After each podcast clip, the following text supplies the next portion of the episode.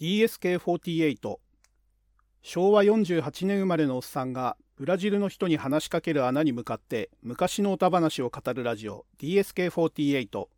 パーソナリティはハンドルネーム DSK こと大輔です。よろしくお願いいたします。今回で第75回になるかと思います。えー、前回までですね日本のコンピューター RPG ドラゴンクエスト初代あたりについて語ってきて、次回はドラゴンクエスト2を語るぞと言ってたんですが、えー、例のやつを見てきてしまいました。3月18日からですかね、公開されていた、えー、新仮面ライダーですね。ツイッターで話題になってて、僕は最初そんな公開してすぐ見る気は全くなかったんですけれども、まあ、新ウルトラマンの時と同じですね。TL にあの、ツイッターのね、タイムラインに、だんだんだんだんこう、ネタバレなしの感想がだんだん流れてきてですね、新ウルトラマンの時と似たような感じだったんですね、反応が。で、まあ、新ウルトラマン、僕、結局、新ウルトラマンやってた時に見に行って、まあ、それなりに面白かったんで、まあ、新ウルトラマンと同じような雰囲気だったら、まあ、面白いんじゃないかなと思ってえー、公開2日目ですかね、えー、土曜日に見に行ってきまして、えー、見終わった後ですね、まあ、一言で言うと、すごく評価が難しい作品だなと。で、いろいろね、語りたくなる作品なんですよ。まあ、シン・ウルトラマンもそうだったんですけど、えー、すごくもやもやしてですね、これはもう独り言で吐き出して供養するしかないぞと。え、いうことで、えー、ドラゴンクエスト2を語る予定だったのを急遽変更してですね、えー、今回は薄いマニア目線で新仮面ライダーを語るということに急遽変更いたします。えー、まあ、僕のぼえもやもや解消の供養を 供養をするのに、えー、今回はちょっとだけお付き合いいただければなと思います。えー、ちなみに、ネタバレ全開です。なので、ネタバレが嫌と。映画見てないからネタバレは聞きたくないとえいう方はもうここでシャットアウトと。いうことですね。えー、以前から言ってますけど、私ネタバレ上等で、えー、独り言を喋ってますんで、えー、ネタバレしてもいいよと。あとですね、見てきたけど同じようにもやもやしてるから、他の人の感想を聞きたいと、えいう方ですね。まあ、こういった方は今日、あの、聞いていただいて一緒にこのもやもやを供養いたしましょう。ということで、えー、早速ですけれども、新仮面ライダーですね。えー、こちらの話をしていきたいと思います。えー、まず、新仮面ライダーの概要ですね。キャッチフレーズ、映画のキャッチフレーズが変わるもの、変わらないもの、そして変えたくないものということで、うんちくというかね、あの、深いことを言ってそうで言ってるような、言ってないようなみたいなね。うん。まあ、あの、50年前の作品ですからね、言うて。えっ、ー、と、本来ですね、この新仮面ライダーは、仮面ライダー生誕50周年記念企画だったんですよ。で、えー、初代の仮面ライダーっていうのが僕が生まれる前の1971年に放送開始してるんで、えー、本来のその50周年は、えー、2021年だったんですね。えところが皆さんご承知の通り、えコロナの、えー、大流行によって社会が停滞しまして、まあ、それがなくてもね、多分安野さんのことなんで、絶対あのスケジュールは遅れてたとは思うんですけれども、まあ、それを大きな理由として、えー、まあ、公開予定が遅れに遅れてですね、えー、2年ぐらい遅れたんですかね。で、今年の3月に、えー、ようやく公開されたと。えいうことで、同じく50周年記念企画で、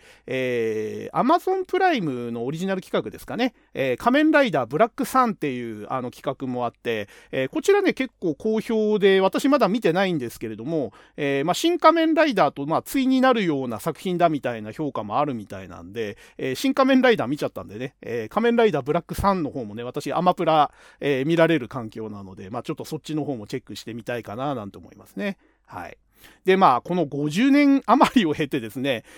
変わるものがある、変わらないものがある、そして変えたくないものがあるということで、これはその、庵野秀明さんご自身のね、なんかその気持ちをストレートにつけたキャッチフレーズなのかなって感じもしますね。で、やっぱり彼がこだわってて変えたくないものっていうのがあるっていうところが、えー、まあ、この新仮面ライダーっていう作品の評価をかなり微妙というかね、難しいものにしてるのかなという感じがします。見終わった後にね、このキャッチフレーズを見ると。で、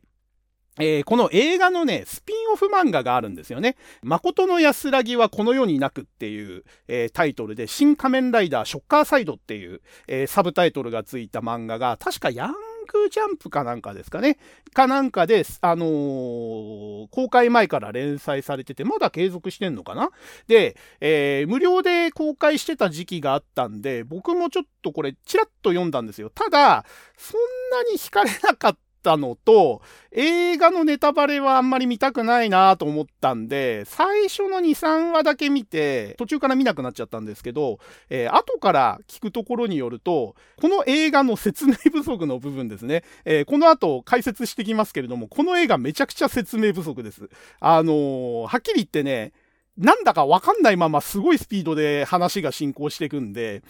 安野さんのね、それまでのシン・ゴジラとか、シン・ウルトラマンも同じような感じだったんですけど、新仮面ライダーがね、多分一番わかりにくいかな。冒頭の設定からもう全部すっ飛ばしていきなり本題に入るんで、敵対組織のね、ショッカーの説明とか、そこに出てくる、あの、怪人とか幹部とかの説明も全くないまま、ほぼ、ほぼほぼね、全く、えー、説明がないまま話がどんどん進んじゃうんで、その辺の多分補足を、えー、こっちのスピンオフ漫画でやってる感じですね。えー、かなりね、こっちの漫画はショッカーサイドって書いてあるだけあって、まあ映画のラスボスの、えー、緑川一郎くんですね。彼が、えー、幼少期からどうやってそのショッカーに入って、そのショッカーの中で、重要な位置を占めるようになったのかとか、えー、彼に影響を与えたね、雲、雲とかサソリとか、あの、後の雲オグ、サソリオグ。まあ、この人たちが一郎くんを育てる役目をしてたりとか、まあ、ちょっとね、いろいろ映画では説明しきれなかった部分を漫画でかなりカバーしてるということで、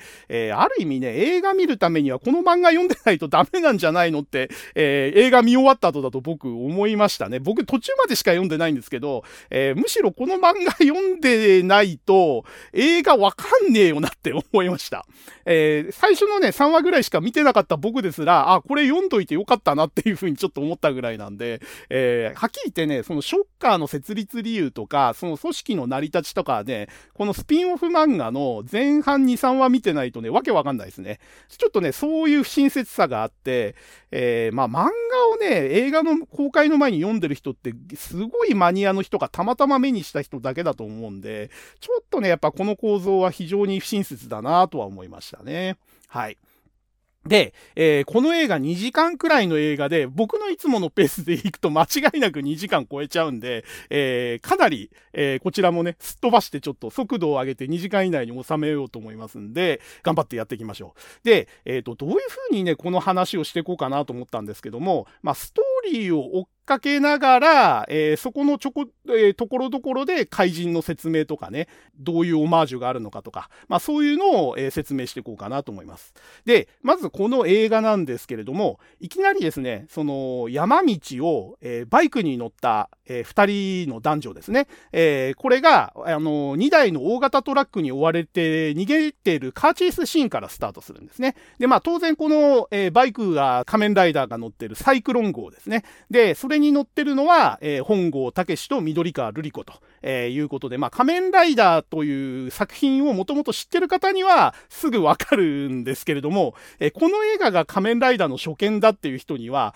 このバイクが何なのか、この乗ってる二人組が何なのか、っていうのが分かんない状態でいきなりスタートするんですね。まあ、普通に仮面ライダーってフィルターをかけずに、普通のサスペンスアクション映画だと思って見始めれば別に、えー、どってことない導入部だとは思うんですけども、仮面ライダーを知ってる人間が見ると逆に引っかかるというかね、え、こんな説明不足ででいきなりここからスタートしちゃっていいの？みたいな、えー、そういう違和感はありますね。で、えー、この2台の大型トラックが追っかけてるシーンで、その大型トラックのね、なんかその荷台だか、車の頭の部分ですかね、が、か、どこかちょっと、あの、覚えてないんですけども、大写しになる、あの、瞬間があるんですよ。で、その大写しになったところに、三栄土木株式会社っていうね、あの、会社名がね、あの、その、トラックのところに書かれてるのが、あの、ズームで一瞬よってわかるんですけども、これなんでわざわざね、この三栄土木株式会社って会社名を大写しにしたのかっていうと、えー、僕もね、これなんか意味があるんだろうなと思って、後で調べて分かったんですけども、これね、旧作、いわゆるその初代の仮面ライダーの、えー、撮影をやってたのが、東映生田撮影所っていう、あのー、有名な撮影所があったんですけども、昔。で、えー、その仮面ライダーの撮影によく使ってた、え場所のにあった会社が、えー、三栄土木株式会社だったんですね。で、これの、えー、トラックにわざわざそれをつけたのは、えー、そことのつながりを示すためだけだと思います、多分。あの、実際に三栄土木株式会社のトラックを使ったんじゃなくて、えー、旧作でよくお世話になってて、名前も出てた三栄土木株式会社を、えー、まあ、オマージュ的にちょっとトラックのところにつけたと。まあ、そういうお遊びシーンというかね、オマージュシーンじゃないかなと思いますね。で、えー、このカーチェイスですね、まあ、後で、えっ、ー、と、この後のシーンでもうちょっと説明されるんですけれども、え、ショッカーから脱走した本郷武史と緑川瑠璃子が、え、追跡してる、えーえー、2人を追跡してくる、えー、人外融合型オーグメント。えー、まあ、平たく言うと怪人ってやつですね。え、それの雲オーグですね。えー、雲型の怪人に、え、追っかけられてるというシーンから始まります。で、この後ですね、追い詰められて、ルリコがね、なんかあのー、後ろにこう、サイクロン号の後ろに、あの、本郷武に捕まりながら、えー、乗ってるんですけども、ルリコが、えっ、ー、とね、正確なちょっとセリフ覚えてないんですけども、えっ、ー、と、ベルトに風を受けて、みたいなことを言って、え、で、それで、え運転してる本郷武がベルトの、え風車のとこですね、に、えバイクで走ることによって風を受けて、え仮面ライダーに変身すると、えいうことで、えここで初めて仮面ライダーの変身と、え戦闘が行われると。えいう感じですね。で、ここでね、確か変身直後かなんかに、えー、崖からバイクごと2人が転落して、で、えー、まあ、仮面ライダーというかね、本郷武は風力受けて仮面ライダーに変身したからいいんですけど、ルリコはね、生身のまま崖の下に落ちたのに全然無傷なんですよ。で、えー、この辺から、あ、ルリコってこれ普通の人間じゃねえなっていうのは、まあ、この辺のちょっと、あの描写でわかるようになってます。で、えー、落ちたルリコが、えー、追っかけてきたクモーグと戦闘員に取り囲まれて、で、クモーグにこう、殺されはしないのかなクモーグが言うには、えー、自分は、えショッカーの命令として、お前を生け捕りにするように言われたと。えなので、殺さないけど、えその、裏切り者には罰を与える必要があるって言って、ルリコの両目を潰そうとするんですね。で、えそこの場面で、えまあ、仮面ライダーのお約束というかね、その崖の上に、えー、仮面ライダーが出てきてですね、まあそれこそ、えー、塔とか言わないんですけども、まあそういうノリで、その崖の上からジャンプして、えー、ルリコのとこに駆けつけて、で、えー、群がる戦闘員をですね、バッタバッタと、えー、ぶん殴ってやっつけていくんですけれども、えー、ここがね、旧作との違いで、仮面ライダーってまだこの時は名乗ってないんですよね。えっ、と、敵のショッカーからはバッタオーグって呼ばれてるわけです。要は、えー、クモオーグと同じように改造された人間で、バッタの能力を得た改造人間ということで、えで、彼はですね、まだ、あの、状況がよく飲み込めてなくて、変身もルリコに風の力をベルトに受けてって言われれて変身しただけなんで、自分が何者なのか、どんな能力を持ってるのか分かってないままルリコを助けようとするんですね。で、しかもこれも後で説明されるんですけれども、えー、仮面ライダーになった時に被ってるマスクですね。これが、えー、人の生存本能を強化する機能があって、えー、その強化された生存本能によって、え闘争心とか、え相手に対するその攻撃心ですね。えそれも強化されてしまうということで、えただでさえ常人を上回る、えパワーを身につけたバッターオーグ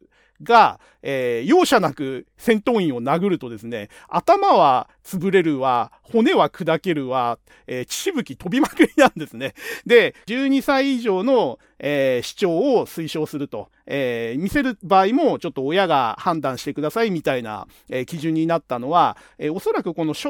期の頃ですね、序盤の頃の戦闘シーンで、えまだ力を制御できない、えバッタオグコと仮面ライダーがですね、え力任せにぶん殴ったり蹴ったりするたんびにしぶき上げながら戦闘員がバッタバッタ死んでるんですね。で、そこを割と、あの荒いカメラワークなんですけども、しぶきブシャブシャ飛ばしながら、あの、殺しまくるっていう戦闘シーンがあるんで、まあ、ここがちょっと規制の原因かなということですね。で、えー、戦闘員を虐殺した、一方的に虐殺したバッターオーグがですね、ルリコを救出して、で、えー、その場から逃げるわけですね。クモーグと、えー、戦闘をあまりしないまま。で、その二人が、えー、ルリコがあらかじめ用意していた、えー、セーフハウス、まあ、逃げるアジトみたいなとこですね。えー、そこで初めて、え、その本郷武は自分が、あの、すごく変わり果てた姿になってるっていうのを、その洗面所の鏡で確認するわけですね。え、マスクを取ってみたら、え、顔は傷跡が残るような顔になっていて、これはあの漫画版の仮面ライダーのオマージュですね。えー、漫画版の仮面ライダーっていうのはテレビ版の仮面ライダーと実は似て非なる作品になっていて、えー、なかなか話の順番が難しいな。えっ、ー、と、前提条件知ってるって話でやっちゃうと簡単なんですけど、えっ、ー、と、仮面ライダーっていうのはテレビ版の特撮番組と、えー、石森章太郎さんが書いた漫画版があって、で、漫画版が原作とは必ずしも言えないんですよ。同時進行、当時はよくあったテレビの企画と漫画の企画が同時進行していて、大まかな設定は合わせてるんだけども、それぞれ別々に動いてるんですね。だから、えー、テレビのストーリーとか登場人物と漫画のストーリーとか登場人物が一致しないなんてことは当時は結構あったわけですよ。で、それはマジンガー Z もそうだし、デビルマンもそうだし、えー、この仮面ライダーなんかもまさにそんな感じですね。で、えー、漫画版の仮面ライダー本郷武は改造手術を受けて、感情が高ぶると顔に手術の後の傷跡が浮かび上がると。で、それで醜い顔になってしまうんで、えー、まあ、その傷跡を隠すために、えー、あの例の仮面ライダーのマスクをかぶってるっていう設定だったんですね。で、テレビ版も仮面をかぶってるっていう設定は引き継いでたんですけども、顔の傷跡とかね、その辺は再現してなかったんですよね。で、2号ライダーが登場したあたりで、えー、バイクを必要とする、その風力を必要とする変身をしなくなったところで、えー、その仮面をかぶってるっていう設定自体もあやふやになったというかね、ね。あの、変身って言った瞬間に、えー、もう仮面が勝手にかぶれ、かぶせられてて、えー、まるでですね、その全身が、あの、変貌するみたいな、あの、設定に変わってったんですけれども、まあ、本来の漫画版の仮面ライダーと初期のテレビ版の仮面ライダーっていうのは、えー、体は変わるけれども、顔は人間のままと。で、傷跡が浮かび上がるんで、まあ、テレビ版傷跡浮かび上がんないですけども、要は、あの、体は変わるけれども、顔は基本的に人間のまま。で、その顔を隠すために、例のバッタ型の仮面をかぶってるっていう設定が本来だったんですね。で、まあ、この映画も基本的には、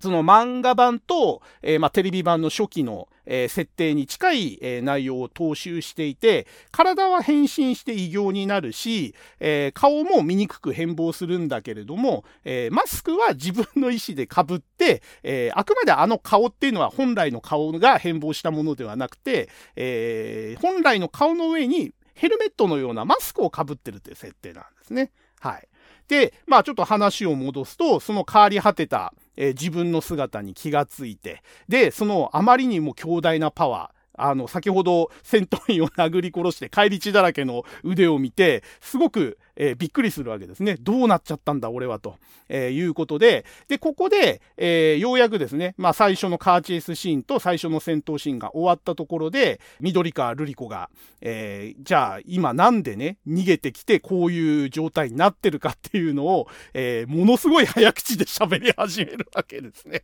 で、えっ、と、どっちが先だったかな？その緑川瑠璃子が、えっ、ー、と、説明を始めたとこだか説明してる途中だか説明する前だったか、ちょっと、えっ、ー、と、一回しかね、映画見てないんで覚えてないんですけれども、えー、その、一体これはどういうことなんだって言ったところで、えー、緑川博という、あの、先生が、あの、出てくるんですね。で、えこれが緑川瑠璃子のお父さんで、本当に口頭だけの説明なんですけれども、本郷武の学生時代の恩師だと、えいうことで、もともと師弟関係で知り合いっていう人が出てきて、で、えー、彼がですね、またその緑川博士がですね、あの一方的に説明始めるんですね。えー、実は自分はね、そのショッカーという秘密結社の一員で、えー、そのショッカーのね、指示に従って、生体エネルギーのプラーナというものを研究してたんだと。で、そのプラーナを利用した、えー、人外合成型オーグメントですね。先ほど言っていた、その怪人を、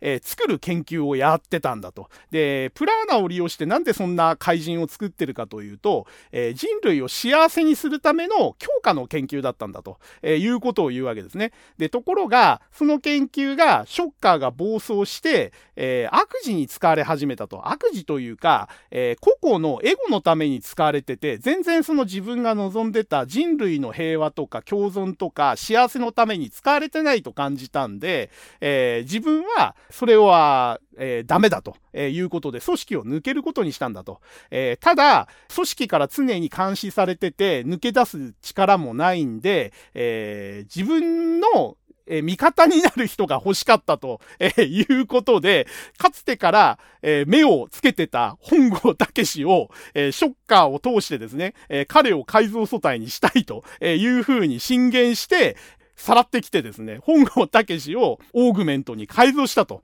で、その自分の持てる限りの技術を、えー、投入して、最高傑作のオーグメントに君を作り変えたんだと。で、えー、まあ、そうやって、えー、ルリコも、あの、使って一緒にそのショッカーを脱出してきたんで、え、今後、その、ショッカーに託してはいけないプラーナの未来を君に託したいっていうことをずーっとこんな感じで全部バーってこう、呆然としてる本郷武に説明するんですね。で、本来これって旧作の、えー、1話丸々使ってやるような内容なんですよ。30分近くかけて。で、本郷武がショッカーに拉致されて、えー、無理やり改造手術を受けて改造人間にされて、で、そこから洗脳される前に脱出して、えー、緑川博士が説明してみたいな流れがずっとあるわけですけど、それを、えー、この説明を受けてる間にですね、本郷武がパパパパパッと回想するシーン、一瞬の5秒くらいの映像でね、終わらしちゃうんですよ。この第1話の内容を。で、あのー、旧作を見てる人からすると、その5秒くらいのフラッシュバックの中に、あ、ここで本郷武はショッカーに拉致されたんだな、ここで手術台にあの縛り付けられて無理やり手術されたんだな、とか、わかるんですけれども、これ、一般の旧作知らない人から見たら、今説明した内容をフラッシュバックしてるだけっていう、あの、あんまり意味のない映像になってて、あれは、だって本郷武聞くまで覚えてなかったぐらいだから、何なんだあの回想というかね、その、フラッシュバックみたいのはっていう感じのシーンになっちゃってて、あそこはね、ちょっとやっぱりはしょりすぎじゃないの？という感じがしましたね。で、まあ、緑川博士ね、なんか、申し訳ないことをしたけれども、でも君、前から力が欲しいって言ってたよね？みたいなことを言ってて。あの、後からね、あの、本郷武が実はいろいろ事情があって、あの、強くなりたい、力が欲しいって思ってたっていうことを言ってたっていうのは、後付けで保管されるんですけど、この時点ではですね、緑川瑠璃子曰く、スポーツ万能頭脳明晰、だけどコミュ、コミュニケーション障害、コミュ障だっていう評価をされてる、おとなしくてね、なんかちょっと、あの、影キャっぽい感じの本郷武史青年がですよ、あの、いきなりですね、自分の都合で、あの、緑川博士博士の勝手な都合でですね、拉致されて改造されて、組織の足抜けまで、えー、巻き込まれた挙句、君にこの大変なエネルギーと可能性があるプラーナの未来を託したいみたいなことを言われるわけですよ。で、一緒にショッカーを倒してほしいみたいなことを言われて、で、こんなこと僕が言われたら何言ってんだこの親父と。ふざけんなですよ。で、た、で、全く知らない人間ですらそう思うのに、あの、かつて指定関係があって、ある程度交流があった人間から言われたら余計にこれね、ショックなんですよ。まだ無関係な人の方がマシで、なんか中途半端に親しかったり関係があった人にこんな勝手なことされた上に、全部押し付けられたわけですよ。君は私の持てる技術を全部注ぎ込んだ、昆虫合成型 augmente、augmentation プロジェクトの最高傑作なんだとかって言って、君は強いんだみたいなことを言うんですけども、そんなの知らんがなですよ。別に最高傑作とかどうでもいいけど、なんで人に無断で勝手に人の体いじっとんねんみたいなね。で、いじった挙句に勝手に使命押し付けられて、これでね、普通、ぶち切れたり泣いたりするところを、本郷猛青年はですね、あ、はい、はあ、わかりました、みたいな感じで なんか過激ャ全開みたいな感じで、緑川博士のね、言うこと聞いちゃうんですよ。ここからね、もうすでに僕ね、違和感があって、なんかね、あのー、前提条件としてもっと緑川博士と本郷武がめちゃくちゃ親しいとかね、あの、信頼関係がすごく育まれたとかってなったらわかるんですけど、なんか過去に師弟関係があったぐらいの関係にしか思えない人から、体は改造されるわ、使命は押し付けられるわで、で、それに反発するでもなく、嘆くでもなく、さっき洗面所であれほど自分の体の変貌ぶりにショック受けてた本郷青年がですね、その原因がこの親父だっていうのを目の前で本人から突きつけられたのにもかかわらず、やってくれるねみたいな、君にあの、プラーナの未来を託したよみたいなことを言われた時に、特に怒りも悲しみもせずに、あ、はい、はい、わかりました、みたいなね、なんか、この反応、ええー、って感じで、そう、そうなるの？みたいなね。もう、ちょっとね、この映画で最初に引っかかるのここだと思うんですよね。で、えー、この話をしてる間に、クモーグから逃げるときにですね、実はあの、ちゃんとしっかりカットをされ、カットが入ってるんですけれども、えー、緑川瑠璃子に実は小型のクモロボットが、あの、付けられてまして、まあ、クモーグは要はわざと逃がしてたんですね。で、えー、その小型クモロボットの大群がですね、あの、隠れてたその緑川瑠璃子のコートの中からブワーって出てきて、えー、緑川瑠璃子は、えー、そこで失神してしまうと。えー、別にクモにショック受けて失神したわけじゃなくて、多分小型ロボットの、あの、機能からなんかだと思うんですよね。で、あ、そうだ、その前に重要な場面があるんですね。その、君に使命を託したって言われたところで、えー、ルリコがね、赤いマフラーをプレゼントするんですね、本郷武に。で、ヒーローといえば赤いマフラーでしょみたいなことを言いながら、えー、首にこう、マフラーをキュッと巻いてあげるんですね。で、それを見ながらね、ちょっとね、緑川博士が笑ってたように見えたんですけれども、えー、要はですね、なんかその、昔、バイク乗りだった緑川博士博士が、よくその首に赤いマフラーを巻いてたと。で、それを写真かなんかで見てたのかな？で、えー、ルリコは、えー、そのお父さんが、えー、あんまりこの時点ではお父さんのことをあの嫌ってるんですけれどもね、えー、嫌ってはいるけれども、そのお父さんがバイク乗りにをやってた時の象徴的なアイテムだったその赤いマフラーですね。これをまあつけることによって、えヒーロー的なその緑川博士の意思を継ぐ人間として、え頑張ってほしいみたいな意味合いで多分つけたのかななんて思うんですけど、ちょっとね、この辺の赤いマフラーの下りっていうのはね、えこの後もね、実はあのもう一回あるんですけれども、えー、ちょっとここも分かりづらいところかなという感じですね。で、な、なんで緑川博士が笑ってたのかなっていうのもちょっとよく分かりにくいとこなんですけれども、まあ、あの、口では、あの、お父さんのことを好きじゃないって言いつつも、お父さんがつけてたのと同じ赤いマフラーを、えー、まあ、本郷にプレゼントするってところにちょっと緑川博士はツンデレだな、みたいな感じで、ちょっと反応したのかな、なんて感じもしますね。で、まだその、体が仮面ライダーに変身したままの本郷武に、ベルトのプラーナ排出機能を使えば、えー、元の人間に戻れるよと。要は体内に蓄積された余剰のプラーナを排出することによって、オーグメントから人間に戻ることができるよって説明を受けて、本郷はその射出装置を押して、えー、ベルトからプシューッとこう、余剰プラーナを排出して人間に戻るというところをやるんですね。で、これ旧作ではね、説明されてなかったとこなんですよね。あの、ベルトを使って変身するよってところまでは説明したんですけど、じゃあ仮面ライダーから人間に戻る時ってどうやって戻ってんのってところが、えー、説明されてなかったんですけども、まああの、その辺の矛盾というかね、マニアが気になってたところを、えー、わざわざこうやって説明するわけですね。それで人間に戻ったところで、えー、先ほど説明したそのルリコのコートの中から大量の小型雲ロボットが出てきて、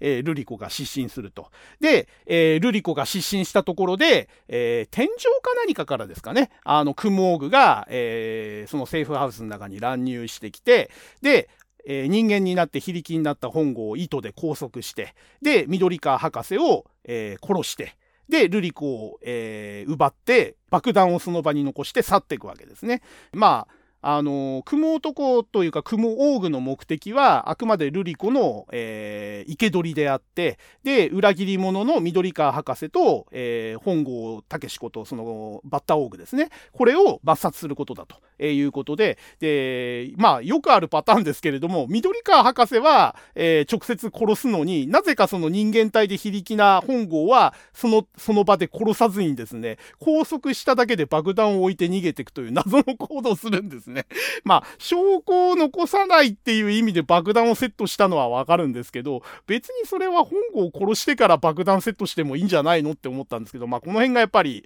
旧作も含めてですね、ちょっといろいろ矛盾がある仮面ライダーライダーの特徴というかね、えー、その、庵野監督が言うところの、えー、変えたくないものの一つなのかもしれないですね。あの、普通に考えたら殺してから爆発させればいいんじゃないのって思うところを、あえて身動きできない状態にして、えー、次元爆弾を置いて去っていくと。いうことをやるわけですね。で、クモーグはこれで目的達成だっつって勢いよと引き上げていくんですけども、えー、実はこの爆弾のね、爆発に巻き込まれても、本郷は、えー、死ぬことなくですね、で、どういう理屈かわからないですけれども、その爆発した、えー、セーフハウスから脱出して、で、えサイクロン号に乗ってクモ号を追跡するわけですね。で、えー、追跡するサイクロン号の上で、えー、風力を受けてベルトに風、ベルトの風車に風力を受けて、バッターオーグに変身すると。で、ルリコをさらってったクモーグと対峙するシーンになるわけですね。で、ここはね、完全にあの旧作オマージュになってて、旧作の第1話の雲男が、えー、戦った場所ですね。多分ロケ地同じ場所じゃないですかね。あ、これ多分あの、庵野監督のこだわりでやったことだと思うんですけど、えー、おそらくその雲男が戦ったロケ地と同じ場所で、同じような、えー、カット割りで、えここは雲オーグと、えバッターオーグの戦闘シーンと。えいう形になります。で、ここで初めてショッカーの戦闘員も出てきて、えー、ルリコを抱えた、えー、クモーグの両脇に、えー、ずらりとこう、ショッカーの戦闘員が並ぶというシーンになってますね。この辺、あの、旧作見たことがある人は、ああ、懐かしいなと、あこういう風に、あの、リメイクするんだ、みたいなね。あの、見た見た見た、このシーン見たっていう感じの、えー、カット割りが続くシーンになってます。で、出てくるショッカー戦闘員ですね。えー、当時ですね、まだ初期の頃はベレー帽をかぶって、素顔で基本出てたんですよね。あの、素顔になんか赤とか緑とかの、えー、サイケデリックなペイントをした戦闘員が素顔で出ていて、えー、その後ね、あの、いろんなパターンがくあの続いた後に最終的にあの、えー、目出し帽をかぶって、えー、骸骨のそのペイント化された、えー、全身タイツを着て、っていう その規制を上げながら、えー、出てくる戦闘員に変わっていくわけですけれども、えー、この映画ではね、あのー、戦闘員自体の出番がほとんどなくて、えー、この雲オーグに従って出てくる男の戦闘員ですね。えー、あと、えー、この後出てくるサソリオーグの、え女性戦闘員、この2回ぐらいですかね。それ以外はほぼ戦闘員出てこないです。で、この戦闘員のデザインも、さすがにベレーボーイに顔ペイントだとまずいと思ったのか、コロナ禍っていうのも配慮したんですかね。なんかあの、ひし形のね、大きいマスクみたいのをかぶって、あの、顔の前面につけて、で、えー、帽子を深めにかぶって、えー、ほぼ目が見えない状態。なので、もう正面から見ると、ひし形のマスクがほぼ顔面の全部を覆ってるような見に見えるようなデザインになってて、うん、まあ、この戦闘員たちもね、どうなのかなって感じなんですけど、えっ、ー、と、まあ、実はね、あの、最初のそのカーチェイスの後のシーンにもこの戦闘員出てきてたはずなんですけれども、えー、その時はね、本当にもうしぶきがバッチャバッチャ飛ぶだけで、あんまりどんな戦闘員かっていうのはよくわかんなかったんですけども、この2回目のクモーグとの戦闘シーンで、えー、ようやく明るいところで、えはっきりとこう戦闘員の、え形が確認できるようなシーンになってます。で、えー、この戦いの中でですね、えー、クモオーグから散々ですね、えー、バッタバッタって呼ばれるわけですね。バッタオーグだろう、バッタバッタって言われるんですけれども、えー、ここで初めて本郷はですね、えー、自分は、えー、ライダーだと。俺はライダーだ。仮面ライダーだっていうふうに、えー、自分は名乗るわけですね。で、まあこのね、仮面ライダーって呼び方をいつどのタイミングで誰が名乗るんだってところは、えー、割と仮面ライダーシリーズでは、まあライダーが好きな方はね、えー、毎回注目するシーンなんですよね。あの、普通の呼び方じゃないですからね、自称で自分のことを仮面ライダーっていう風に呼ぶようになるっていうのは、あの、うまいことやんないとすごく不自然になるんで、で、敵も仮面ライダーって呼ぶようになるっていうね、そのなんか納得性というか、あの、自然さっていうのを作るのが非常に難しいと思うんですけども、まあ、この新仮面ライダーでは、えー、仮面ライダーと名乗るのはこの、えー、クモーグとの、あの、対峙のシーンですね。えー、俺はバッタオーグではないと。えー、俺はライダーなんだと。仮面をつけたライダー、仮面ライダーだと。えいうふうに名乗って、えこのクモーグと戦います。で、このクモーグですね、えー、非常になんかあのまあ、最初に出てくる怪人としては、え、特徴的な怪人ですね。すごくインギン無礼というかね、丁寧な口調で、えー、終始喋っていて、で、あと格闘技に長けてるような描写もありますね。で、この辺はあのスピンオフ漫画の方でかなり詳しく描写されてるんですけれども、えー、格闘技が得意ということで、戦闘シーンでもね、後ろに腕を組んで、えー、本郷のパンチやキックをひょいひょいひょいとこう体を反らせながら、えー、避けてったりとか、えー、バック転で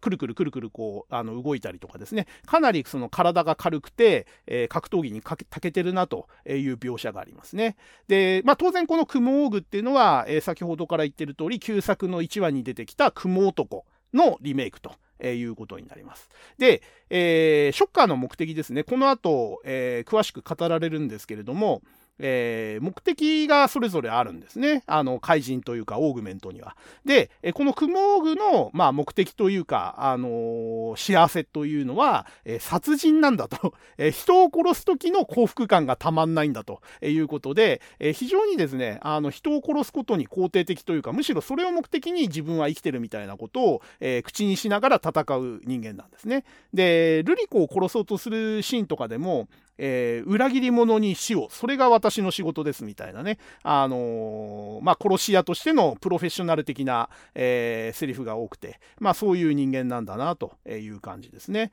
で、ここでクモーグと結局戦闘して、最後ライダーキックで決めて勝つんですかね。で、えー、勝った後ですね、えー、クモーグは泡になって消滅するとえいう感じで最後を迎えます。で、この死ぬと泡になって消えるっていうのは、えー、これも旧作の、えー、設定そのまんまですね。えー、ショッカーは機密保持のために、えまあ、ショッカーの構成員、戦闘員も怪人も含めてそういう体質に改造してあって、え命を失うというのは、すなわち証拠を残さず消滅するという体質に変えられていて、やられると、え泡になって消えていくというのが、ここでも再現されているということですね。で、クモーグからルリコを助け出して、で、ルリコはですね、助けてくれたお礼は言うんですけれども、あんなね、エゴ丸出しの、えー、父親のね、言うことをあなたは素直に聞いてるのと、えー、いうことをぶつけるわけですね。私は、あの、エゴむき出しの父親が嫌いだ。っていうこともここではっきり言うわけですね。あはっきり言って、えー、私に対しては娘としての愛情なんかあの人は抱いてないと。で、私も父が好きじゃないと。えー、いうことを言って、ただ、えー、父の意思は、えー、わかるから、私は父の意思を継いで、ショッカーの野望を止めると、えー、いうわけですね。で、あなたは、あの、父に言われたからそうするんだろうけど、あの、本来あなたそんな、あんなエゴの強い男の言うことを聞く必要ないのよ、みたいなことも、えー、言うんですよね。だけど、えー、まあ、自分のね、与えられたその使命とか力の大きさに戸惑いながらも、えー、本郷は、えー、先生にその娘を託されたと。え実はちょっとさっき言い忘れたんですけども、緑川博士がね、死ぬ間際にですね、えルリコを頼むと。えー、言って、えー、死ぬわけですね。で、たけしはですね、本郷たけしはその言葉をすごく重く受け止めててですね、あんな本当に ルリコの言う通り、エゴ丸出しの親父なんですけれども、マッドサイエンティストなんですけども、あの、頼まれたからには放っておけないっていうことで、えー、ルリコを僕が、ま、僕は守りますと、あなたを守りますと、えいうことで、えルリコに付き従っていくんですよね。で、そのまままたあの、セーフハウス、に、えー、戻ってくるわけですけれども、えー、このシーンがですね、えっ、ー、と、二人が歩いていく後ろからですね、サイクロン号が、あの、自立で走行してて、ノロノロノロノロ、後ろをついてくるんですよね。これね、何の説明もなくこれが描写されるんでびっくりするんですけども、どうやらそのサイクロン号っていうのは自走機能がついてて、あと、命令したのか自律的なのかわかんないんですけども、あの、歩いてる二人の後をね、ノロノロノロノロついてくるんですよね。これがね、なんかちょっとね、可愛いというかね、サイクロン号なんか意志があんのかなみたいなね。なんか、あの、ただの機械じゃないのかなっていう、あの、昔仮面ライダーブラックとか見てた人だと、バトルホッパーとかをね、ちょっと思い出すような感じの描写になってて、えー、本当にね、サイクロン号が目立つシーンっていうのは、目立つっていうかね、彼が、あの、自立型で動くっていうのが示されてるのはここぐらいなんですけれども、えー、非常にね、ここはね、見てちょっとびっくりしたとこですね。で、このセーフハウスに入った時とか戻ってくる時に、あの、ルリコがね、口癖のように言うんですよね。あの、私は用意周到なのっていうね、あの、ことをね、あの、ことごとく言うんですよね。要は私はすごくあの、何でも予測してね、ちゃんと準備をしてるんだ、用意をしてるんだっていうのをね、えっ、ー、と、このね、映画の中で10回近く言ってんじゃないですかね。だから多分、あの、安野さんとしてはね、これを流行らせたいんだと思うんですよね。あの、新ウルトラマンでメヒラス星人が、私の好きな言葉ですっていうのを何回か、あの、決め台詞で使ってめちゃくちゃ流行った時期があったんですけれども、えー、おそらく緑川瑠璃子の、私は用意周到なのっていうのも、多分流行らせたいのかなと。ただ僕はこれは流行らないなと思いますね。あの、何でしたっけ？ドクター X ってドラマで、私は失敗しましませんからみたいなセリフが流行ったのはあったと思うんですけども、多分あれに近い感じですよね。なんかできるる女の決め台詞みたいなね、あの、そういうイメージで喋らせてんだと思うんですけど、僕はそんなに、あのー、いいセリフだと思わなかったし、多分流行んないと思いますね。で、えー、このセーフハウスに戻ってきたところでですね、二人の前に、日本政府の、あのー、人間だと名乗る男が二人現れるんですね。で、この男が、えー、俳優がですね、竹之内豊と斎藤匠なんですね。で、これ、後で詳しく、あの、説明しますけれども、えー、今ままでのその新シリーズを見てきた方ですね、新ゴジラとか、新ウルトラマンを見てきた人には、え、この二人が政府筋の人間なの？と、政府機関の人間なの？と、え、いうことで、何か意味深なものを感じるんですね。えー、まあ、この辺はちょっと、ここではあまり触れないようにして、まあ、あの、政府機関の男が、えー、二人来まして、で、えー、二人に対してですね、あの、状況は把握してると、君たちはショッカーから、えー、逃げてきて、ショッカー壊滅を目指してるようだけれども、えー、日本政府としてね、あの、ショッカー壊滅のために協力したいということで、えー、ここで、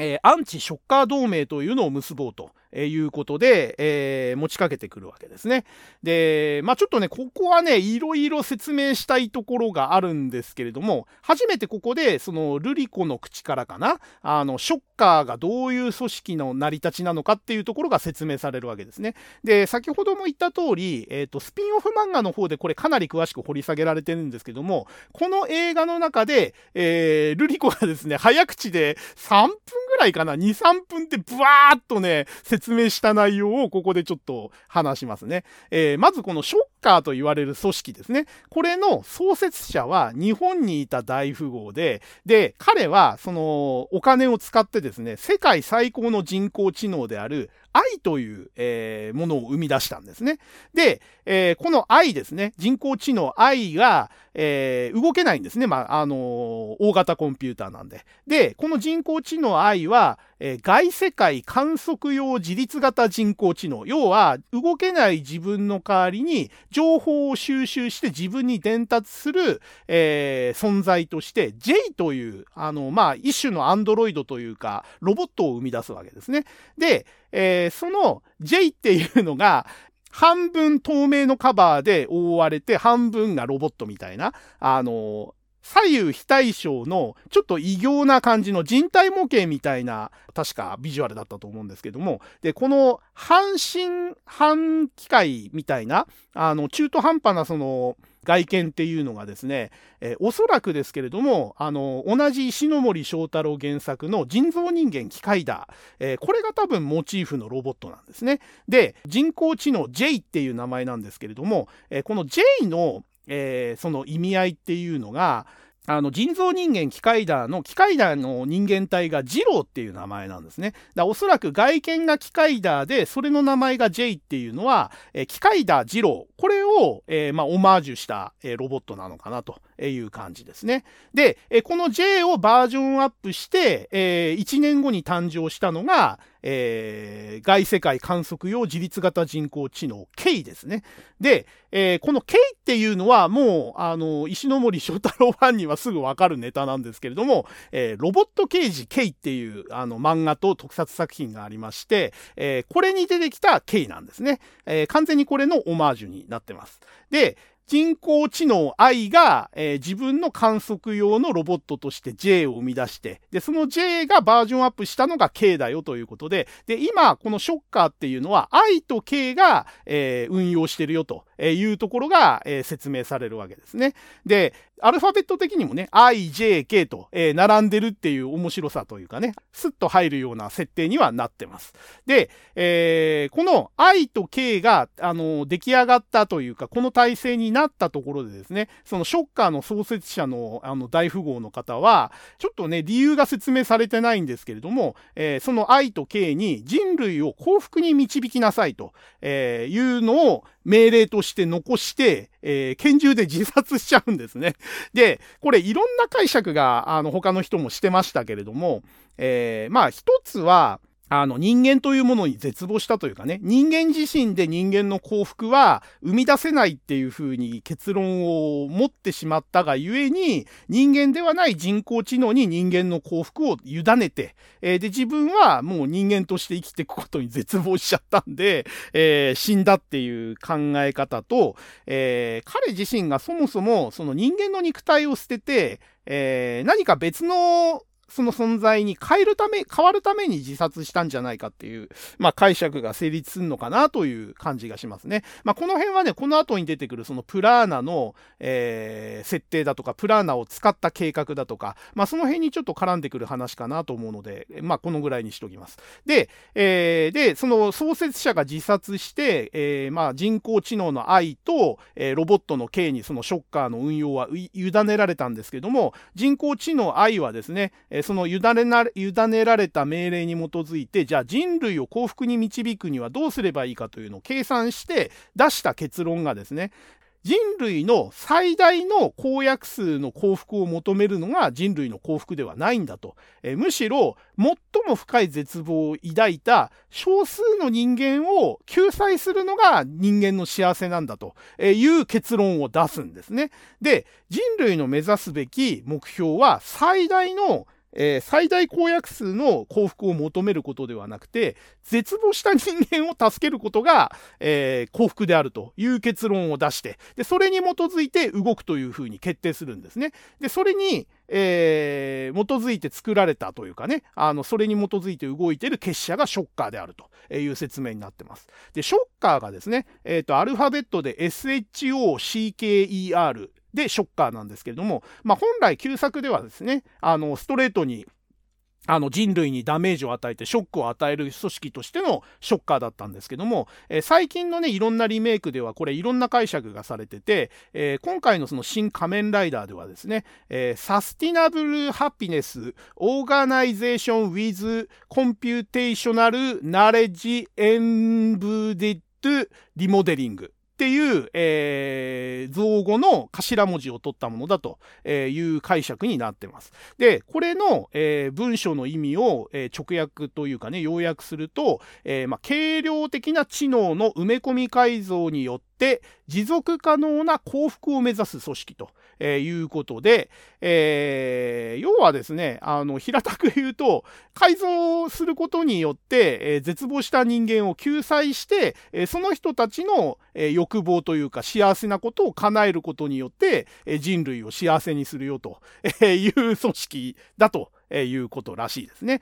えー、ところがですね、この当初の愛や敬が目指してた、その、えー、少数の異端派というかね、絶望してる人間の幸せを叶えれば人間の幸せにつながるんだよという、その方針に従ってやった結果ですね、えー、実は個々の欲望だけが暴走しちゃって、各々が勝手に自分だけの幸福を追求しちゃった結果、えー、まあ、この作中で、えー、まあ、あの、断片的に描かれてますけれども、ここが勝手にもう動いちゃってるんですね。ショッカー全体としてここを目指すぞっていう統一目標とか目的に向かって一致団結してるわけじゃなくて、もう、あの、個々の絶望した人間、個々の欲望を抱いた、えー、人間が、それぞれオーグメント化して、怪人化することによって、みんなバラバラの方向を目指してるんですね。俺は殺人が快楽だよ。私は人を支配することが快楽だよ。私は他人と接触しない暴力を生まない世界が理想だよっていう、みんなそれぞれの理想とか行幸福があって、それぞれがそれぞれの幸福を目指した結果ですね、ショッカー組織としての全体的な目的とか欲望とか、えー、目標がバラバラになっちゃってるんですね。だから、あの、僕が見るに、あの、ショッカーの組織としては、あまり実は機能してないんじゃないかと。えー、個々にその絶望した人間を捕まえてきて、オーグメント化して、えー、組織に加えるってことはやってるんですけども、その後、統制する人間がいないんですね。で、ここが、あの、旧作のショッカーと大きい違いの一つで、あの、良くも悪くも旧作のショッカーっていうのはものすごい単純で、えー、世界征服が目的の悪の組織と、えー、いうことで、えー、ショッカー大狩猟というのがいて、ショッカー狩猟かな当時は。ショッカー狩猟というのがいて、え怪人たちもしくは幹部たちはその狩猟の指示に従って世界征服に邁進するっていう一致団結した集団だったわけですよ。ところが、今回のショッカーっていうのは、創設者が自殺して、え AI AI とロボットが管理してるんだけども、この AI とロボットも別に、その組織の人間に対して、すごく強制的な何かをさせてるわけではないんですよね。あの、ぼんやりとした目標というかね、個々の幸福を、あの、満たすことが幸せにつながるんだみたいな、あの、すごくね、曖昧な目的になってて、で、愛も K も、あの、表に出てこないんですよ。あの、この新仮面ライダーずっと通して。愛なんて、その設定で語られるだけで、喋りもしないし、姿も表さないし、えー、K はね、あのー、観察用のロボット、要は愛が、動けない愛が外の世界を観察するためのロボットということで、ずっと監視しかしないんですよ。えー、なんかね、そのクモオーグだとか、えー、他のあのショッカーのオーグたちの、えー、戦闘するシーンにチラチラ姿を現すんですけれども、別に手助けするわけでもなくて、ただ見てるだけなんですね。で、組織から、えー、抜けた、足抜けした、えー、緑川瑠璃子とか本郷のところにも現れてですね、普通に会話したりするわけですよ。だけど、ショッカーの裏切り者で、本来は抹殺対象であるにもかかわらず、K 自体は何もしないんですよ。ただ見てるだけなんですね。で、ここがね、すごくわかりづらいというか、ショッカーってじゃあ何したいのと、えー、動けない愛に代わって、実質、現場に出て、えー、いろいろやるはずの K がですね、彼は観察者に徹してるんですね。あの、怪人に何か指示を出したり、ショッカーの命令を守らせようってことは、彼はやらないわけですよ。あの、現場でひたすら観察しかしないないんですね。敵とか味方とか、あまり意識してなくて、あの、クモーグとかに対しても普通に喋るし、緑川瑠璃子とか本郷に対しても普通に喋るんですね。で、あの、組織を裏切った本郷や瑠璃子に敵意をむき出しにしたり殺そうとしたりするでもなく、えー、雲男をけしかけて瑠璃子を襲わせたりすることもなく、ただただ K は、あのー、観察に徹するというところでね、非常にこれが分かりづらいというか、この映画全体を通して、じゃあ仮面ライダー本郷武は一体何と戦ってるんだっていうのがよくわからない、えー、状況になってますね。はい。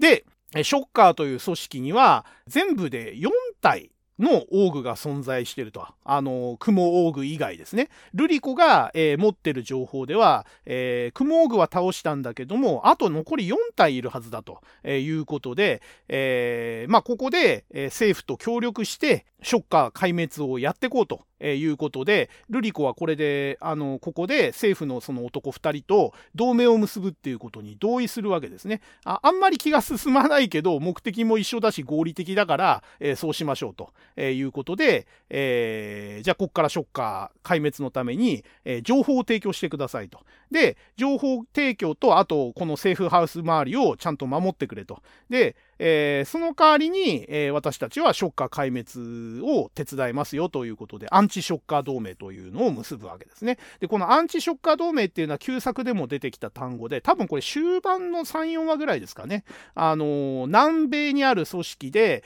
えー、ショッカーに対抗する、ショッカーの被害者かなんかが結成した、えー、ショッカーに対抗する組織みたいな感じで旧作では出てきたんですけども、まあ、ここはね、あの旧作と同じ名前ですけれども、え組織というよりは、どっちかっていうと、その、日本政府の関係者と、えー、緑川瑠璃子本郷の、えー、間で結ばれた同盟みたいなね、あの、そういう感じの、えー、単語に使われてるようなイメージになってます。で、えー、同盟を結んだ後ですね、ルリ子は、えー、早速ですね、自分の知り合いであって、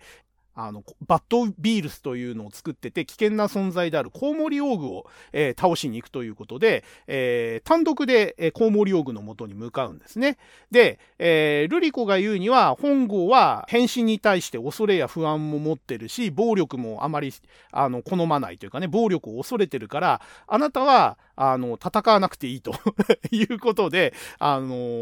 ー、そんなにね、無理して来なくていいわよって言って、置いてって、あの、一人でコウモリオグのとこに行っちゃうんですね。で、本郷も最初は僕は暴力は嫌いだかだし、えー、怖いから、えー、ルリコさんも空いてるしって感じで、えっ、ー、と、残ってるんですけれども、えー、この後コウモリオグのところでですね、ルリコがビールスにあの侵されて、えー、仮死状態になっちゃうんですけれども、えー、その状況を、まあ、察知したというよりは、えー、やっぱり思い直してですね、やっぱり、あの、ルリコさんほっとけないと、えいうことで、えー、コウモリ用軍のところに向かったルリコの後を追っかけていくわけですね。で、その場面の前後でですね、政府筋の男がルリコをずっと監視していて、えー、ルリコがバッドビールスに侵されて仮死状態になったのを見て、えー、どうしますかと、えー、私たちが介入して助けますかって言った時に、えー、いや、あの、ここは、えー、仮面ライダーこと本郷武に期待しようって言って、本郷武が来るっていうことを、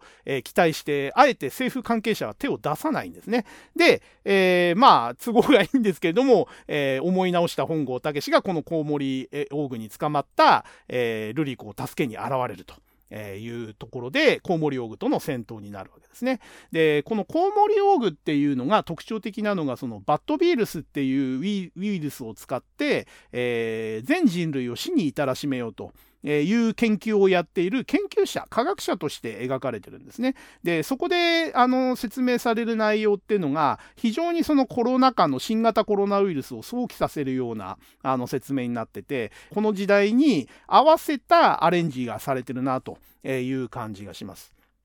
で、えー、結局ですね、このコウモリオグ実は大したことないんですね。あの、ウイルスの、えー、威力を発揮、あの、見せるために、えー、洗脳したというかね、そのウイルスに侵された女性を大量にその、行動みたいなところに並べてですね、私の命令一つでこいつらは全部死ぬんだぞみたいなこと言って、一斉にその集まってた、あの、ルリコとね、なぜか知んないけど同じような格好してんですね。みんなあの、同じような背丈で同じようなコートを着た女性たちがバタバタバタバタって何百人も倒れるっていうシーンがあるんですけれども、あれね、なんか意味あったのかなっていう、まあ、それぐらいウイルスの拡散力がすごくて、一瞬で死に至らしめられるウイルスなんだよって威力を見せるためのデモンストレーションだったと思うんですけども、あのシーンね、なんでルリコと同じ格好をさせた女性ばかり選んでそこで殺したのかなっていうのがよーくわかんなくて、まあ、あれはエヴァンゲリオンの、その、綾波レイの、その、クローンがいっぱいいて、それを破壊するシーンのオマージュじゃないかみたいなことを言ってた人もいましたけどもね。まあ、あんまり、あそこのその大量の、あの、ビールスに侵された女性を、あの、一斉に殺すっていうシーンは、まあ、ウイルスの効果を見せるって意味はあったとしても、あんまり意味がないシーンだったかなと。で、あとあそこのね、CG の、あの良くないっていうところも結構言ってる方がいて、で、実際このコウモリ用具って、えっと、空を飛びながら戦うんですけれども、CG 丸出しで、なんかバッサバッサバッサバッサ、あの、コウモリの翼を羽ばたかせながら飛ぶんですけども、本来コウモリってもっとバタバタバタバタバタバタってすっごい速さで羽羽ばたかせるんで、リアルという面から言っても、あのなんかね、コウモリの飛行シーンっていうのはあんまり確かに出来が良くないですね。CG 丸出しな感じで。で、えー、結局、このコウモリオーグは実力自体はウイルス自体は大したことなかったんで、あっさり仮面ライダーに負けちゃうんですけども、まあ、ここでもですね、会話があって、えー、お前もオーグなのになんでショッカーに逆らうんだというふうにコウモリオーグに問われた時に、えー、本郷がですね、えー、自分はオーグではなく仮面をつけたライダー、仮面ライダーなんだということでですね、えー、改めて自分は、えー、仮面ライダーなんだというふうに、えー、自分の名前をですね、えー、名乗るようになると。いうことですね。で、この、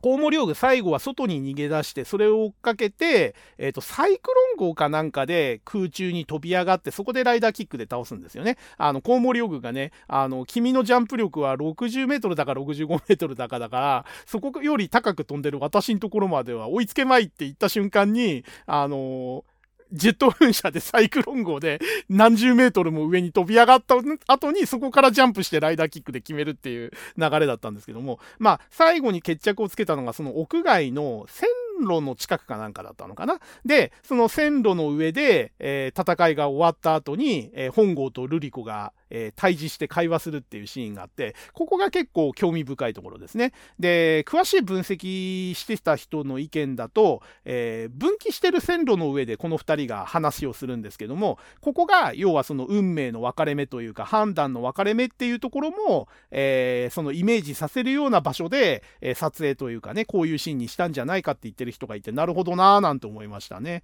で、えー、この線路の上で、その血まみれのそのライダーキックで血濡れになった、えー、右足ですかね、右足かなんかを、左足だか右足だかちょっと忘れましたけども、その血濡れのブーツを移した後にですね、えー、で、どうすんの？と、えー、いうことで、あなた戦い嫌だって言ったけどって、えー、本当にショッカーと戦うの？みたいな会話をルリコとするんですけれども、えー、本郷はですね、えー、僕は、えー、暴力嫌いだけれども、えー、自分の中の正義の心を信じるっていうふうにルリコに言うんですね。で、えー、そのセリフの後にルリコは、ことにしたのねっていうふうにこう付け足すんですね。えー、要は、あの彼の決意に対して、あ、そういうふうにあなたの中で決着をつけたのねっていう、えー、語尾を付け足すことによって、えー、ルリコは本郷の決心を受け入れるというシーンになってますね。えー、この辺のね、ちょっとセリフはね、若干聞き取りづらくて、えー、ことにしたのねって言って、ったように僕には聞こえたんで、多分そうだと思うんですけども、えー、僕は自分の中の正義の心を信じる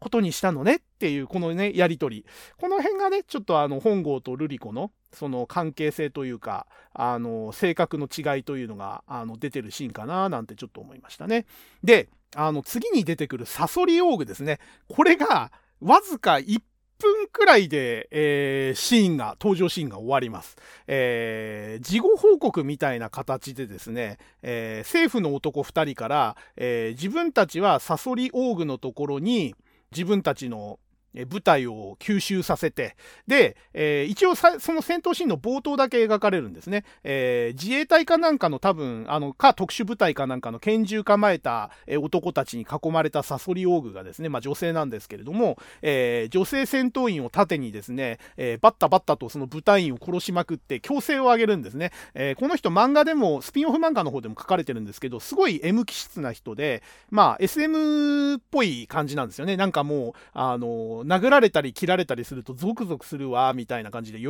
ぶみたいなね。で、相手にその危害を加えるのも非常に好きみたいな、あの、SM 気質の女性なんですけども、まあ、要は、あの、もう自分の生命が脅かされて大ピンチの場面なのに、えー、すごく喜んでるってね、エクスタシーとか言いながらね、あの、周りの隊員をバッタバッタ殺しまくってるんですね。で、自分の女性隊員たちとか、女性戦闘員が倒されても全然気にしないっていうかね。で、そうしてるうちに余裕ぶっこいてる間にですね、周りを取り囲まれて、えー、なんか、あの、あっさり制圧されちゃうとえいうことで、多分ね、この作品で唯一、えー、普通の人間たちに物量で制圧されちゃった、えー、怪人とえいうことで、弱えなって感じなんですよね。で、えー、まあ、この報告を受けて、ルリコは、えー、良かったと。えー、いうふうに言うんですね。なぜかっていうと、このサソリオーグが持ってる毒っていうのが、えー、本郷みたいなね、その、上級の構成員が、えー、まあ、いわゆるその怪人オーグたちでも、えー、食らったら、あの、死に、死を免れないくらいの猛毒なんだと、えー、いうことで、え直接対決しないで、あなたたちが処理してくれたのは助かったと、えいうことで、え感謝、感謝っていうかね、ありがたいって言うんですけれども、本郷自体は自分が戦ってたらね、こんなにその一般の普通の人たちに犠牲を出さずに済んじゃ済んだんじゃないかということで、ここでもちょっとね、あの、自分が戦ってればもうちょっとうまくいったんじゃないかみたいなことを言ってね、ちょっと、あの、気に病むんですよね。この辺がだからその、本郷武史君の優しいところというかね、あの、自分が手が届かなかったかもしれないところまでちょっと気を回しすぎちゃうというか、まあそういう感じですね。はい。あ、で、えっ、ー、と、怪人のその補足だけちょっとここで付け加えておくと、先ほどのコウモリオーグっていうのが旧作の第2話のコウモリ男のリメイクですね。で、えー、この人の幸福はウイルス散布による人類の淘汰ですね。これが彼の幸福だと、えいうことですね。で、このサソリオーグ、これですね。これが、えっ、ー、と、旧作の第3話のサソリ男のリメイクですね。で、えー、男性だったんですけれども、これが、え女性に変えられてるっていうのが大きい変更なのと、あとこのサソリ男ですね。え旧作の方では本郷武の親友かつライバルの男性という早川って言ったかな早川さんっていうそのの本郷とすごく関係が深い男性がショッカーに改造されて仮面ライダーにを襲ってくるっていう、えー、割とね、ちょっと、あの、ウェットというかね、あの、重めの話だったんだと思うんですけれども、えー、この辺がね、あの、全然関係ない、あの、キャラに変更されたということで、まあ、こういう改変にしたのはなんだか、まあ、あの、本郷武に寄せちゃうと、いろいろそこで時間取られちゃうんでっていうのもあって、もう大胆に変えたのかなという感じがしますね。で、ちなみに、えっ、ー、と、後でちょっとキャストについては触れようと思ってるんですけども、えー、このサソリオーグをやったのがシークレットキャストになってまして、僕もね、出てきた時気がつかなかったんですけども、これなんと長澤まさみなんですね。わずか1分ないぐらいの、えー、シーンなんですけども、長澤まさみここでこんな役で出して使い捨てちゃうんだみたいなね、すごくもったいない使い方というか、贅沢な使い方というかね、まあそういう感じの怪人でしたね。はい。で、えー、実はこのサソリオーグを政府筋の人間が犠牲を出しながらも自分たちで排除したっていうのは実は、えー、理由があったっていうのがこの後明かされるんですけども、まあ、そこにつながる話が次の八オーグの、えー、戦闘ですね。で、え政府からは、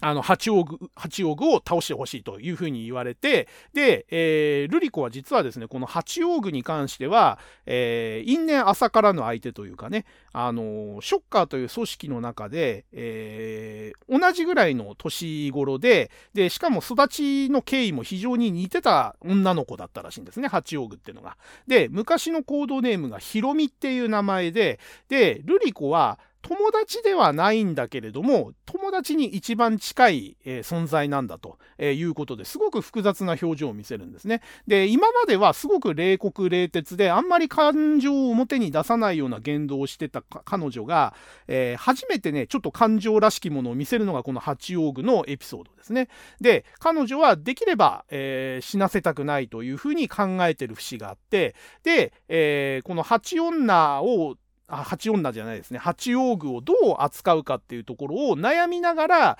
えー、ルリコと本郷は会いに行くわけですね。で、この会いに行くシーンが面白くてですね、あの、商店街歩きながら、その話をしてるところに、どんどんどんどんこう、後ろにですね、あの、市民がゾロゾロゾロゾロ、あの、整列してついてくようなシーンになってて、で、えー、後ろにそいつらがついてるのに気がついた本郷が、えー、ルリコを止めて、で、えー、振り返ったら、えー、非常にに大勢のその市民たち、まあ、八王子の手下になっちゃってる市民に、えー、囲まれてたというシーンになってて、で、そこで、えー、八王子様がお待ちなんで、えー、ついてきてくださいという案内があって、え、八王子のアジトですね、え、支配してるビルのところに案内されるわけですね。で、え、八王子はですね、彼女自身もやっぱりルリコと、まあ、本気かどうかまではわかんないんですけども、まあ、表面上は戦いたくないということを言って、え、ショッカーに戻ってらっしゃいと、ー、いうことを、えー、言うわけですね。で、まあ、ルリコと本郷は、えー、それはできないということで拒否したところで、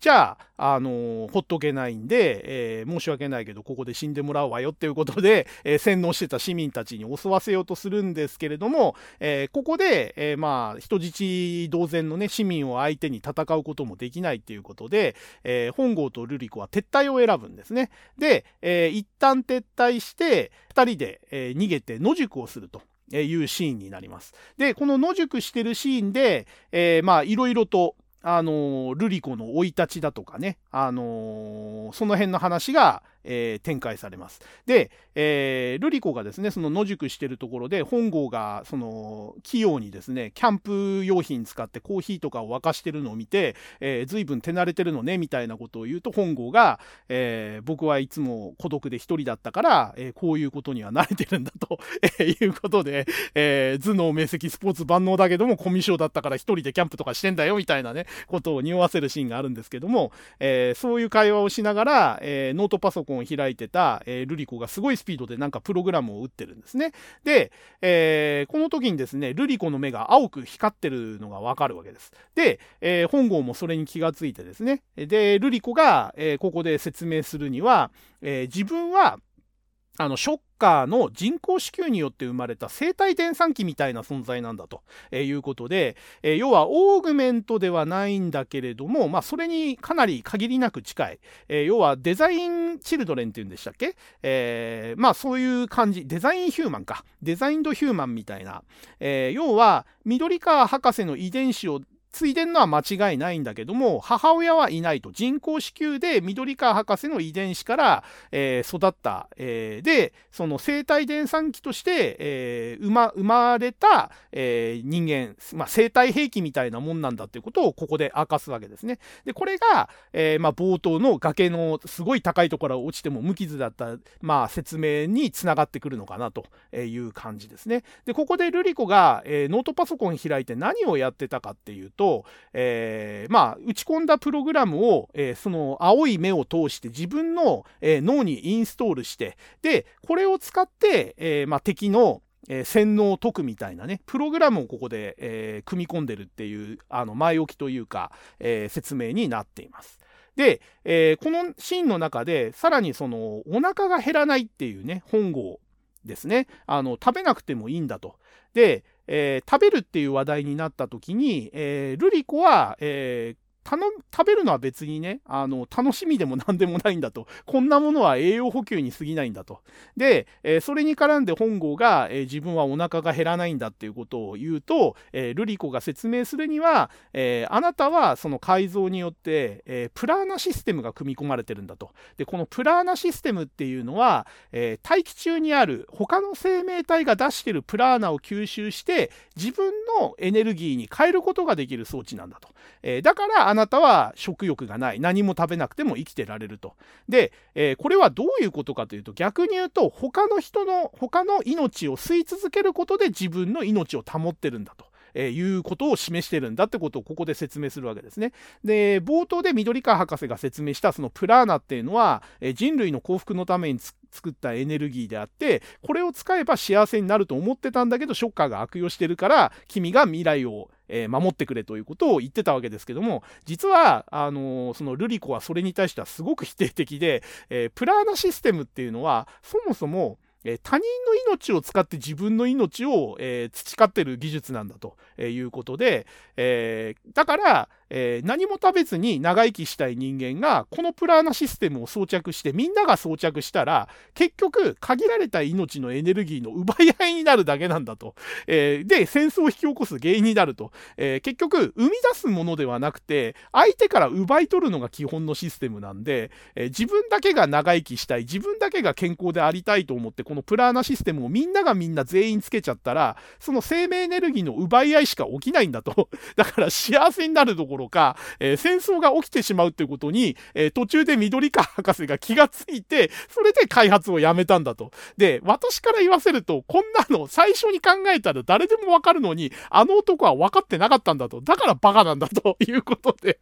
ここでルリコがかなり緑川博士にディスるんですね。あの、頭はいいはずなのに、なんでね、こんなプラーナシステムなんて作ったら、奪い合いになって戦争になる原因にしかならないってことになんで気がつかないんだってことで、ここですごくルリコは緑川博士を批判するんですね。で、まあ、こういう会話をやってる間に、えー、いつの間にかですね、その野宿してるところに、また、あのー洗脳された市民たちが迫ってて、で、それに気がついた二人はそこを逃げ出すんですけれども、えー、先ほどですね、あの、食事は栄養補給に過ぎないって言ってたはずのルリコがですね、えー、その食べかけで残ってた食べ物を急いで全部食べるんですね、口いっぱいに。で、このシーンを見てね、なんかルリコって、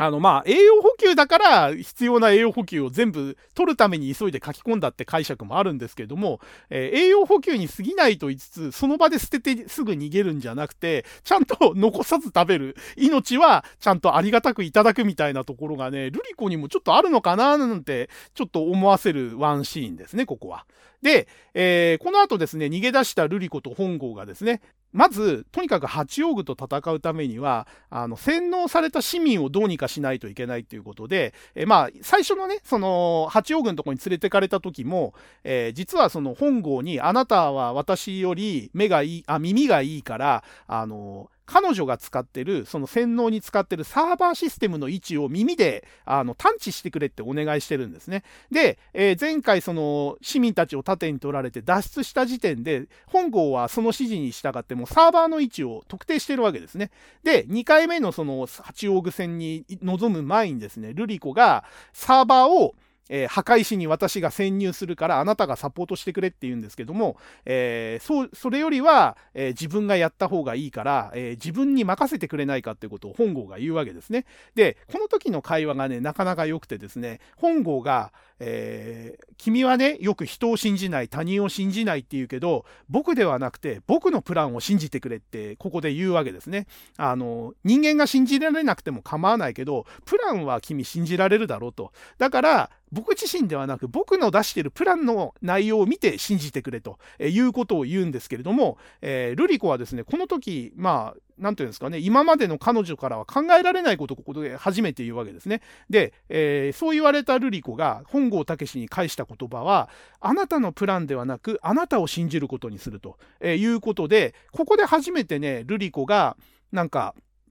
あの、誰も信じない、他人は基本的に信じませんっていう心情だったルリコが、あなたのプランじゃなくて、あなただから信じますよっていう意思表示をするっていうこの会話シーンがあって、このね、八王具のそのエピソードの中では、かなりまあ重要というかね、あの心情の変化とか、えー、本郷と瑠璃子の関係性を変わったと示す、あのシーンの一つかなということですね。で、えー、先に、えー、ルリコが、まあ、八王具のアジトに行って、一人で行って、で、また八王具と会話を交わしてるんですけれども、えー、お付きがいなくていいのと、あなた一人じゃ何にもできないわよって八王具に言われるんですけれども、本郷はですね、実はその、あの、上空からヘリコプターかなんかに乗っていて、えー、そこから、えー、まあ、ヘリコプターだと音がしちゃうからね、無人戦闘機みたいですかな？あのーなんか無音で飛べるステルス戦闘機だか爆撃機だかみたいのに乗ってて、多分それ政府筋の男から、あの、提供してもらったやつだと思うんですけども、まあそこから、あの、上空から、えー、飛び降りて、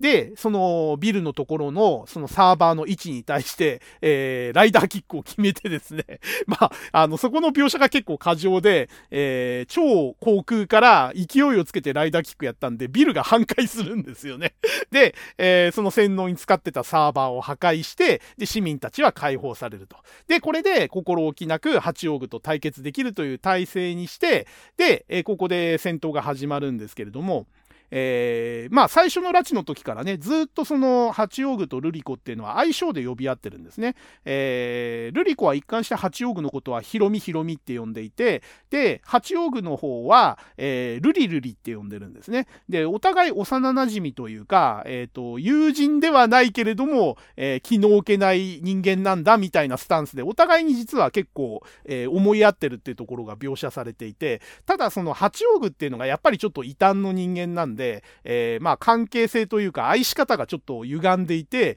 えー、私はルリルリが嘆き悲しむところが見たい、泣いてるところが見たいっていう、あの、欲望を持っていて、まあ、あの、この辺がね、いわゆるそのネット上で殺伐ゆりだって言われてるところなんですけれども、あの、歪んだその女性同士の、友情なのか愛情なのかよくわかんない感情が渦巻いてるドロドロした感じのとこなんですけれども。まあ、あの、そういう感情で、八王具の欲望っていうのは、まあ、人を支配したいっていうのと、あと、まあ、個人的にはルリコの、えー、泣き顔が見たいと、彼女を困らせたい、まあ、自分に依存させたいみたいなね、あの、そういうところがあるっていう、あの、描写で書かれてます。で、八王具って、あの、和風の着物を着た、あの、ちょっとスタイリッシュなキャラで、で、原点になった八女とね、かなり変わってるんですよね。この八王具の元ネタになったのが、旧作の第8話ですかね、に出てきた八女っていう怪人のリメイクなんですよね。で、八女っていうのは、えー、なんか全身タイツみたいな、あの、女の人が、あの、怪人だったんですけれども、えー、武器がですね、レイピアみたいな、まあ、蜂の針をイメージした、あの、細身のサーベルを使って戦うキャラだったんですけれども、まあ、この新仮面ライダーではアレンジされて、えー、基本的にその和風の着物をまとって、で、使うのも日本刀っていうね、かなりあの和風寄りにあのアレンジされたキャラになってて、なかなかかっこいい、スタイリッシュな、あの、感じのキャラになってますね。で、えー、このヒロミっていうコードネームですね。あの、八王具になる前の名前。えー、これが、まあ、漫画版とかテレビ版でも、えー、ルリコの友達として出てきた、えー、キャラがヒロミっていう名前なんですね。で、こういうところも、あの、旧作オマージュがされてると。えー、いうことですね。で、まあ、日本刀を使った、えー、切り合いが得意ということで、えー、まあ、本郷と戦うんですけれども、まあ、ちょっとね、ここがね、賛否両論ある戦闘シーンで、え CG バリバリ使っちゃってね、ちょょっとね、動きとかがね、カクカクしてるんですよね。で、いかにも、その、なんて言うんですか、あの、コンピューターグラフィックで作ってますよ、みたいな感じのところになってて、ここがかっこいい、よく見えるっていう人と、すごくチャチく見えるって人がいて、どっちかっていうと僕は後者だったんですね。えーって感じで、もうちょっとね、なんか生身の切り合いが見たかったというか、あの、スピード感を出したかったっていう、その意図はわかるんですけど、それだったらせめてもうちょっといい CG にしてよっていう感じがちょっとしてね、ここはちょっと僕は個人的にはあまり評価できないかなと。で、あと、ここ以降、あの、顕著なんですけれども、戦闘シーンが暗いところで行われることが増えていって、非常に見づらいんですね。ただでさえごちゃごちゃしていて、あの、認識しづらい戦闘シーンが暗闇で行われることによって、えー、なんか暗いところで目だけ光ったり、その攻撃の奇跡とか火花が散るみたいな描写だけで、なんかそのかっこよさを表現しようとしてて、だこれが合う人と合わない人でかなりここはバッサリ評価が、えー、分かれるシーンになってますね。あの、面白いのが、まあ、口癖がやっぱりこの子も設定されてて、あららとか、あららとかね、あの、あららが、その、口癖になってて、多分ね、この映画の中で7、8回言ってるかな。なんか、何かあるたんびに、いろんな抑揚で、あらら、あららっていう感じでね、あの、ちょっととぼけたというかね、あの、余裕を見せつつ、相手をおちょくるみたいな、あの、そういう感じの口癖で戦うんですけれども、えー、結局最後ね、日本刀を、その、本郷仮面ライダーの胸に突き刺すんですけれども、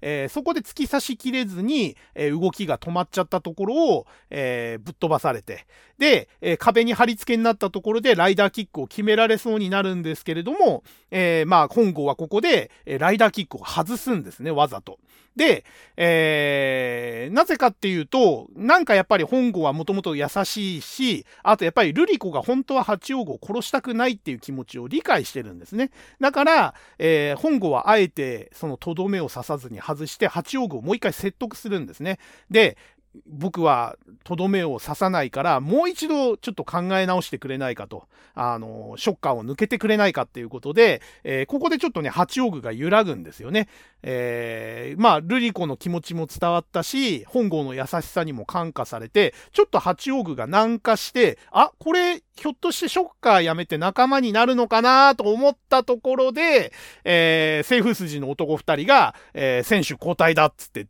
ここで乱入してくるんですね。えー、まあ、君たちが殺せないんだったら私たちが、えー、決着をつけるということで、えー、サソリオーグからですね、え取り出した毒を詰めた弾丸を使って、え拳銃を彼女の胸に撃ち込むんですね。で、彼女は拳銃の弾丸ぐらいじゃ自分は死なないと思ってるんで、ああなたたち私を殺そうというの？と、え拳銃なんかじゃ私は死なないわよって言って、避けないんですよ。で、その余裕を見せてる彼女の胸にズドンと一発その毒が入った弾丸を打ち込んだら、えー、そのサソリオーグの毒が効いてですね、えー、ハチオーグは死んじゃうわけです。で、その時にも、えー、ハチオーグは、あららって言って、こう死ぬわけですね。で、えー、最後消滅しながら、ハチオーグは、えー、ルリコに対して、えー、せめてあなたに殺されるんだったら殺されたかったと、えー、言いながら、えー、命を落とすと。で、泡になって消滅するというシーンになってます。で、えー、ルリコはですね、その八王具の、えー、独白と最後を見て、えー、感情を揺さぶられてですね、え初めてここで涙を流すんですね。え本郷に対して、ごめんって言ってたかな？なんかちょっと胸を貸してって言って、え本郷の胸に顔を預けて、そこで、え泣くと。えいうシーンでここは終わるんですね。で、えー、ここの、えっ、ー、と、一連のシークエンスですね、8オーグとの、えー、シークエンスのあの大きな意味っていうのは、えまあ一つは、えー、本郷と瑠璃子がかなりこう意思疎通というかねお互いの思惑を、えー、理解しつつあるっていう表現があったっていうところと瑠璃子がやっぱり感情表現があったんだと。えいうことですね、えー、友人だと認識していた人間がいてその子の死に涙を流すっていう人間らしさがあった。もしくは人間らしさが出てきたと。いうところを、えー、まあ、表現できてる。であと最後にやっぱり涙を流す時に一人で流すんじゃなくて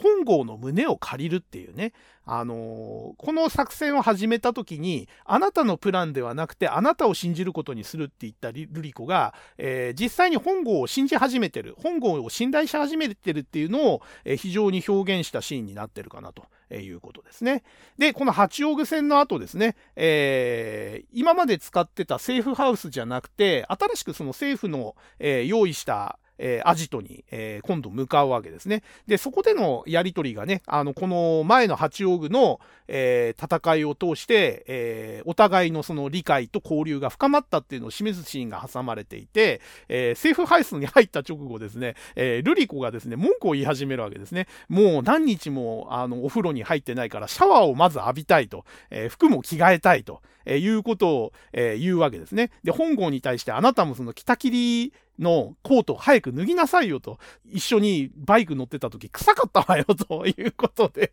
香港が自分の服の匂いを嗅ぐっていうあのシーンがあるんですけども、要はその、今までだったらそういうことも気にしなかったのに、自分の体臭も気になるし、相手の体臭も気になるみたいなね、あのルリコと本郷の距離感が縮まってるというか、お互いっていうかね、ルリコが本郷のそういう、えー、匂いとか自分の匂いに対して気を使うというかね、あの、気になるっていうところに変化が出てきてるっていうのと、その匂いに対しても遠慮なく言えるような仲になってるというかね、あの、今まではそういうことにすら言及もしてなかったのに、あなた臭いわよと。で、私も臭いかもしれないから早くシャワー浴びたいと、えー、いうことを明けすけにね、言える関係になったっていう感じの、えー、描写になってるのかなという気がします。で、ここで政府の人間が、あの、ルリコの着替えを差し入れしてくるんですけども、その差し入れしてくる紙袋のね、表面に書かれてる、あの、ロゴが、アミーゴって書いてあるんですよ。で、これが、えっ、ー、と、旧作のテレビ版のところで出てきた、これのロゴと全く同じということで、ここら辺がちょっと仕込みが入ってるとですね。で、えー、この着替えのシーンの直後ぐらいですかね、あの、きあの渡された着替えをして着替え終わった時に、まあちょっとこの辺も細かいやり取りあるんですよね。なんかもうちょっと近くに来なさいよって本郷に言うんですけれども、本郷が、いや、今、今君が着替えてるから僕はこれぐらい離れてた方がいいっていうふうに、あの、本郷は遠慮するんですね。ところが、えっ、ー、と、この辺でね、急速にね、ルリコが出れるんですよね。あの、今までツンツンしてたのが急にデレてきてですね、あの、いいからと。えー、トイレのの時以外はずっと私の隣にいなさいと。で、でも、変な気は起こさないでねっていう風に釘を刺すんですね。で、この辺がね、なんかあのー、エヴァンゲリオンのアスカっぽいっていうかね、近づいてほしいけど、あの、決定的なところは、ちょっとシャットアウトするわよ、みたいな。私の都合のいい彼でいてね、みたいなね。なんかそういう感じの出れ方になりつつあるんですよね。で、この辺のね、解釈っていうのは、まあ僕はアスカっぽいなって思ったんですけど、えっ、ー、と、誰かのこの感想では、これ、変な気は起こさないでって言ってるけど、本当は手を出して欲しかったんじゃないかみたいなことを言ってる人もいて、まあ、要は、隣にいて、ずっとトイレ以外はそばにいてってことは、それだけまあ信頼もしてるし、まあ何かあっても許すわよ的な空気は確かに感じるんですよね。でも、変な気は起こさないでねっていうのが最後の防波堤というかね、あの、エヴァのアスカが言ってたジェリコの壁じゃないですけど、あの、一線は越えないわよみたいなことを自分は言うんだけれども、でもどう考えたってこれ、一線越えられてもしょうがない距離感で、あとね、あの、許可範囲なわけなわけですよ。だこの辺をね、どう解釈するかっていうのが面白いとこなんですけども、まあ、あの、本郷くんは、あの、過激化で僕年人なんで、まあ、言われた通り何にも変な気は起こさないわけですね、ここは。で、これがね、後々ちょっとどうなのかなっていうところにもなってくるのかなって感じはしますね。はい。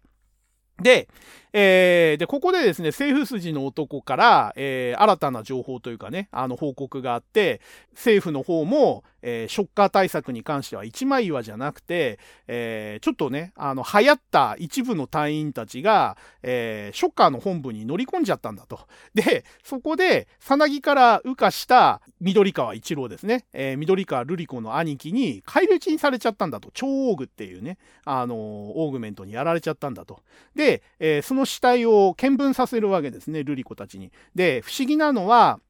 彼らには致命傷らしいものが何もないんだと、すごく綺麗な遺体なんだと、えー、何も傷がないのに死んでるっていうのを見せて、で、それを見たルリコが、これは超オグの仕業だっていうふうに指摘するんですね。で、なんでその超オグっていうのはこんなことができるのかっていうのを、ここでいろいろルリコがまた説明するわけですね。で、超オグっていうのは、えー、先ほども言った通り、ルリコのお兄さんにあたる、緑川博士の息子にあたる人間なんだと。で、この超オーグは、プラーナそのものを操る能力を持っていて、え彼がやったのは、その人間の体内の全てのプラーナを根こそぎ奪ったせいなんだとえいうことですね。で、えー、プラーナを奪われただけで肉体は損傷してないんだけども、これはまあ一般的には死んでるという状態になってると。で、抜き取られたプラーナも、えー、そのハビタット世界というところに送られていて、もう取り戻すことはできないと。で、つまり、えー、命のエネルギーと魂はあるんだけれども、間違いなくここに転がってる何十人っていう隊員たちの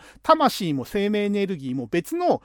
ハビタット世界というところにあるんだけれども、存在してるんだけれども、もう二度とこの肉体に戻すことはできないし、えー、この肉体はプラーナも、えー、魂ももうない状態なんで、死んでるのと同じだということだから仮想にしていいですよということを言うわけですね。で、えー、これが非常にその超具のあの厄介な能力であって目的であると。えいうことをここでずっと説明するわけですね。で、えー、このハビタット世界っていうのは何なのかっていうところで、えー、ハビタット世界っていうのはそのプラーナで満たされた世界で、えー、意識の境目がない世界なんだと。で、え一郎の目的っていうのは暴力のない世界を目指すために、え肉体を捨てるべきだと。肉体があるから暴力が発生する。他人との境目があるから暴力が発生する。だから、えー、プラーナを全部そのハビタット世界に持ってって境目がない、体が、体を持たない精神だけの境目がない世界に全員を集めることによって暴力を排除できると、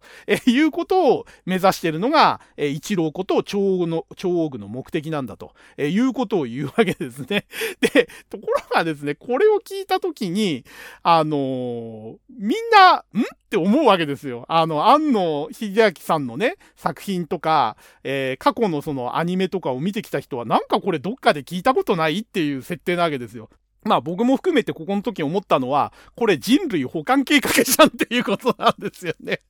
あの、新世紀エヴァンゲリオンで、碇玄道が、えー、やっていた、その人類の魂を全部一つにして全人類が一体化する世界を目指す。肉体を捨てて魂だけの存在に、の集合体になろうっていうのが人類保管計画だったんですけども、これやってることまんま人類保管計画なんですよね。だから、このね、話を聞いたときに、またあんのはエヴァンゲリオンやるんかいという感じで、えー、決着ついたんじゃないの？エヴァンゲリオンって。実は僕まだ新エヴァンゲリオン見てないんで、決着僕の中ではついてないんですけれども、また、またこれかと。また人類保管計画をやるやつが出てきたんかいということでね、これもうね、安野さんね、死ぬまで引きずるテーマなんですかね。他人との境界がない、えー、気持ちが一つになった世界を目指したいけど、それは嫌だみたいなね。まあ、これが、あの、ショッカーというか、あの、今回のこの映画のラスボス的な存在の超奥が目指す世界だということがここで明かされるわけですね。はい。で、えっ、と、この後ですね、えー、じゃあ、その超大具を一刻も早く止めなければいけないと、えー、いうことで、えショッカーのその本部にですね、本郷とルリコが乗り込むわけですね。で、え なんでそのショッカーの本部に簡単に乗り込めるのかとか、まあ、この辺はもう完全に、あの、はしょられてます。で、え対峙した一郎からですね、あの、本郷が聞かれるわけですね。妹とは寝たのかって 直でストレートに聞かれるんですね。で、それに対して本郷くんが恋愛関係ではない信頼関係だって答えるんですけれども、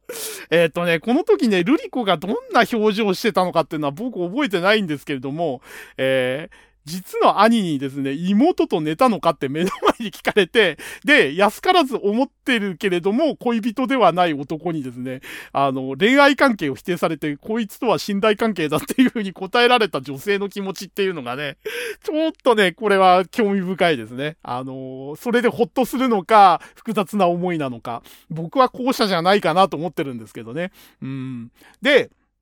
えー、ここでですね、一応あの、ルリコが戦うわけですね。あの、例の、あの、事前に用意していたプログラムですね。自分の脳に、あの、仕込んどいたプログラムを使って、一郎に接触して、で、えー、彼女が言うとこのパリハライズって言ってたかな？あの、これ造語だと思うんですけれども、要は洗脳特等か、あの、プラーナシステムを解除するみたいな、えー、そういうあの技術だと思うんですけども、えー、それをやろうとするんですけれども、えプラーナの量、絶対量が違うっていうふうに一郎に言われて、お前の、その、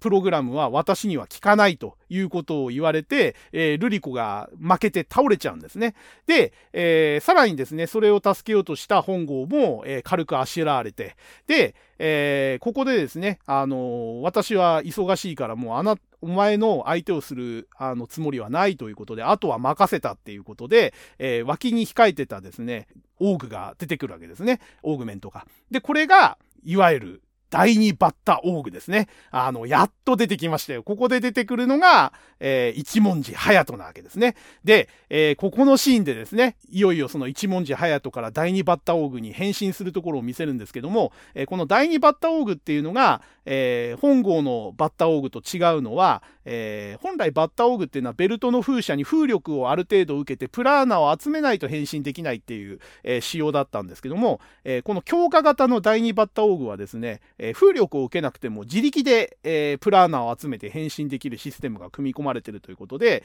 えここでですね、旧作オマージュのセリフを言いながら変身するわけですね。え確かね、僕の記憶では、お見せしよう、変身って言いながら変身するわけですね。で、変身ポーズを取るわけじゃないんですけれども、えー、お見せしようって言った後に、そのベルトの風車がパカッと開いて、シャーって回って、プラーナを集めて、えー、特にそのバイクで疾走することなく、風力を受けることなく、えー、バッタオーグに変身すると。で、変身し終わった後に、えー、旧作の2号ライダーの変身ポーズのような構えを取ると、えいうことで、オマージュになってるんですね。で、えまあ、不利を悟った本郷はですね、えここで、ルリコと一緒に、え本部を脱出して逃げるわけですね。えところがですね、え、その2号、第2バッターオーグが、え、ずっと追っかけてくるわけですよ。ただ、すぐに追っかけて攻撃できるのになぜか、そのバッターオーグ、第2バッターオーグはですね、えー、本郷を攻撃しないんですね。で、その本郷が、あの、サイクロン号で逃げながら風力を受けて、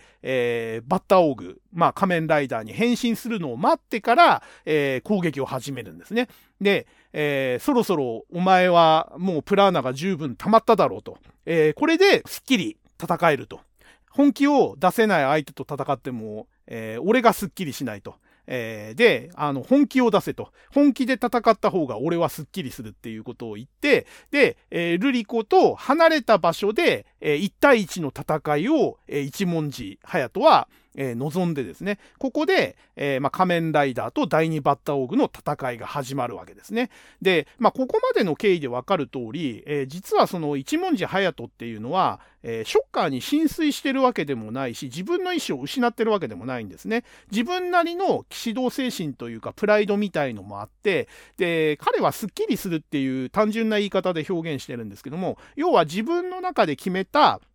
なんかその心情ポリシーみたいなものがあって、えー、それを満たしたいっていうのがどうも彼の幸福の基準っぽいんですよね。で、彼の中では、えー、やはりその正々堂々と力と力を全力でぶつけ合うのが、えー、やりたいことなんだということで、え余裕を見せてるというよりは、まあ、まあ余裕もあるんでしょうけどね、強化型だから。だけど、えー、やはり仮面ライダーを倒すには、えー、自分の全力でぶつかりたいっていう欲望があって、まあそれを満たすために、えー、あえて、あの、プラーナが溜まるまで待って、変身がちゃんとできて、で、ルリコをその気にしないで戦える場所まで、え用意してから、そこで初めて全力で戦い合うということを始めるわけですね。で、こういう、その彼の一連の行動とか言動を見てて、本郷は彼が真の悪人ではないっていうのをやっぱり感じちゃうわけですね。で、えー、彼はやっぱりね、どこか全力で戦ってくれって、戦った方が俺がスッキリするって言って戦い始めたにもかかわらず、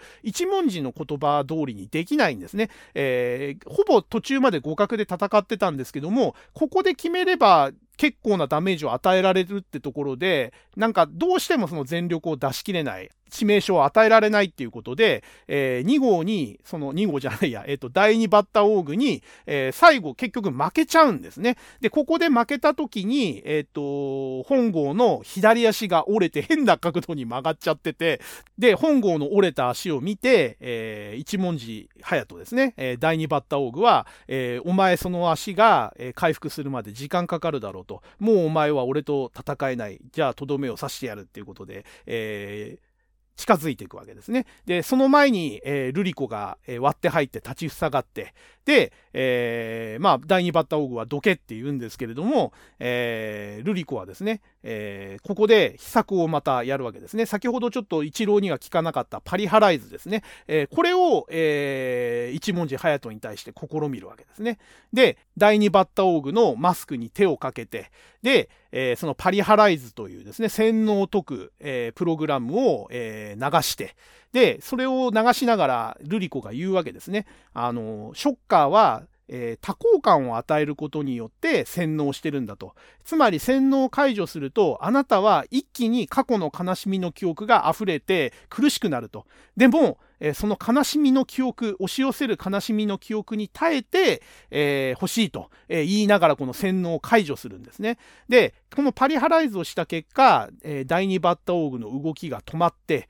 えー、で、その動きが止まった第2バッターオーグの仮面をルリコがゆっくり外すんですね。で、外すと、その下には素顔の一文字が、えー、滝のような涙を流しながら号泣してるんですね。あの、洗脳が解けて、えー、過去の自分のその絶望に至った悲しい記憶ですね。その洗脳される前になんで絶望してたかっていうことを、その多幸感で与えられていた、えー、洗脳から解けた瞬間に過去の辛い記憶が全部蘇ってきて、で、涙を流して洗脳が解けたっていうことがここでわかるわけですね。で、えー、その涙を流して、えー、耐えているその一文字に対してですね、えー、ルリコがまた、あの、自分のコートから赤いマフラーを出してですね、あの、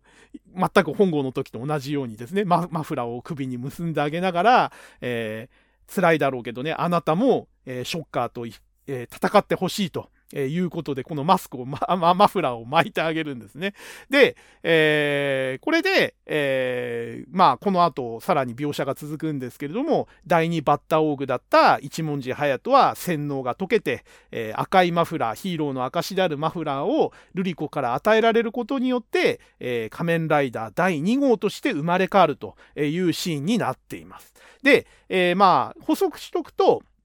この2号ライダーとの戦闘シーンでですね、あの、1号が、えー、足を折るっていう、えー、シーンがあるんですけども、これが旧作のまあ出来事のオマージュになってるわけですね。えー、昭和の仮面ライダーを語るのところで聞いた方はわかると思うんですけれども、えー、2号ライダー登場のきっかけっていうのが、1号ライダー役をやっていたあの藤岡弘さんがバイク事故で足を骨折したことによる代役で、えー、苦肉の策で誕生したのが2号ライダーだったんですね。で、この新仮面ライダーでも2号が誕生する経緯が、1号が足を骨折したっていう、それで戦闘不能になったところで洗脳が解けて、えー、2号ライダーとして、えー、誕生したというところで、まあ、旧作の、その、偶然の事故をきっかけとした2号ライダー誕生の流れを、まあ、ストーリーにうまく組み込んで、えー、再現したという、まあ、オマージュ的な、えー、内容になってると。え、いうことですね。で、ここで、まあ、終わってれば、めでたしめでたしで、これから、まあ、ルリコと、えー、ダブルライダーの3人体制でショッカーと戦うのかなと思っていたら、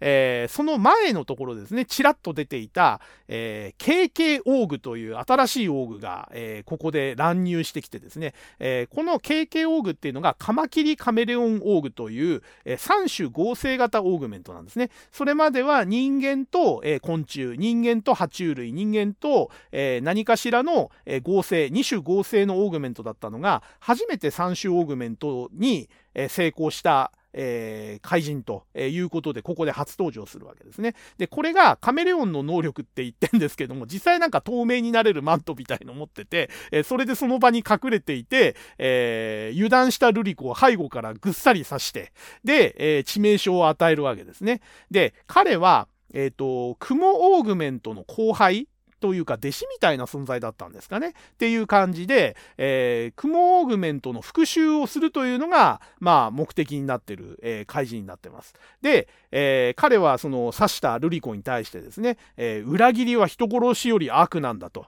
で、敵討ちは人助けより、えー、善なんだと、えー、いうことで、自分のそのポリシーというかね、あの考えをここで展開、あの改陳するわけですね。えー、裏切りはもうどんとんでもねえ悪なんだと、ショッカーを裏切って雲先輩を殺したことはとんでもない悪だと。で、その雲せ雲先輩の仇を討つのは、人を助けるよりも尊いことだ、正しいことなんだっていうのが、まあ、このカマキリ、えー、カメレオンウォーグの主張なわけですね。で、えー、で、この雲先輩の復讐を果たした、えー、KK オーグに対してですね、えー、動けない本郷に代わって、えー、先ほど洗脳が解けた、一文字隼人が、えー、KK オーグと対峙して、で、えー、結構ね、ここ、あの、3種合成オーグメントの割には、そんなに強くなくてですね、2号に、あの、その、第2オーグメント、一文字隼人に圧倒されて、結構あっさり、えー、KK オーグはやられます。で、えー、その戦ってる最中にですね、あの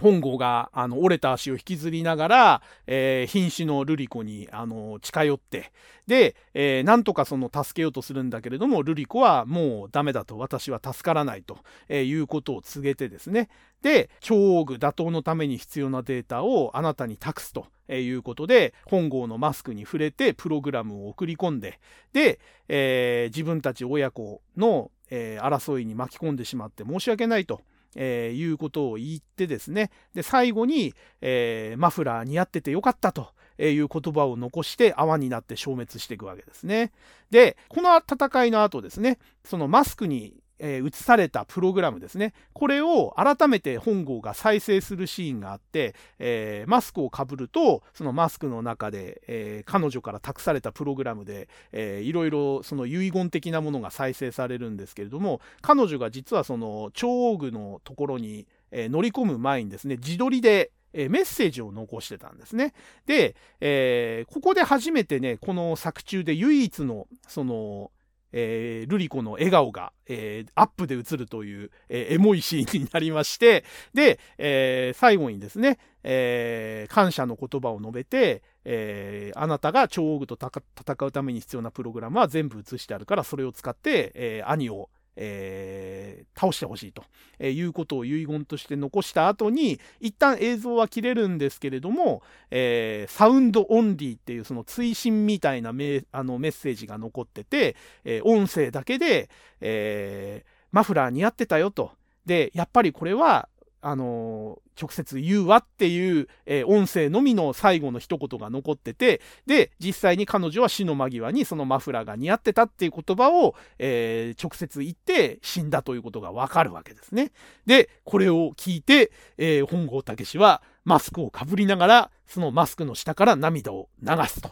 えいうシーンになってて、まあ、この新仮面ライダーで一番エモいシーンですかね。あの、評価が分かれてる中でも、まあ、この、えー、ルリコの死の後の、その遺言メッセージ。まあ、ここがね、ちょっとやりすぎというか、臭いというかね、狙いすぎっていう人もいるんだけれども、まあ、素直に受け止めれば、えー、感情をあまり出さなかったルリコが、えー、初めてその笑顔を見せて、そして、えただ、あの録音メッセージというかね、あのー、そうそういう、えー、データ越しに伝えるんじゃなくて、直接、えー、自分の思いを相手に伝えたいっていうのを宣言して、で、実際にその通りに直接伝えて、え死んでいったというところで非常にエモいシーンになってますね。僕はこの作品の中で、まあ、1、2を争うぐらい好きなシーンですかね。はい。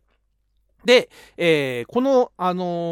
ー、ルリコの遺言を受けてですね、本郷はいよいよ超王具と、えー、対決する、え決心をするんですけれども、え一文字にですね、一緒に戦ってくれないかと、ショッカーと戦ってくれないかということを直接伝えるんですね。で、一文字は、あの別にショッカーと戦うこと自体に異論はないと。で、えー、マフラーを与えてくれて、えー、自分の洗脳を解いてくれたお嬢さん。まあ、あの一文字隼人はあの一貫してルリコのことをお嬢さんお嬢さんって呼ぶんですけれどもあのお嬢さんへの恩義も感じてるんだけれども、えー、俺は一人がいいんだと。えー、で、ここでね、バイクになぞらえて自分の心情を伝えるんですけどね、これも結構エモいですね。えー、俺はバイクが好きだと。えー、バイクは孤独を癒してくれるっていうか孤独が楽しくなるみたいなことを言うんですね。で、この辺がね、結構バイク乗りの人にも好評なセリフで、えー、非常にあの、エモいシーンですね。で、えー、まあ、一言で言うと、えー、俺は群れるのが好きじゃないと。で、特にあの、フリージャーナリストをやってたから、政府のやつらとつるんでる、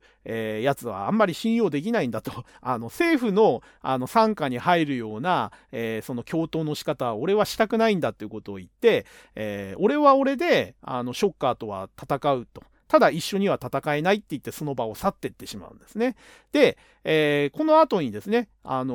ー、本郷は、えー、政府の男たちと会話するんですね。で、いよいよちょっと超王と戦うということだけれども、まあ、ルリ子さんも死んじゃったしみたいな話をして、えちょっと落ち込んでる本郷に対して、えまあ、政府の男がですね、ここで初めてちょっと感情らしいというかね、あのちょっと親身になった感じのアドバイスを送ってて、えまあ、あの竹野内豊の方ですけれども、本郷には本郷の、えその乗り換え乗り越え方をすればいいと、えいうことをあの諭すわけですね。あの自分あなたには結局人にはみんなそれぞれ絶望があってその絶望っていうのはその人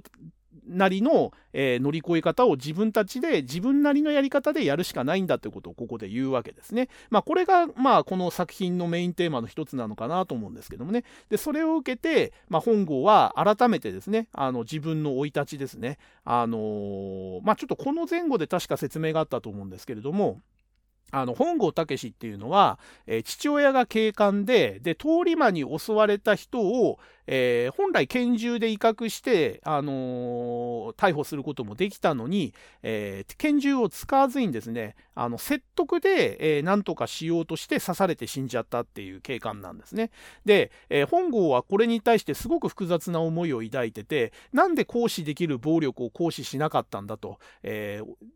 お父さんは優しすぎたんじゃないかだから犠牲になっちゃったんじゃないかと思ってるんですけれどもでもそれを肯定してる自分もいるわけですね、えー、人に優しくありたい。でそれで人を助けられるんだったらそれが一番なんだ。でもそれをしたことによって暴力を使わなかったことによって自分が犠牲になってしまったことはそれは認めるべきなのかどうなのかっていうのをずっと本郷は悩んでるわけですね。で自分自身が実際に暴力を手に入れてそれを行使することによって今人を助けてるんだけれども、えー、それがが本当に正しいのかどうかっていうのはずっと葛藤してるわけですね。で、ここで本郷は、えー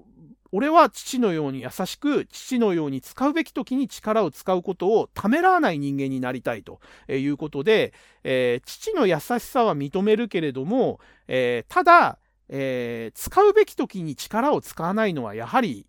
違うと。え、使うべき時はやはり自分で考えて使って人を助けたいんだということをここで初めてはっきり宣言するんですね。でここがやっぱり本郷くんのそれまでうじうじ悩んでたところで、えー、すっぱりねそのルリ子の死というものを、えー、経験して変わってきた考え方なのかなと。えー、結局ですねあの第2バッターオーグとの戦いで自分が負傷してなければひょっとしたら、えルリ子は助かってたかもしんないっていう後悔もあったのかもしんないですね。でまああの結果的に自分が非常になりきれなくて第2バッターオーグに足を折られて動けなくなった結果、えー、まあ、回り回って KK オーグに、えー、ルリコを殺されてしまったということで、まあ、そこの公開がやはり力を行使すべきとこでは行使すべきなんだというところのあの思いの変化につながったのかなということですね。で、えー、本郷は、まあ、一文字と協力してやりたかったんだけども、一文字には断られてしまったので、えー、まあ、単独で、えー、ルリ子の残したプログラムをたずあの自分のマスクの中に、え持った状態で、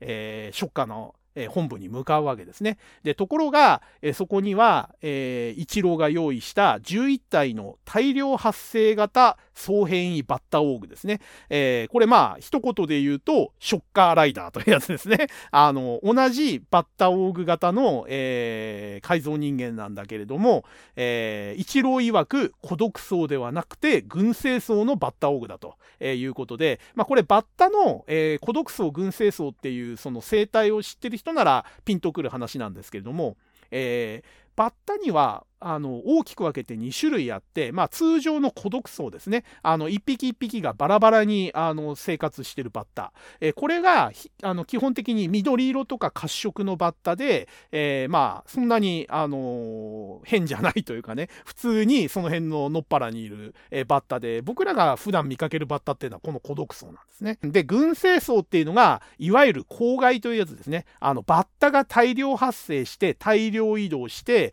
農作物とに致命的なダメージを与えるあのそのその時に発生する大量のバッタこれが群生層ですね。で、これが基本的に、えー、濃い褐色だったり黒色だったりする凶悪なあのバッタで、で、あの、これがね、あの、非常にその仮面ライダーとショッカーライダーの対比になってて、あの、面白い説明になってますね。実際にここで出てくる、その、バッターオーグですね。ショッカーの用意したバッターオーグ11体も、えー、黒色がベースになってる、えー、凶悪な、えー、凶暴な攻撃性を持ったバッターオーグということで、えー、11体の、えー、バッターオーグが乗るオートバイとバイクチェイスをしながらですね、えー、マシンガンでバンバンに撃たれまくってですね、あの、1号大ピンチになっちゃうわけですね、仮面ライダーは。で、えー、この黒いね、マスクっていうのが、まあちょっと暗いシーンなんでよく見えないんですけれども、えー、おそらく旧作の、えー、黒っぽい仮面で作られていた桜島1号っていうバージョンの1号をモチーフにしているデザインなのかなと思うんですけども、残念ながらちょっと真っ暗いな、あの、暗いシーンなんで、実際のその、あの敵のバッタオーグがどういうデザインかっていうのは細かいとこ確認できないんですよね。だこの辺は、あの、後々出てくる資料集とか、あの、公開される写真とかでその辺がわかるのかなって感じがしますけれども、ひょっとしたら、えー、桜島1号のオマージュのデザインになってるのかなという気がします。で、えー、大ピンチになる仮面ライダーなんですけども、実はですね、そのショッカーの本部に向かう本郷を一文字は見ていて、えー、見ながらですね、その本部に向かっていく、あの本郷の後ろ姿を見ながら、一文字がボソッとですね、えー、群れるのは好きじゃないが、まあ、今回は特別だということで、実はあのその後追っかけて、えー、助けに入ってくれるんですね。で、えー、ここがね、あの、旧作見てた人間だとかなり痺れるシーンだし、まあ、今回が初見の人でもかなり一文字かっこいいなっていう、えシーンになってるかと思うんですね。あの、11体に囲まれて大ピンチだった、えー、仮面ライダーのところに、えー、その一文字が駆けつけて、えー、キックで、え周りを囲んでたライダーを、あの、バッタオグを何何人かぶっ飛ばした後にですね、え俺はショッカーの敵、そして人類の味方、仮面ライダー第2号みたいな、ちょっとね、細かいセリフ忘れてるんですけれども、え多分ね、旧作のその、仮面ライダー2号が初登場した時のオマージュですね。えー、そのセリフを言ってですね、あの、自分は仮面ライダー2号だと。第2号だということで、初めてここで仮面ライダーを名乗って1号の味方として、えー、ここで参戦するわけですね。で、えー、で、結局、ここで、えー、このバッタオーグたちを、あのー、倒していくんですけれども、ここのシーンもね、非常に CG 丸出しで非常にもったいないなっていう感じが僕はしますね。あのー、ただでさえ暗いシーンで、えー、見づらい上に、あのコンピューターグラフィックの、あの、早回しみたいな感じで、えー、カメラワークもね、かなりその見づらい感じになってて、何が起こってんのかよくわかんないですね。とにかく激しく戦ってんのはわかるんだけれども、えー、なんだかごちゃごちゃごちゃごちゃやってるうちに、なんかバッターオーグ全滅してたね、みたいなシーンになっちゃってて、ここはね、せっかくその仮面ライダーと同じ能力を持った敵と、えー、死闘をするっていうシーンなんで、えー、もうちょっとね、こう、ゆっくりというか見やすい感じで、えー、ためを作ってね、あの、時間をかけてちょっと描いて、欲しかったなっていうシーンですね。この2号がね、登場して、えー、初めて自分は仮面ライダー2号だっていう名乗るシーンっていうのはかなり、あの、エモいところなので、ここはもうちょっと、あの、時間をかけてやって欲しかったっていうのが、えー、正直なところですね。で、えー、この戦いが終わった後ですね、会話が僕大好きで、ここもね、ちょっとあの、全部正確に覚えてるわけじゃないんで、ニュアンスだけでちょっと、あのー、感じてほしいんですけれども、戦い終わった後に、あの、駆けつけてくれた一文字隼人に、まあ、本郷が礼を言うわけですね。で、えー、本郷がすまない一文字くんって言うんだけども、えー、それを受けて一文字はね、そこはありがとうだ本郷って言うんですよね。で、えー、それを受けて本郷は、ありがとう一文字くんって言い直すんですよ。そしたら、えまた一文字がですね、そこも違うと。一文字だと、えいうふうに、あの、くん付けじゃなくて呼び捨てで言えってまた言い直させるわけですね。で、それを受けて本郷が、分かった。ありがとう一文字っていう風に言うんですよ。このね、やりとりがね、僕の中ではこの新仮面ライダーの2番目のエモポイントでしたね。あのー、非常にそのね、一文字の砕けた性格というかね、あの、すごく真面目で、あの、コミュニケーション障害って評された、その陰キャの本郷に対して、ちげえだろと、あの、ピンチに駆けつけた、その味方を名乗る男に対して、何そんな他人行儀なんだよと、もっと砕けろよと。で、すまないじゃないんだよ、ありがとうなんだよって、僕ね、この言葉好きなんですよ。あの、お礼を言うときにね、ごめんねとか、すまないねとか、言うんじゃなくて、ありがとうで返すっていうのは僕すごく好きな考え方で、で、ここでね、やっぱりそれをね、一文字があえて本郷に言わせるっていうのがすごくいいですね。で、さらに、くんくんって、一文字くん一文字くんって言ってるところを違うぞと。俺はさっきから本郷って呼んでんだから、お前も一文字って呼べよって言って、で、本郷くんは素直だから、全部それ一文字くんの言う通りにするんですよね。で、うん、わかったわかった。ありがとう、一文字っていうふうにね、あの、言い直すところがね、なんか非常にお互いの性格とね、あの、関係性が変わってくっていうところが、この短いやりとりで表現されてて、いやー、ここでね、やっぱり一文字隼人のね、株が上がった人多いんじゃないですかね。あの、出番は決して多くなくて、この映画のね、後半多分1時間もないんですよ。30分ちょっとだと思うんですよね。この一文字が出てくるシーンっていうのは。だけど、その短い中でね、セリフと表情と行動ですごいインパクトを残してるのが、この一文字隼人こと仮面ライダー第2号だと思うんですよね。えー、僕はね、もうこの、あの、最初のね、その登場シーン、1号と2号の対決のシーンと、この1号を助けに来て仮面ライダーイダー2号を名乗って、えー、この本号とエモい会話をする。このシーンだけでもの一文字隼人と仮面ライダー第2号が大好きになっちゃいましたね。あの、そういう方結構多いんじゃないですかね。この映画で一番好きって言われると、まあ、緑川瑠璃子か一文字隼人かなと。えー、本郷武史はやっぱりね、ちょっとその辺でちょっと割り食っちゃってるかなという感じがしますね。で、えー、補足としてね、この、大量発生型総変異バッターオーグ11体。えー、これが何のオマージュかというと、まあ先ほど言った通り多分デザインは桜島1号って言われてる、えー、ちょっと黒っぽい、あのー、仮面ライダー1号のデザインをモチーフにしてんじゃないかなと思うんですけども、えこのショッカーライダーですね、いわゆるその偽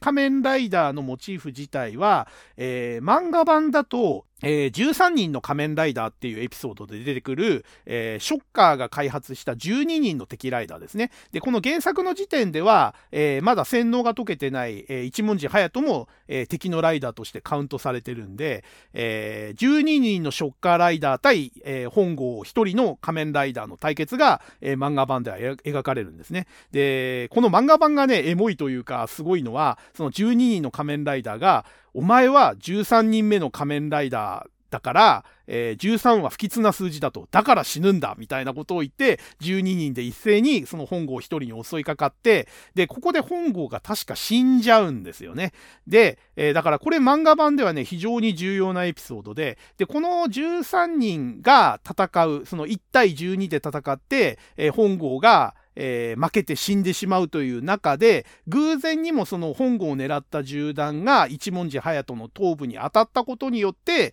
えー一文字の洗脳が解けて、で、えーまあ、本郷を殺してしまったという責任を取る形で、洗脳が解けた一文字が裏切って2号ライダーに変わるっていう、えーのが漫画版の流れなんですね。えーなんで、ここのね、その偽ライダーのエピソードは2号ライダー誕生にも関わってるエピソードになってるところです。で、えーあと、テレビ版で言うと、えー8人の仮面ライダーっていうエピソードがあって、これ漫画版と、えー連動してたっていうよりは多分同じようなアイデアを別々に、あの再現したっていう、えー内容になってると思うんですけども、テレビ版の方はすでにダブルライダー体制になってたところに、えー黄色い、えーグローブとブーツとマフラーをつけた、えーショッカーライダー6人が出てきて、6対2で戦うというシーンになっています。で、えーこれが新仮面ライダーでどう再現されてるかっていうと、えー当初は、まあ、あの漫画版と違って一文字はすでにも洗脳が解けて味方になってるんで、えー11人のショッカーライダーが出てきて、で、ここで本郷1人を追い詰めると。で、え2号ライダーが助けに入ったところで、ここで瞬時にね、2号ライダーが5人倒すんですよね、ショッカーライダーを。で、えーダブルライダー1号と2号でショッカーライダーと対峙する場面になると、相手のショッカーライダー残り6人になってるんですよ。えつまり、え最初の1号ライダーと11人のショッカーカーライダーの対決は漫画版のオマージュになってて、2号が、えー割って入って、え5人倒して、ダブルライダー2人対ショッカーライダー6人になるっていうのは、テレビ版の、えー再現と。いうことで、え2段構成になって再現してるという、えなかなか手の込んだオマージュになってると。えいうことですね。で、えーショッカーライダーを殲滅した、えーダブルライダーがついに、えー超超オーグメントと、え対峙するんですけれども、えーこのチョウオーグメントがですね、プラーナの供給源になっている台座と、えーチューブでつながっててですね、で、そのチューブを引き抜いて、えーついに、あの全面対決するわけですね。で、当初、チョウオーグが、あのまあ、プラーナをすごい量を保持していて、それを使って戦う、えということで、え全然歯が立たないんですね。で、途中でですね、ルリコに与えられていた柵ですね。えまず台座を、あの、その彼が座ってたプラーナ供給装置である、えー玉座を破壊する必要があるということで、えー本郷と一文字は遠隔操作でですね、サイクロン号を、えー玉座にぶつけることによって破壊して、で、これでプラーナの供給ができなくさせるということで、超オーグメントに、え対抗するわけですね。で、え超オーグがですね、えそのはプラーナ発生装置を破壊された後ですね、えそしたらじゃあ自分も本気を出すということで、仮面をかぶって、2つのその台風がついたベルトを回してですね、えーまあ変身をするわけですね。で、これが、えー、なんていうんですかね、あの本人曰く仮面ライダー第0号だというふうに名乗って、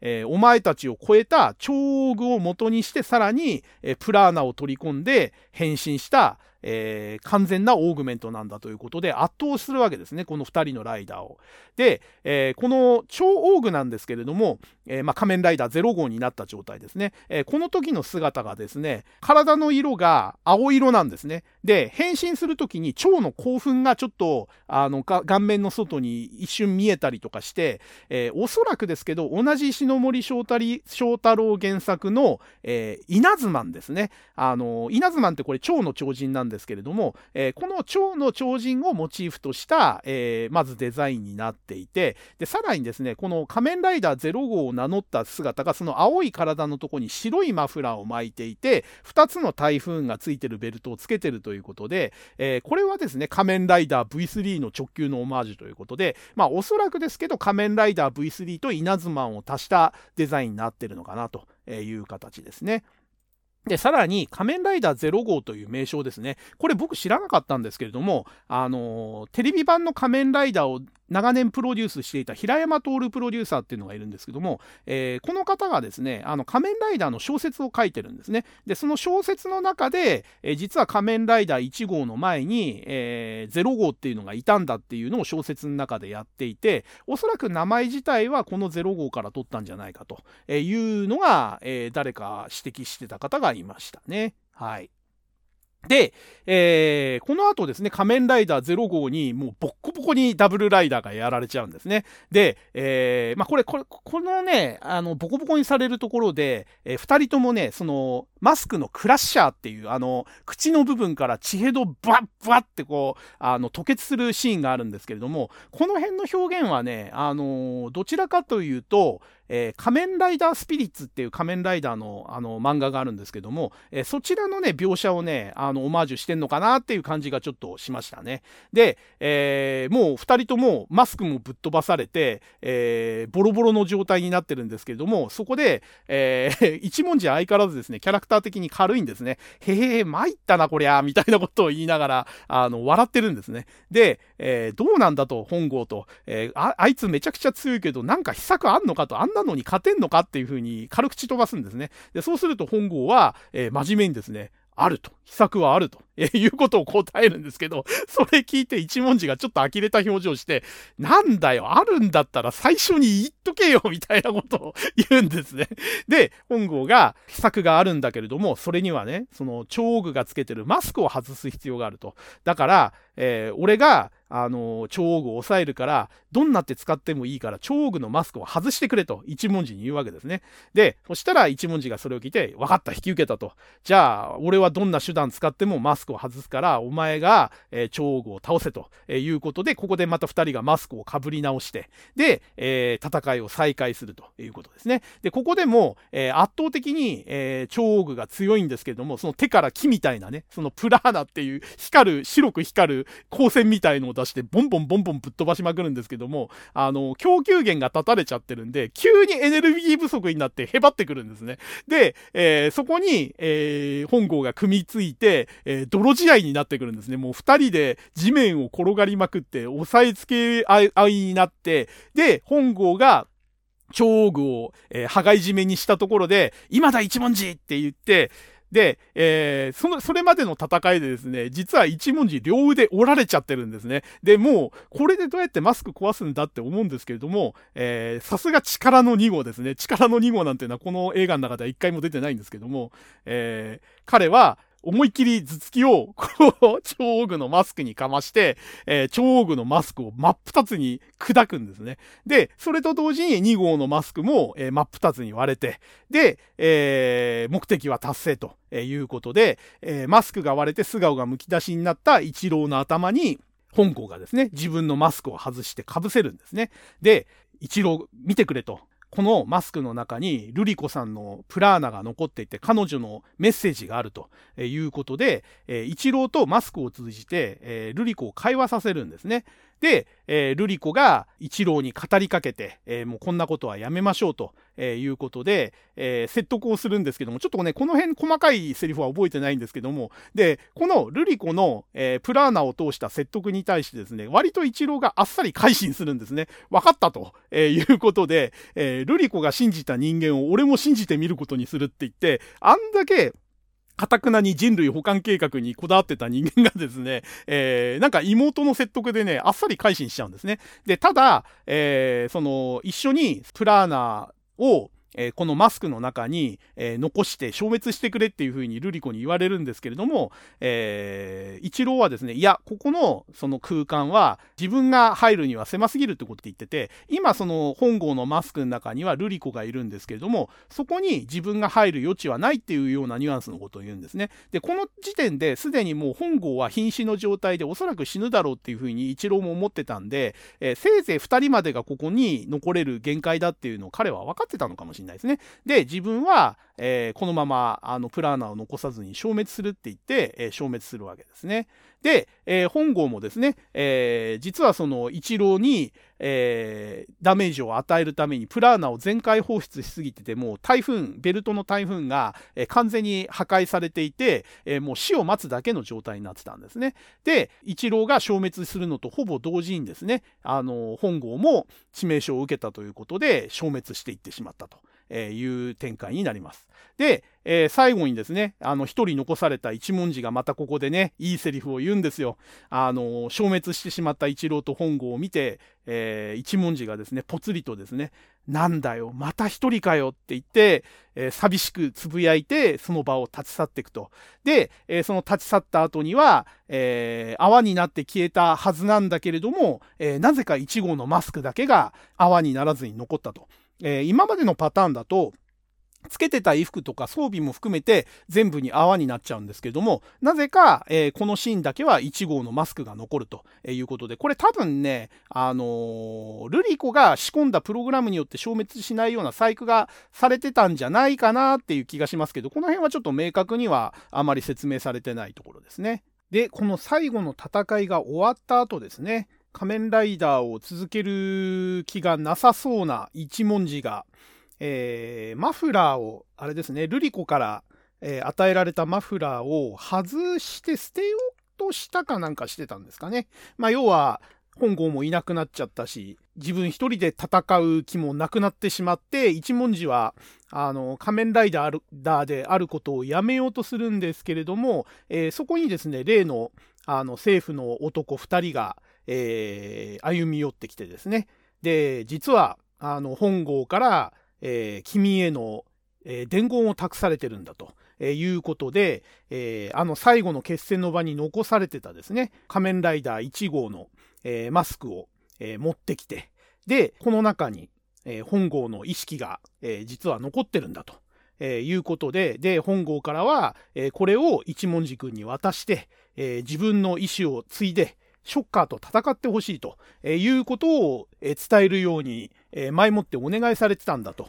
いうことで、そのマスクを渡されるんですね。で、一文字が、ま、それを受けて、どう答えるかというところになるわけですけれども、え、まあ、その政府の男2人は、まあ、当然その本郷の意思を受けて、えー、後を継いで仮面ライダーとしてショッカーと戦ってほしいということを言うんですけれども、えー、一文字が言うには、俺はお前の、お前たちの名前を知らないと、えー、俺は名前を名乗らない人間は信じないって言うんですね。で、確かに、この、ここまでの場面で、この政府から来た男2人、政府機関の男2人の名前っていうのは全く出てなくて、えー、ただ単にその政府機関の男、情報機関の男っていう、えー、感じで、え、名前を名乗ってなかったんですね。で、ここで初めてその2人が名乗るんですけれども、えここがですね、まあ、あの、旧作、もしくは、あの、あ、まあ、旧作ですね。あの、旧作のファンからすると、グッとくる、まあ、シーンの一つというかね、えー、竹野内豊のその政府機関の男が、えー、立花だと。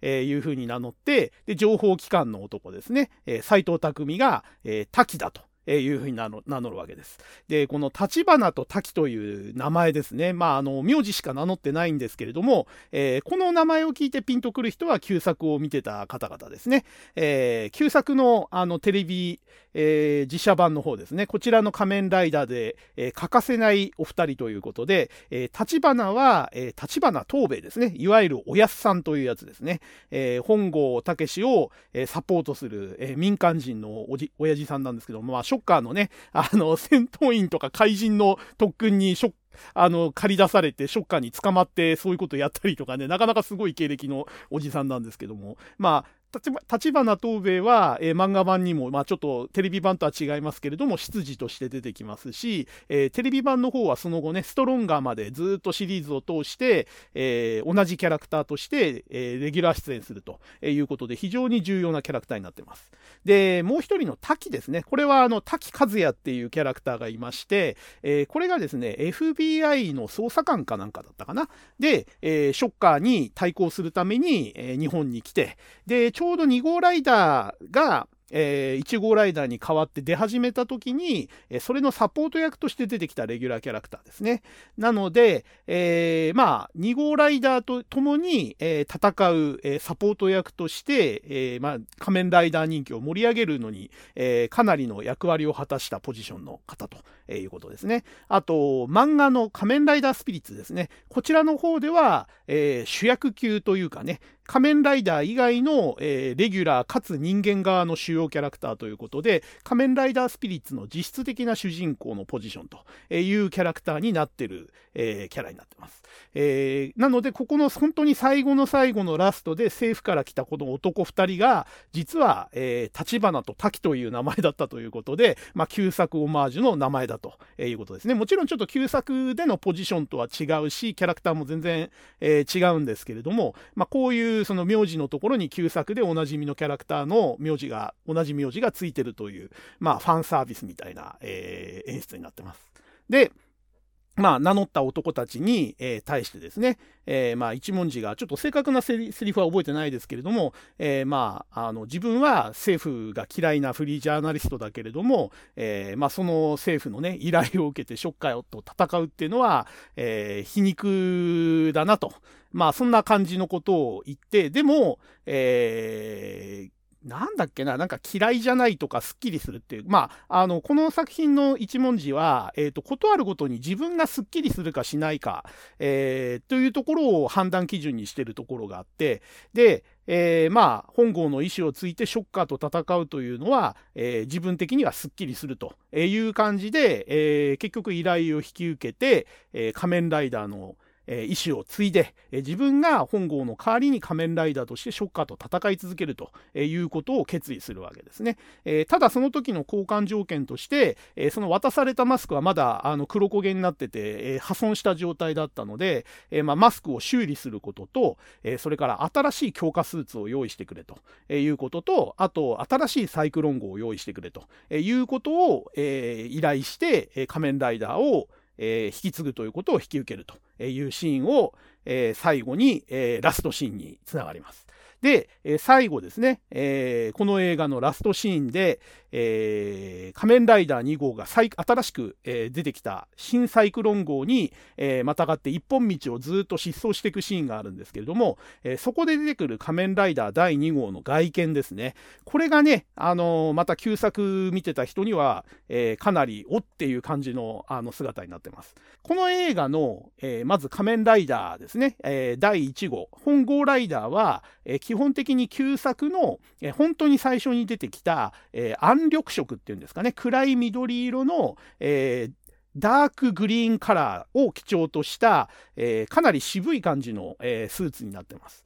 で、対抗する、えー、ライダーとして作られた、え、第2バッタオーグこと仮面ライダー第2号。え、これのデザインは、えマスクがどあのどちらかというと黒っぽいのに近い感じのさらに深い緑の、えデザインになってて、まあ緑というか黒っぽい感じですかね。で、えところどころに銀がアクセントで入ってると。えマスクの中にも銀が入ってるし、あとスーツですね。スーツも黒をベースにしたとこに銀色のシルバーのラインが太い一本線が入ると。というようなデザインになっていて、いわゆる旧2号と言われるコスチュームをベースにした、えー、スーツになってました。で、この、えー、新しく修理してもらったマスクと、えー、新調してもらった強化スーツ、えー、これを着たね、その新しい2号ですね。これの姿が旧作でいう新1号に近い、えー、デザインになってるんですね。えマスクが、え2号ライダーのデザインをベースに、色が明るい黄緑色に近い感じの、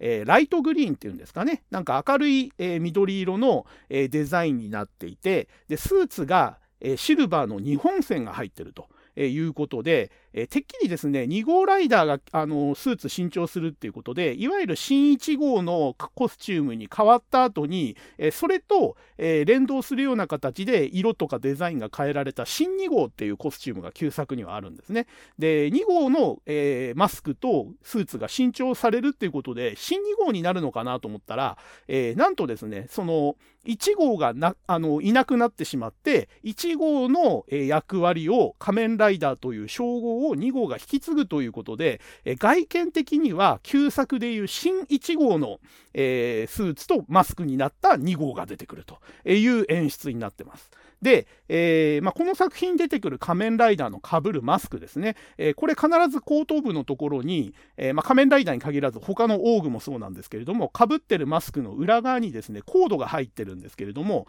えー、仮面ライダー、えー、1号があの最初にかぶってた、えー、マスクのところにはバッタオーグメント、えー、01という、えー、コードが塗られ、あのー、記されていてで、えー、2号の方は、えー、それに準拠してバッタオーグメント02だったんですけれども、えー、最後のこのシーンで出てくる新調されたマスクですね、えそこに書かれてるコードが、えバッタオーグメント01プラス02という、え書き方がされてるんですね。で、えこのマスクをかぶってバイクを疾走させている一文字がそのマスクの中に、えプラーナとして、え定着している本郷のえー、意識と会話をするんですね。で、本郷が、えー、俺は意識だけの存在になってしまったけれども、お前の、えー、感覚を通じてバイクを、えー、の振動を感じるし、風も感じると、えいうことで、え一文字も孤独になったと思ってたけれども、そのマスクの中にいる本郷を通じて、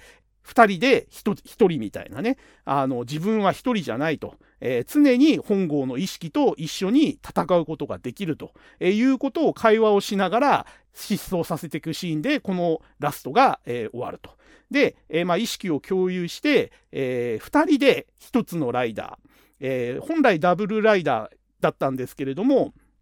えー、ここで、えー、意識を残した本郷のマスクを、えー、かぶって、え新しい、え2号ライダーになることによって、えさっきのそのコード、えネームも合わせてですね、え2人で1人のライダーになったというところで、え次の展開をね、あの期待させる感じでこの映画は終わると、いうことですね。で、えっとね、ダブルライダーで思い出したけど、実はさっきのあの一文字が本郷を助けに来るシーンですね。あのショッカーライダーと戦うところ。えっと、その助けに来た時にね、えー、どっちが言ったか覚えてないんだけど、えっと、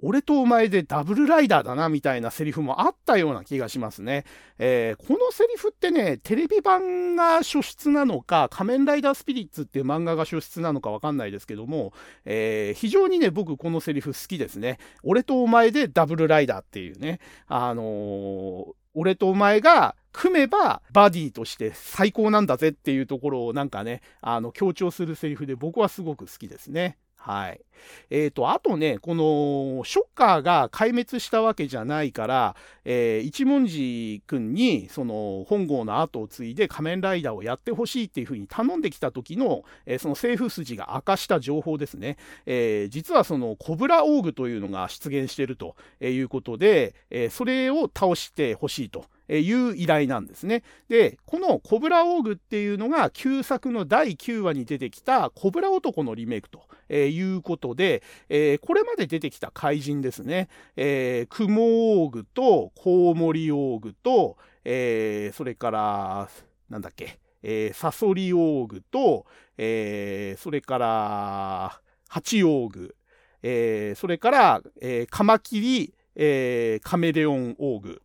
えー、それから、えー、超王具。まあ、超王具はちょっとね、元ネタがないんで、あのー、怪人ではないですけれども、で、あとそれと、えー、今回出てきた、えー、あれですね、コブラオーグですね。名前だけしか出てきませんけども。これがちょうど旧作に出てきた、え、1話から9話に、出てきた怪人が大体網羅されてると、いうことで、初期の怪人たちが、オールスターで出てきたのがこの映画という感じですね。で、あとですね、もう一個ちょっと怪人の解説さっき忘れてたと思うんですけれども、KK オーグですね。そのカマキリカメレオンオーグ。これの元ネタなんですけれども、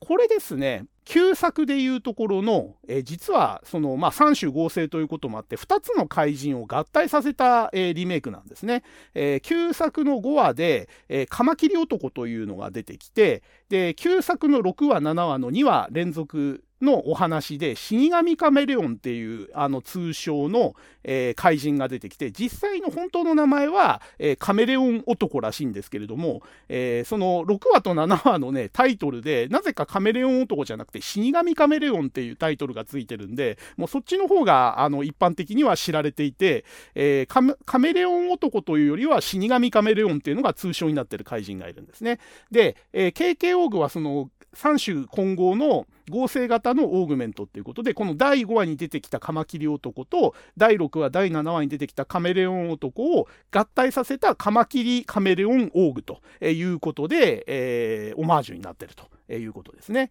で、えー、注目すべきはですね、この KK オーグが出てきた時に、えー、自分は死神派だみたいなこと言ったのかな。で、死神派っていうのが何なのかっていうのは、この映画の中では全く語られないので、一体何のことだろうって思うと思うんですけど、これあのー、冒頭から話してるそのスピンオフ漫画ですね、えそっちの中で、実はその死神っていうあだ名がついてるイワン博士っていう幹部が出てくるんですね、ショッカーの。で、この人が科学者で、実はその雲オーグとか、この KK オーグとかを、えー、手掛けてるあの科学者なんですけれども、まあ、いわゆる旧作を見てた人には、えー、すぐピンときますけれども、死神といえば死神博士ですね。で、スピン漫画の方でも、スピンオフ漫画の方でも、えー、外見完全にこれ死神博士っぽいので、おそらく、えショッカーの中には緑川博士の科学学者グループの他に、その死神博士を、えー、幹部、あのリーダーとした科学グループがいたと。で、さらに他の幹部もいるかもしんないということで、えー、実はね、ショッカーっていうのは、まだまだあの、コブラオグが残ってたっていうのもありますし、死神派っていう言葉が出てきたように、えー、ショッカーの中の幹部連ですね、科学班、えー、こういったものはまだ全然壊滅しないで残ってるということで、えー、実は映画はここで終わりというテロップを打って一応完結はしたんですけれども、え実はストーリー的にはすごく中途半端というかね、まあ、一旦キリはついてるんですけれども、1号が消滅して、え2号が、え彼の意思とともに、え仮面ライダーの称号を引き継いで、で、えー、まだまだ、えー、残党というかね、あの、一部しか倒してない、えー、ショッカーと引き続き戦ってきそうな雰囲気を漂わせておしまいになってるという終わり方になってるんですね。はい。で、えー、この終わり方にもやもやしてる人、まあ僕も含めて結構いると思うんですけれども、えー、これはね、庵野秀明は狙ったって言ってますね、庵野さんは。あの、誰でも続編を作れる余地を残して、えー、この映画は終わりにしてると、えいうことで、まあここで終わりにしてもまだまだ戦いは続く、俺たちの戦いはこれからだエンドで終わりにしてもいいし、まあこっから先コブラオーグをはじめとした、えショッカーの、えーまだあの続いていく戦いを描く続編を書くこともできるということで、非常にね、その余地を残した、えー、終わり方にしてるという感じの作りになってます。はい。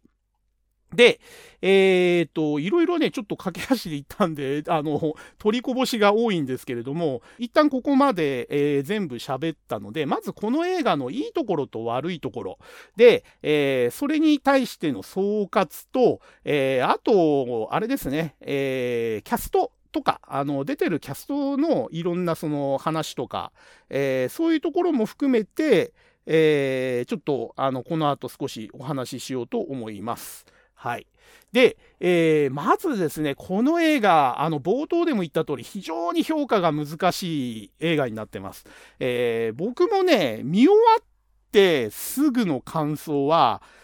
これはいいとも言えないし、悪いとも言えない。あの、非常にね、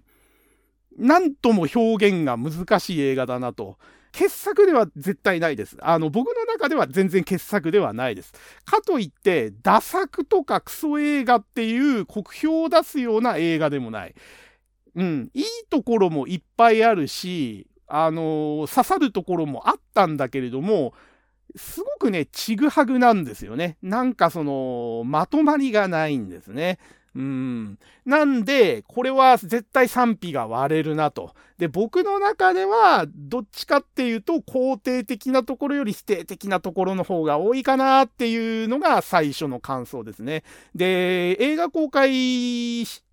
を、えー、実際に劇場で鑑賞してきて、えー、一晩二晩って経っって自分の中で消化をしながら他の人の感想を見てって、うーん、まあこれはやっぱり万人に受ける傑作ではないし、えー、マニアにもじゃあ絶賛されるかって言ったらそうでもない。えー、これは本当にね、人によって受け止め方によって見てるところによって全然評価が変わってくる非常に難しい評価の作品だなというところで未だに結論は出てません。なんで、えっ、ー、と、ちょっとただ単にその自分がいいなって思ったところと、ちょっとここはいまいちだったなってところを列挙していくだけに、え基本的には留めておきます。えまあ、最後に何か言っちゃうと思いますけどね。で、まずいいところですね。これ僕以外も、えっと、複数の人が言ってますけれど、最初の怪人ですね、クモーグ戦。これはね、非常に良かったですね。クモーグ戦のところでも言いましたけど、えー、肉弾戦なんですよね、基本的に。あの、スーツアクターというかね、あの、スーツを着たちゃんと生身の人が格闘戦をやってるということで、非常にあれはテンションが上がりますね。あの、かなり激しくて、え、アクロバティックなアクションを生身でやってくれてるので、で、トランポリンアクションも対応してて、ジャンプシーンもいっぱいあるしね、あ、これだ、これだよねって、仮面ライダーの実写版って言ったら、この動き、えー、このカットだよねっていう感じの存分に見せてくれて、すごく期待感を盛り上げる、えー、効果があったんですが、えー、実はこのクモーグ戦以降ですね、そのすぐ次のコウモリ大具から早くも、えー、CG 丸出しの戦闘になっていって、八王具戦にしろ、最後の超オーグ戦にしろ、ほぼほぼ CG っぽい動きばっかりになっちゃったんですよ。なんかこう、駒送りみたいな、なんていうのかな、こう動きがストップモーションみたいな形でパッパッパッパみたいな動きになったりとか、あまりにもちょこまかちょこまか動くんで、なんかゲームっぽいっていうかね、全然生身で戦ってる感じがしない戦闘シーンが、えー、序盤以降はバーッと全部そういう感じの雰囲気になっちゃって、あー、これ最初のクモーグ戦のような肉弾戦中心で最後までやってくれたらよかったのになーっていうのが、えー、ありますね。でなんで、そこはちょっと後で言うとこの悪いところろに結局なっちゃうんですけれども、いいところっていうと、この序盤のクモーグ戦、この生身のスーツを中心に、えー、殴り合い、蹴り合いをやってくれたっていうところですね。これがまあ非常に良かったところですね。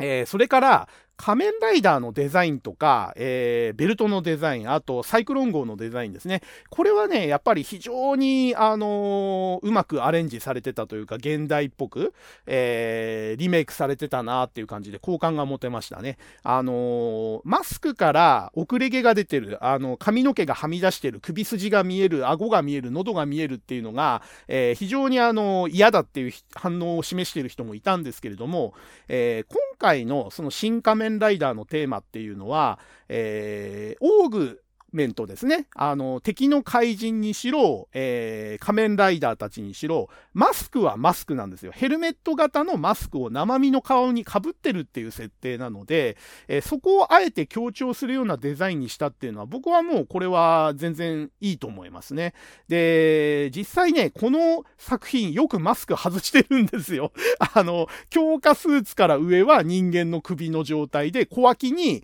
えー、その、クラッシャーが閉じてる状態態というかね、クラッシャーが引っ込んでる状態の、えー、顔上半分のマスク、仮面ライダーのマスクを、えー、腕の、あの、脇の下に抱えて持って歩くみたいなね、あの、そういう描写が非常に多くて、あの、前編通して、えこの、え仮面ライダーのマスクっていうのは、あくまで素顔を隠すためのマスクであって、えー、これは変身した時の素顔とはまた別なんだと。素顔は素顔で人間としてあって、それとは別にそれを隠すため、あの、自分が別人というかね、別の存在に変身するために被るマスクなんだよっていうところを強調してるっていうのがすごく、あの、印象に残りましたね。で、デザイン自体もね、あの、そういう意味ですごく洗練されてて、あの、胸から腹にかけてのあの、コンバーターラングって言われるその蛇腹みたいな、あの、装甲ですよね。あれとかもかっこよかったし、えー、全体的にね、あの、旧作のその昭和のやぼっ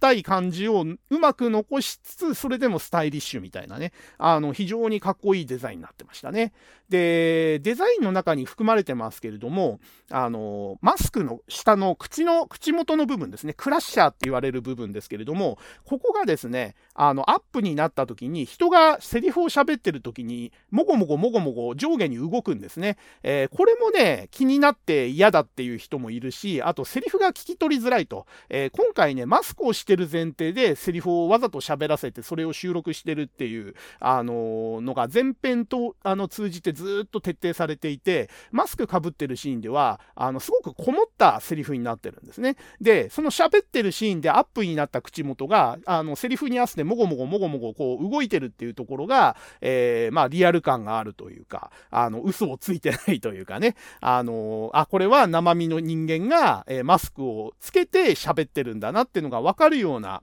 あの、カットになっていて、まあ、これ自体はね、僕は良かったなと思いますね。なんか、旧作のその、それマスクなの顔なのどっちなのみたいな、えー、ところに、えー、この映画ではこれはマスクですよっていう、あの、明確な答えを出してるというかね、そこが非常に、あの、良かったなと思います。で、えー、あとですね、あの、仮面ライダーファンだったらみんな気になってる変身ポーズですね。これどう処理するのかなっていうのが毎回毎回リメイクの時に問題になるわけですね。えー、まあ、旧作の時は、変身とかね、ライダー変身って言いながらポーズをとって、えー、変身をして、トーって叫びながら変身するわけですけども、さすがにね、あのー、今の時代にリアル路線を標榜しててこれやると、ただの、あのー、ギャグになっちゃうんですよね。だから、あの、後で、この後ちょっと言及しますけど、えー、2005年くらいにリメイクが、あの、一回されてんですよね、仮面ライダーは。で、その時のも、結局、あの、変身ポーズっていうのはオミットされてるんですよ。で、今回もやっぱり、あの、変身ポーズはないです。あのーもともと本郷のライダーは、えー、バイクで風力のそのエネルギーをベルトに受けて変身するっていう変身方法を最後まで貫きましたし、えー、その風力の、えー、助力を必要としない、え、2号ライダーにしても別に変身ポーズを取らなくても、え変身の意思を示せば変身できるっていう設定になってますんで、変身ポーズっていうのは基本的にその、構えですね。戦闘で構える時の構えが変身ポーズっぽい、えー、ポーズを取るという感じで、オマージュした戦闘シーンの構えになってるっていうところでうまく処理してると。で、これはその先ほど言及した、えー、2005年と2007年のリメイク作の方も同じ感じですね。変身ポーズとしては出さずに、変身ポーズの、えー、雰囲気を残した戦闘時の構えを取るというところでうまく処理してるという感じですね。はい。で、えー、まあ、ここまでは建前上の話ですよ。で、この映画何が良かったかって、多分僕も含めてほぼほぼ100%みんながいいっていうところを今挙げますね。はい。これもうね、あのー、反対する人誰もいないと思います。この映画一番の、えー、評価ポイントは、緑川瑠璃子、浜辺美波が可愛い。これです。この映画はこれ、これが一番いいところですね。結局、浜辺美波が全部持ってっちゃってんですよ、この映画。で、映画の時間の7割から8割ぐらいはもうずっと緑川瑠璃子が主人公です。あの、本郷武史主人公ってことになってますけど、えー、どう見ても映ってる、その、率から言っても、物語への絡み方から言っても、主役は緑川瑠璃子です。浜辺美波です。で、浜辺美波がまたね、アップが多いんですよ。あの、可愛いというかね、整った顔がね、映画館の大画面にドアップになるたんびに、まあ男女問わずですよ。ああ、美しい、ああ、可愛いっていう風に思わせるね、あの美しさ。これがね、もうこの映画の8割を占めてるわけですよ。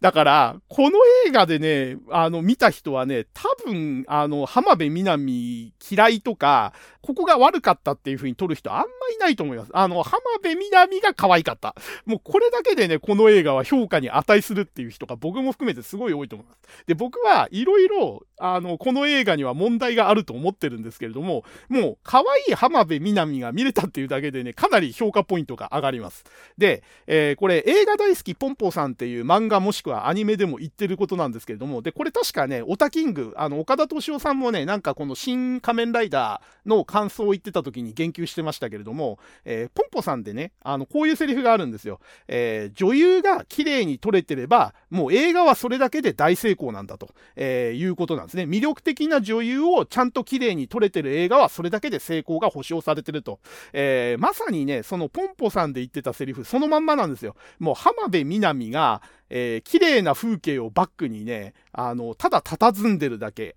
えー、そこで、えー、セリフを吐いてるだけ、ドアップになるだけ、もうこれだけでね、もうこのこの映画の評価は良くならざるを得ないと。いやー、本当にね、あの、僕、浜辺美波っていう女優は、名前は知ってたし、顔も知らないわけじゃなかったんですけど、こんなにね、長い時間、浜辺美波を見てたってことが初めてだったんですよ。でね、あの、そんなに僕は期待してなかったんですけど、やっぱりね、美しい。あの、顔の造形がやっぱりね、綺麗な人を綺麗な絵で見れるっていうのはね、それだけで幸福感があるなと、えいうのがもう正直な感想で、えー、まあ、この映画のいいところといったら浜辺美波が可愛いと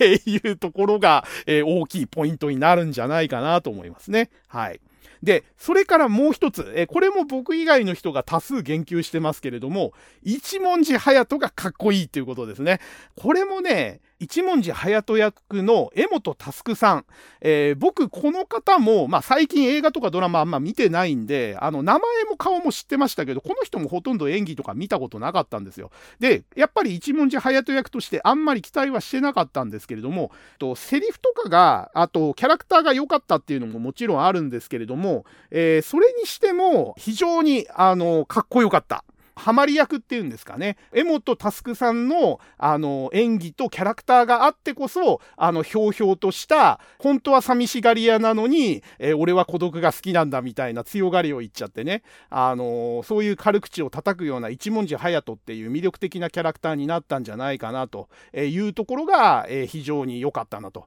えこの映画を見て、一文字隼人かっこいい、一文字隼人好きって、2号ライダーかっこいいってなった人、え僕以外にもいっぱいいるんじゃないかなとと思いますね。えー、それからこの映画の良かったところですね。まあ、ところどころ触れてきましたけれども、やっぱりその旧作とか、あと、石森章太郎の漫画とか特撮とかね、えー、他の作品も含めていろんなオマージュが散りばめられてるというところで、当然その辺のネタを知ってる人はそこを見て、おお、こんなところにこんな要素がとかね、えー、このキャラクターとかこの設定ここで持ってくるんだみたいなね、えー、そういう楽しみ方ができるってところは、まあいいところに挙げてもいいのかなと。えただ、えこれがわからない人、え気がつかない人にとってはこれ単なる不明な追加要素というかね、あの、な、なんでこんなところでこのキャラクターが出てくるのとか、この、なんか、意味ありげにアップになったこの文字とか、マークは何なのっていう、あの、不明なカットとか、不明なアップシーンとかが出てくるんで、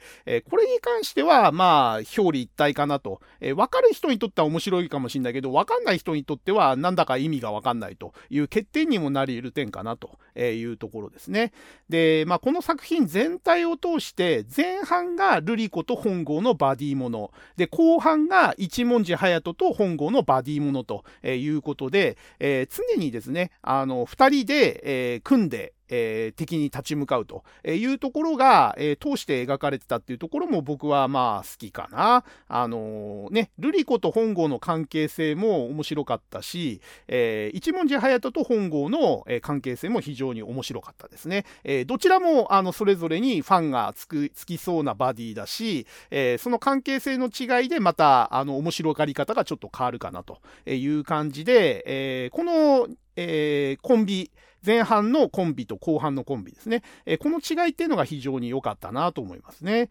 えそれからね、あの、敵のショッカーのオーグとの戦闘シーンでかかる、えー、曲ですね。えー、有名なその主題歌のアレンジ、あの、レッツゴーライダーキックの、えー、アレンジの、え、BGM だとか、あと、旧作の、え、テレビ版の戦闘シーンの BGM のアレンジだとか、で、あと、僕はわかんなかったんですけども、仮面ライダー以外の、その昭和特撮の BGM、他の特撮の BGM とかも、なんか使われてたらしくて、え、まあ、要は、あの、この戦闘シーンでね、ちょっと古臭い感じの BGM がかかると、えー、まあ、古いファンは、おおここでこのシーンの曲、なんか聞いたことある曲がかかるわって言って、ちょっとテンションが上がるというかね。で、この辺はね、逆にあの、旧作を知らなくて、えー、全くの新作として見た人からすると、なんか急に古臭い、あの、BGM がかかって泣いたなんていう感想を書いてる人もいて、この辺もやっぱりね、いいと捉える人と悪いと捉える人が結構、えー、分かれる部分かなという感じですね。で、それから、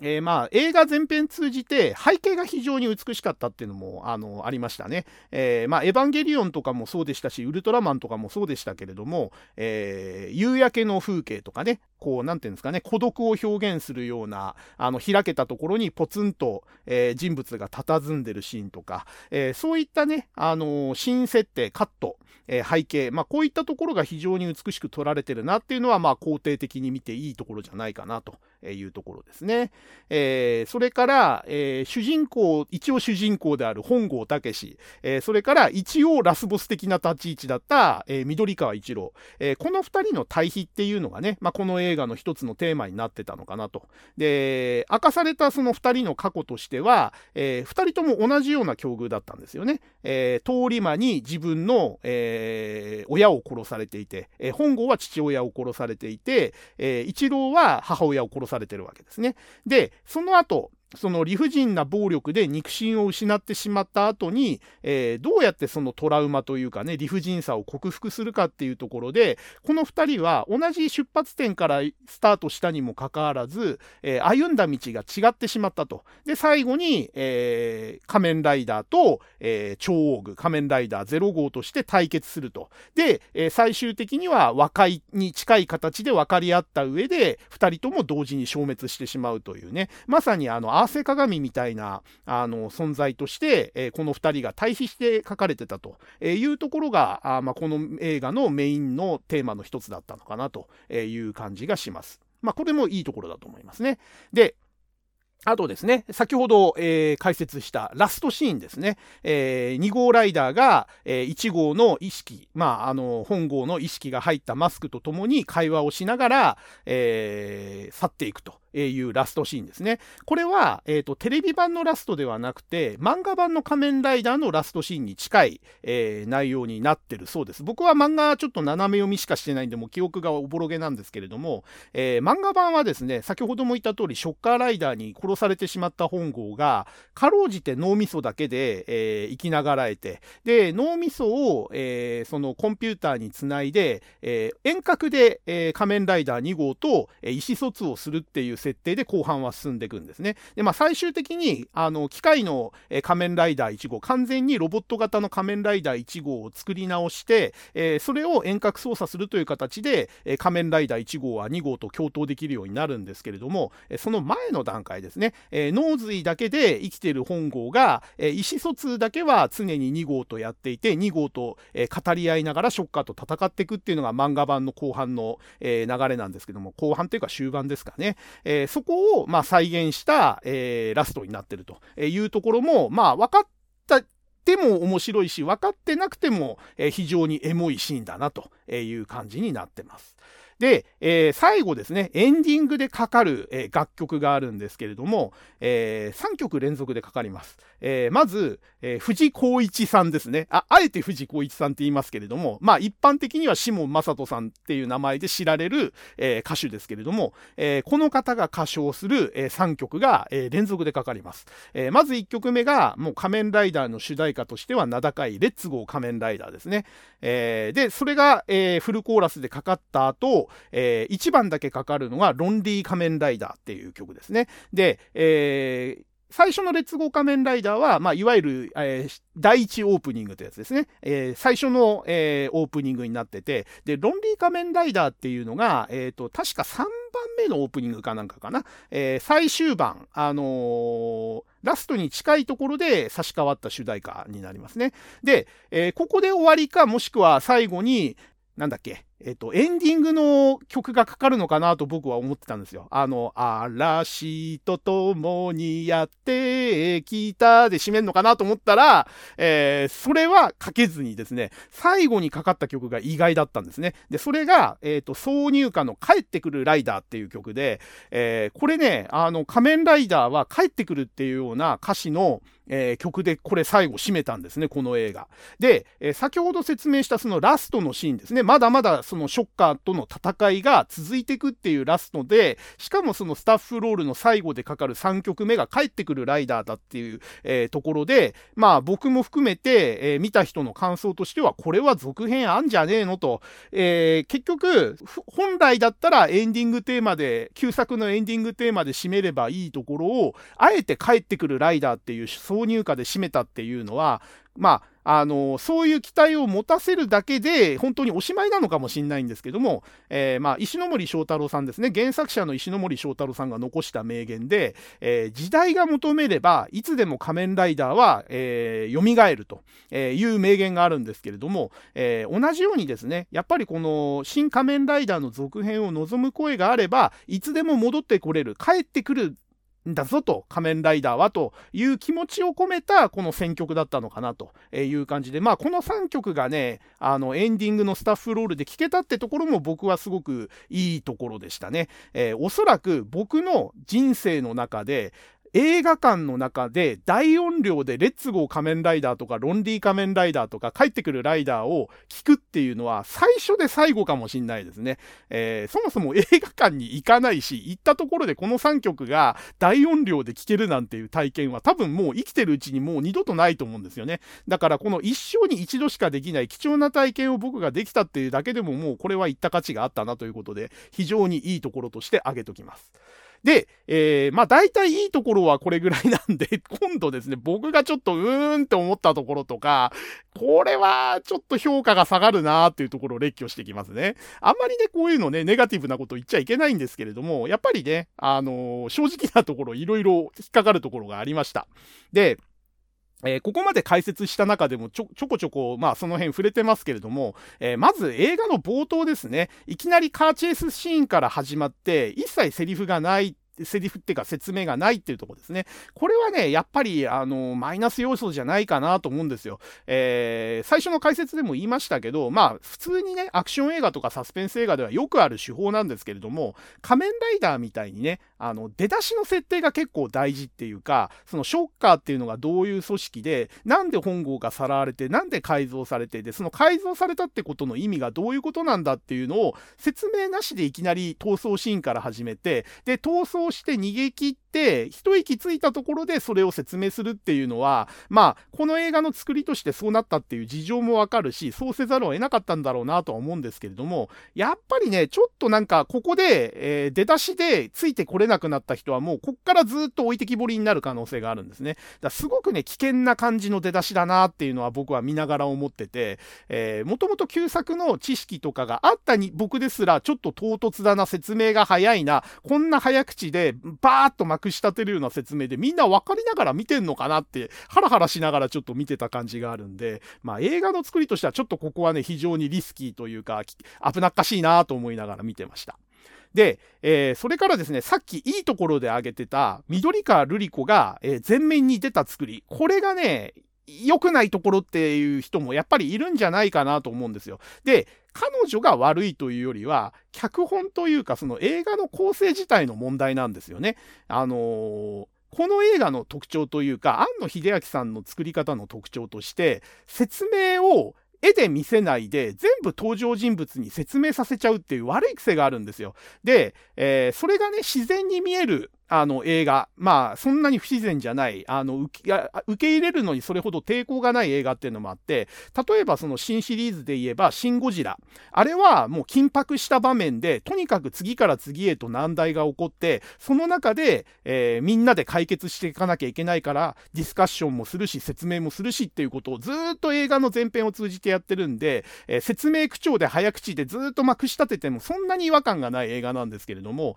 この新仮面ライダーってていうのは多人数出てこないんですよ。出てくる人間ってすごくごく限られてて、政府筋の味方のその2人を加えたって、えー、仮面ライダー側の人間っていうのはせいぜい4人とかね、5人とかね、その程度の人数しかいないところで、えー、緑川瑠璃子がね、ずっと出ずっぱりで、常に出てくる場面ではほとんど早口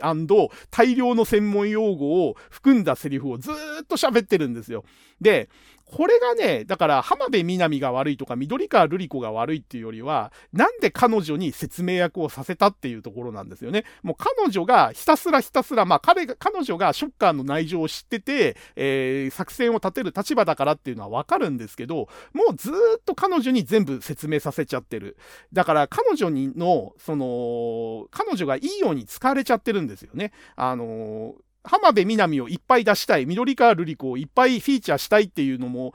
絡んでると思うんですけど、彼女があまりにも万能すぎるというかね、とり、とにかく、あの、わからないこと、難しいことは、あの、緑川瑠璃子に全部説明させちゃえばいいやっていうところが見え見えで、なんかその辺の脚本の押し寄せが、全部そのしわ寄せが、えー、緑川瑠璃子に行っちゃったなっていうところがあって、これがね、やっぱりちょっと良くなかったんじゃないかな。そうせざるを得なかったっていうのはわかるけど、あんまりこれは僕は作りとしては良くなかったなというふうに思いますね。はい。で、あとですね、これを、これもやっぱりね、庵野秀明さんの特徴かもしれないんですけれども、えー、とにかく場面転換がぶつ切りですね。あのー、一個一個のその場面がブツブツブツブツ切れてて、あんまり連続性がない。で、特にシン・ウルトラマンの時もそうだったんですけど、あのー、出す、えー、怪獣とか怪人が多い分、えー、どうしてもその場面を詰め込んでいかないといけないんで、カットカットカットなんですよ。とにかく描写が、えー、不要と思ったところは全部切り捨ててるんで、え、結局、この映画の中で描写されてることっていうのは、えー、政府ハウスですね。自分たちの拠点のところでの、えー、準備と会話。で、そこから、えー、敵のアジトに移動する。で、もこの移動なんて一瞬なんですよ。えー、アジトに行くぞって言った次にはもうアジトについてるんですね。で、そこで戦闘するっていう。で、戦闘が終わったらまた、えアジトに戻って、え準備して会話して、また、えアジトに向かってそこで戦闘してみたいなね。これの繰り返しだけでこの映画できちゃってるんですよね。だからすごくね、なんかあの誰かの感想で、コンピューター RPG のゲームを見てるみたいだって言ってた人がいるんですけど、えー、要はもう、目的の場所に行って戦闘して、えー、回復して、アイテム集めて、また戦闘しに行って倒して、アイテム集めて戻ってみたいなね。なんか、ゲームっぽいよねっていうことを言ってた人がいて、なるほどなーってちょっと思いましたね。で、えー、こういうその単調というかね、毎回毎回同じパターン。まあ、実際原点の赤面ライダーもそういうところあったんですけど、連続的な物語を紡ぐっていうのに仮面ライダー向いてないっていうか、もともとそういうフォーマットのあの作品でではないんで、映画にしちゃうと結局、えー、こういう作りになっちゃうのかなと。えー、拠点行く、えー、敵のところ行く、倒す、戻る、また拠点行くみたいなね。あの、そういう繰り返しになっちゃうっていうのはもう仮面ライダーの宿命なのかなという感じもするんですね。で、ただ、そのテレビ版の原点の原作の方は、えー、そこに一般人が襲われるシーンとか、市民生活がピンチに陥るシーンとかも入って、社会とのつながりとか、その世界征服を企むショッカーによって迷惑を被ってる、えー、死人も出てるっていうその社会の被害を描いてたんですけれども、この映画の中でではその一般人とか市民生活がほぼほぼ描写されないんですね。えー、唯一出てきたのがその八王宮に洗脳された市民が集まるシーンとか、その程度で、ほとんど一般人出てこないんですよ。もうひたすらショッカー側の人間と仮面ライダー側の人間が、えー、お互いの拠点を襲い合って戦闘して勝った負けたをやってるだけということで、あのー、客観的な視点で見ると、すごく閉じた、えー、世界で、えー、話、あの、進んでる話で、えー、規模的にはね、シン・ゴジラ、シン・ウルトラマンと続いてきた新シリーズの中で、一番狭い世界、あの、閉じた世界の中でやってるなっていう感じがするんですよ。シン・ゴジラはもう日本中を巻き込んだパニック映画だったし、シン・ウルトラマンも、まあ、宇宙と地球という関係に近い非常にスケールの大きい話で、えー、それに比べると、なんかその仮面ライダーの世界っていうのは、ショッカー側数十人、仮面ライダー側数人が、えー、狭い閉じた世界の中でドタバタやってるだけみたいなね。この人たちが勝ったり負けたりして一体人間社会にどれだけ影響があるのと。で、それを把握してる人がどれだけいるのっていうところが、すごく、あのー、疑問な作りになっていて、これ、せっかく勝っても負けても、称賛する人も知ってる人も誰もいないよねっていう、勝手に閉じた世界で勝手に、あの、ごく少数の敵味方が戦ってるだけの世界の話なんじゃないのっていう、すごくね、ミニマムな作りになってるというかね、えー、この辺をどう受け止めるかっていうところも、あの、非常に評価が分かれるところかなという感じがします。で、まあ、こういう積み重ね、描写の積み重ねで作られた映画なので、えー、実はですね、全編通じて盛り上がるところが非常に乏しいんですね。で、あと、やっぱりその細かい、えー、カットカットでが場面がどんどん継ぎはぎされてるんで、感情の動きも、あのー、ちゃんと描けてないというか、え、まあ、緑川瑠璃子がね、だんだん人間っぽい感情を手に入れて、本郷との関係も変わってくってとこは描写はされてるんですけれども、なんか急に出れて、出れてないとかね。なんか急になんか態度変わってないみたいな。なんかやっぱり2時間っていう尺の中で、えー、その感情の機微を描くには、あまりにも人間のその感情を描くシーンが足りないというか、積み重ねがね、やっぱりちょっと足りない気がしますね。なんで、えー、盛り上がりがやっぱりちょっと今一つなんですよ。で、ルリコが死ぬシーンとか、えー、一文字隼人が駆けつけるシーンとか、僕は大好きで、いいシーンだなとは思うんですけど、もうちょっとうまく盛り上げられなかったのかなと。えー、盛り上げるのに最低限必要な積み上げとか、あの、下敷きはできてはいるんだけれども、もうちょっと漏れなかったっていうだから多分あそこで乗れなかった人もいると思うんですよ。ルリコが死んだからって、だからって何なのって思った人もいたと思うし、一文字が助けに来たからって、僕なんか旧作から知ってるんで、お、このシーンでこのセリフでこのカットか、みたいな感じで、えー、ちょっと盛り上がった部分はあったんで、そういう下敷きがない人が、この映画の中だけの本郷と一文字の関係性だけで見ちゃうと、なんか一文字も急に出れてない本郷にみたいなね、なんかそういう違和感があるのかなっていう気気はしますね。うん、だから全体的に、え、この映画の盛り上がりどころはここだっていうところがちょっとはっきりしないというか、うん、なんかストーリー自体は、あの、酷評する人から言わせると、すごく淡々として平凡な、えー、ストーリーだったと、えー、盛り上がりどころがなかったねと、あの、面白くなかったねっていう人がいるのもわかる気がしますね。で、えー、まあ、その原因になってるのが、えっ、と、ショッカーという敵組織ですね。これ、ショッカーの、あの、組織の説明をした時にも触れましたけれども、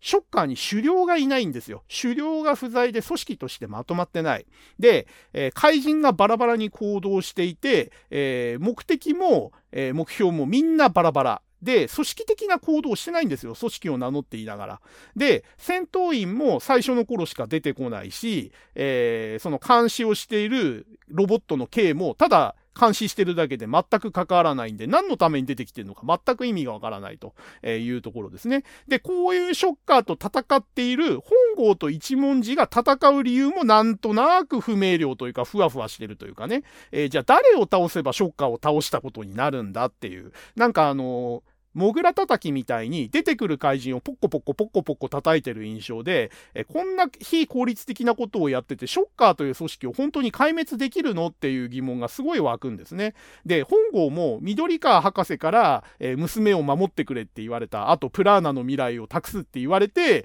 えー、なんかそのやる気になっちゃってやってんですけど、で、さらにルリコが死んじゃって、ルリコの意志を継いで、えー、一郎を止めるっていう、まあ意義があって動いてるっていうのはわかるんですけども、彼が本当にね、何のためにショッカーと戦ってるかっていうのが、僕はどうしてもなんか、そ、そこまでの理由になるかっていうね、あの、ちょっと疑問がずっとあって、で、一文字に対関しても、まあ、洗脳を解いてくれたお嬢さんに対して恩義を感じてるし、まあ、純粋な正義感からショッカーが許せないっていうところもあって戦うっていう理由もわかるんですけれども、何せ、その相手となってるショッカーっていう組織自体がふわふわして捉えどころのない組織になってるんで、えー、そのショッカーに対して戦う本郷と一文字の戦う理由もなんだかよくわかんないなっていうのが正直なとこかなという感じですね。で、えこれも解説のとこで散々言ってきましたけれども、戦闘シーンが本当にもう雲具戦以外が、なんかね、作りが安っぽいんですよね。あのー、いや、十分綺麗だった、かっこよかったって高評価する人も多いんですけれども、これ、そこういった、その CG 戦とか、あの、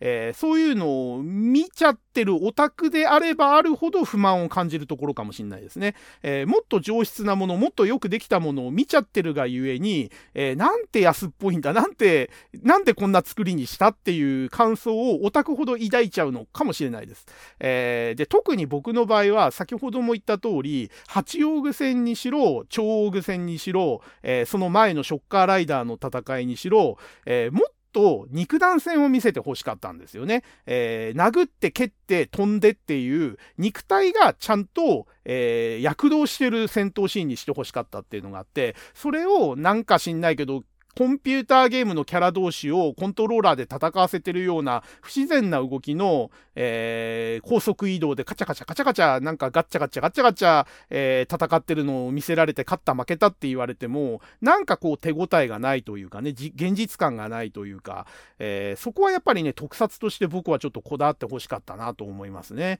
でこの安っぽい CG の戦闘になっちゃったっていうのはその庵野監督が20年くらい前ですかねえっ、と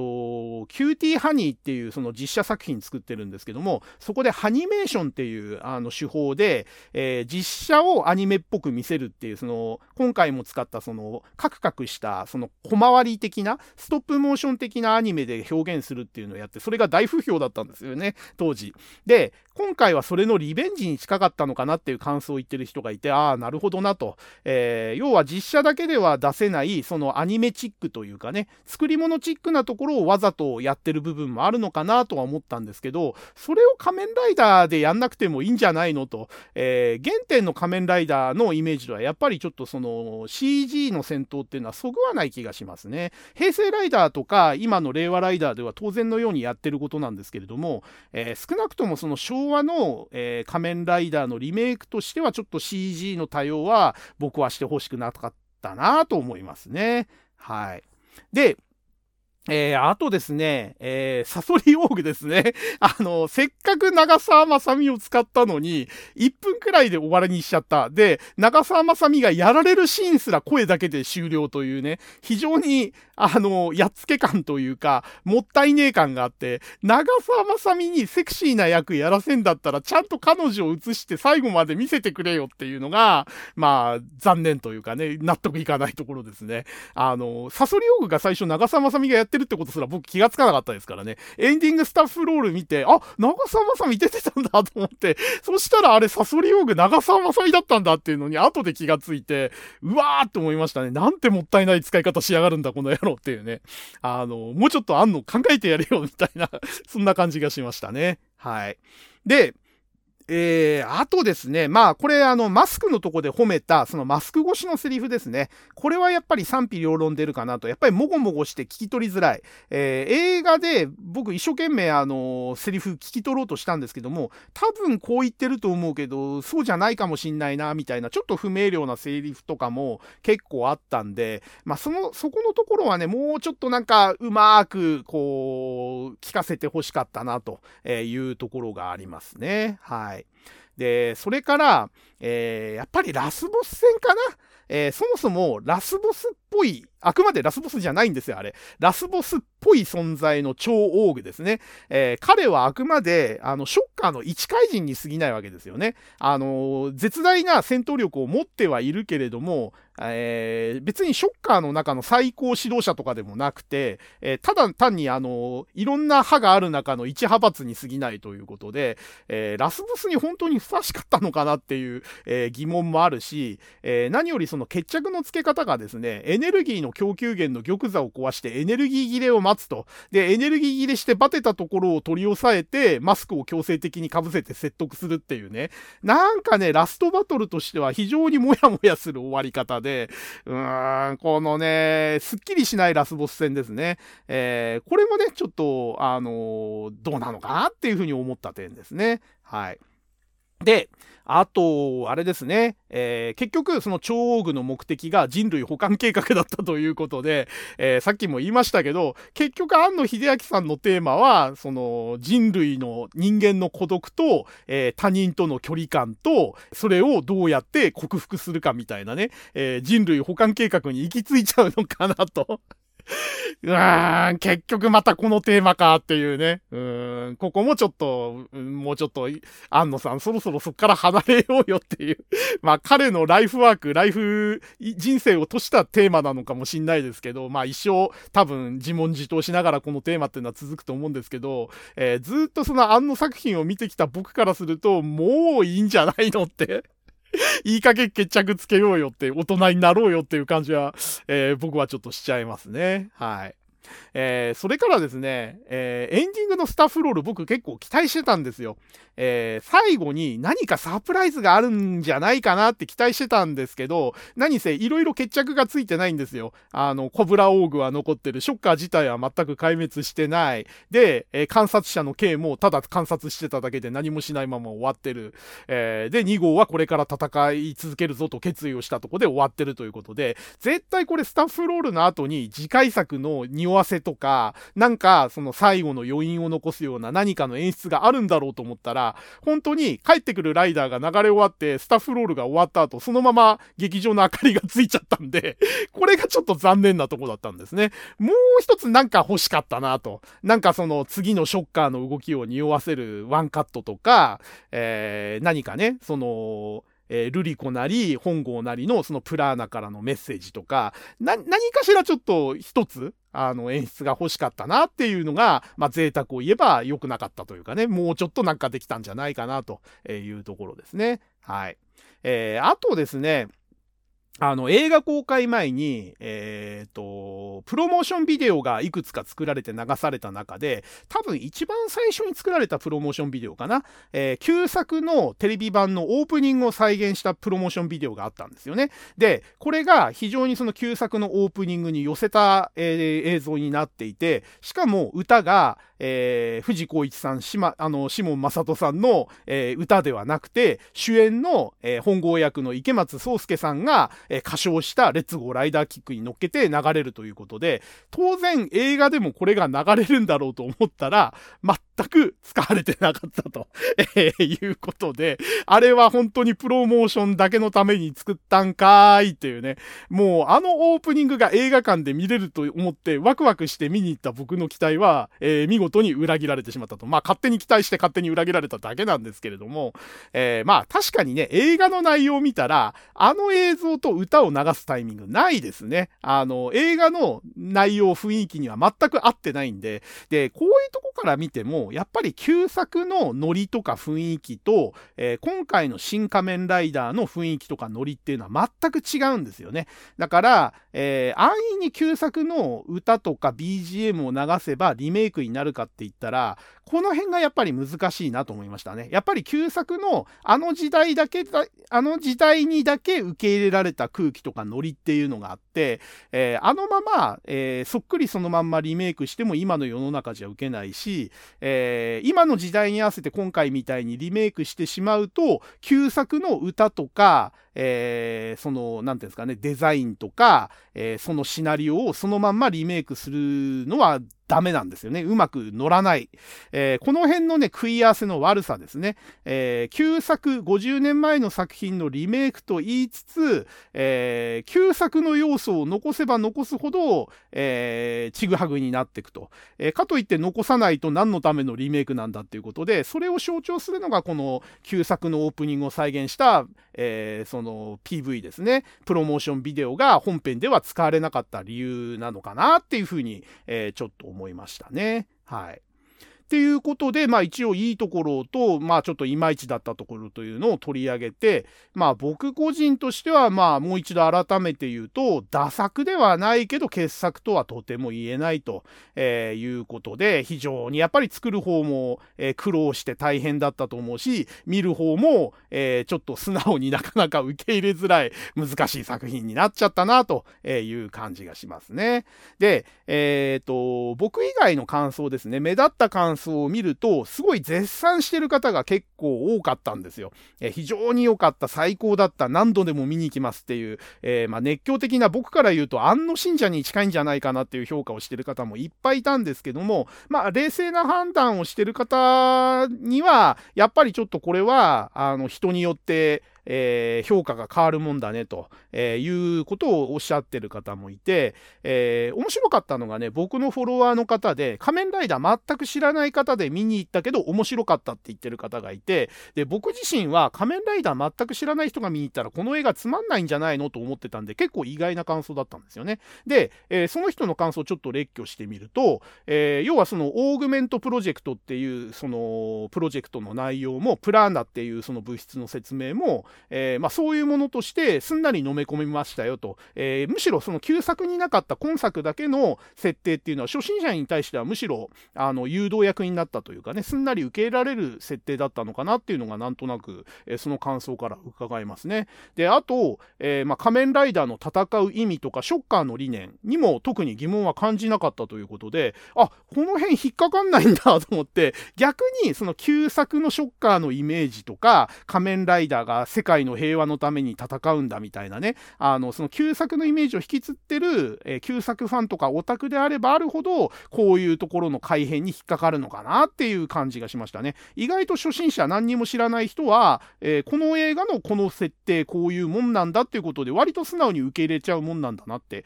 いうのが非常に面白かったですね。で、あとその方が良かったとして挙げてた点が、まあそういうショッカーの時代に合わせた設定の変更、それから、えー、仮面ライダーが変身する理由付けですね、えー、仮面の設定だとか、えー、バイクの、えー、設定、あとベルトの設定、この辺のリニューアル、現代風にアレンジしたとこが非常に良かったということですね。であと、えーまあ、常人ならざる、え、力を手に入れたものの責任と覚悟と苦悩を描いてたのが良かったということで、この辺はね、近年、あの、マーベルユニバースで描かれてるあの、スパイダーマンとかね、えー、そういったアイアンマンとか、えー、あの辺の、えー、アメコミヒーローでも書かれてるその力を手に入れたものが、その力をどう行使するか、どれ、それに対してどう責任を持つかっていうテーマにすごく、えー、共通してるような描かれ方を感じたということで、ああ、なるほどなと。えー、昔の仮面ライダーのイメージを引きずってない人は、割と素直にそういう風に受け取るんだなっていう感じで面白かったですね。で、えー、あとですね、浜辺美波可愛い。これはもう全く僕も あの、同じなんで、あやっぱり同じだなと、え、いうことですね。えー、あと、あの、シン・ウルトラマンに出てた人が配役されてる、そのサプライズ的な、あのー、俳優の配役も良かったっていうことで、まあ、こういうところで喜ぶ方もやっぱいるんですね。これにね、嫌悪感を感じる人もいるんですよ。あのー、何でもかんでもね、あの、役者を関連づけて出せばいいってもんじゃないっていうふうに、あの、苦言を呈する人もいて、まあ、素直に受け止めればファンサービスということでね、まあ、あの、いいところとして評価されるのかなという感じですね。で、あと、ラスボスの超大具。えー、ここの戦闘シーンもね、割と賛否分かれてるとこで、僕はなんか、ふわふわふわふわして、あんまり面白くない戦闘シーンだなと思いながら見てたんですけども、えー、この方はその森山未来さんのね、その超大具の役をやった役者さんの、その踊りの所作がすごく美しくて、えー、美しい戦闘シーンになってて、そこが良かったという評価してましたね。で、僕は森山未来っていう俳優さんの、その、ダンスがね、得意とか、えー、そういう履歴も知らなかったんで、ただ単になんか迫力のない戦闘シーンだなと思って、ぼんやり見てたので、あ、なるほどと思って、まあ森山未来だから評価したのか、その、だ踊るようなその美しい所作を、えー、いいと評価したのかがちょっとわかんないんですけども、まあそういう評価もあり得るんだなと。あの、ただ単に殴って蹴ってだけだとやっぱ単調になっちゃうっていうのは確かにあって、みんな結局殴る蹴るでおしまいじゃんっていう結論になりかねないんで、戦闘シーンっていうのは非常に実は作り方が難しいなと思ってて、そういう意味ではラスボスシーンであえて単純な殴る蹴るを持ってこないで、ああいうなんか、あの、圧倒的にね、プラーナをこの手から放出しながら踊るように、あの、本郷と一文字を翻弄するみたいな、ああいう戦闘シーンもまあ、あのー、いい、良かったのかなと。僕はあんまり好きではないんですけれども、ああいう戦闘シーンが良かったと表現、あの、評価する人もいるんだなっていうのが非常に新鮮でしたね。で、やっぱり、あの、最後に希望を持たせたエンディングが良かったということで、ああ、確かにね、と。えー、いう感じで、うん、なんかやっぱり、あのー、旧作を知ってて、どっちかっていうとマニア目線になってしまう自分とはかなり感想が違ってて、で、しかもその感想が割と納得がいくっていうかね、あ、なるほどね、と。えー、自分と違うやっぱり立場とか、えー、経験を積んだ人から見ると、こういうところが評価点になるんだなっていうのが見られたんで、えー、非常にね、あの、面白かったですね。で、やっぱりその方が、えっ、と、懸念点として挙げてたのが、やっぱりセリフが聞き取りづらかった。えそれから、えやっぱりチープなシーンが、あの、自分はあの好きだったけれども、嫌いな人もいるだろうなと。えあと、エヴァっぽい 要素がいろいろあったんだけども、この人に言わせると、まあ、順序が逆ですよと。えー、そもそもエヴァが、その、安野さんが過去に見てた特撮とかアニメの影響を受けた上でエヴァがあるわけで、えー、エヴァに似てるんじゃなくて、エヴァの、に影響を与えた原点が仮面ライダーとかウルトラマンなんだよってことを言ってて、あ、これもなるほどな、という感じで僕はすごく、あの、感心しましたね。はい。で、えー、あとね、戦闘シーンが格闘戦のみっていうのも、この方はいいって言ってたんですけども、ただそれを、えー、今の特撮ね、他の番組と比べると地味と評価する人もいるかもしんないっていうところを、まあ、懸念されてましたね。まあ確かにそうですよね。今、かなりあの武器とか派手に使いますし、動きとかもすごく派手にやってるんで、まあ殴る蹴るが基本だったこの新仮面ライダーの戦闘シーンは評価されない方もいても不思議じゃないかなと思いますね。で、やっぱり最後引っかかったのは、ショッカー壊滅してないんかいっていうところですね。あの、ショッカーが壊滅して、すっきり終わるのかと思ったら、なんかまだまだこれからも俺たちの戦いは続くぞ。俺たちの戦いはこれからだみたいなエンドだったんで、えまあ、その方としては、なんかそこはちょっと引っかかったと。ももっとすっきり終わるんじゃなかったかなって、えいう感想を持ってたんで、まあ、あの、まあ、懸念点も良かった点も含めて、仮面ライダーに全く前知識がない方が、えー、素直な目線で見るとこういう映画なんだなっていう感想を、えー、見せていただいて、僕は非常にあのこの方の感想は面白いなと、えー、思いましたね。はい。で、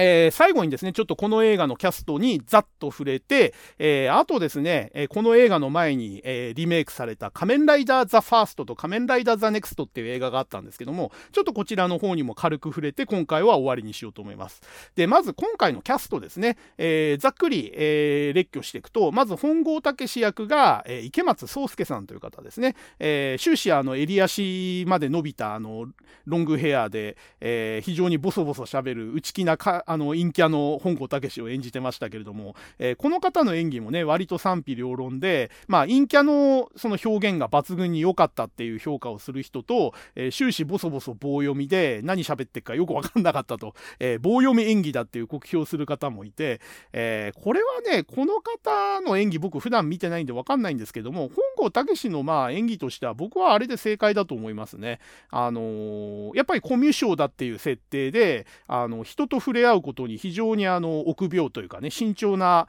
あの性格の人間の喋り方としてはまあああなるんじゃないかなという感じがしたんで、えー、まあ、本郷武役としては僕はそんなに違和感なかったですね。はい。で、えー、それから緑川瑠璃子役の浜辺美波ですね、えー、僕ほぼほぼこの方の演技を、えー、長回しで見るのはこれが初めてなんですけどもまあとにかく、あの顔が美しい。で、えー、まあ、セリフもちゃんとね、あのきちんとできて演技もできてますし、えー、特にあの死に際の演技なんかは良かったですね。あのもうあの命が尽きようとしてるところのその演技、え、あの辺はやっぱりね素晴らしかったと思うし、まあ、この映画の8割方は、え出てるその割合もそうですし、そのこの映画のいい評価を占めてるところの8割は僕は浜辺美波さんだと思ってるんで、えこの映画のまあ一番の功労者じゃないですかね。うん、あの浜辺みなみさん、僕はこの映画でファンになりました。あの、やっぱりね、ポンポさんが言う通り、美しい女優さんが美しく撮れてるだけで、その作品は評価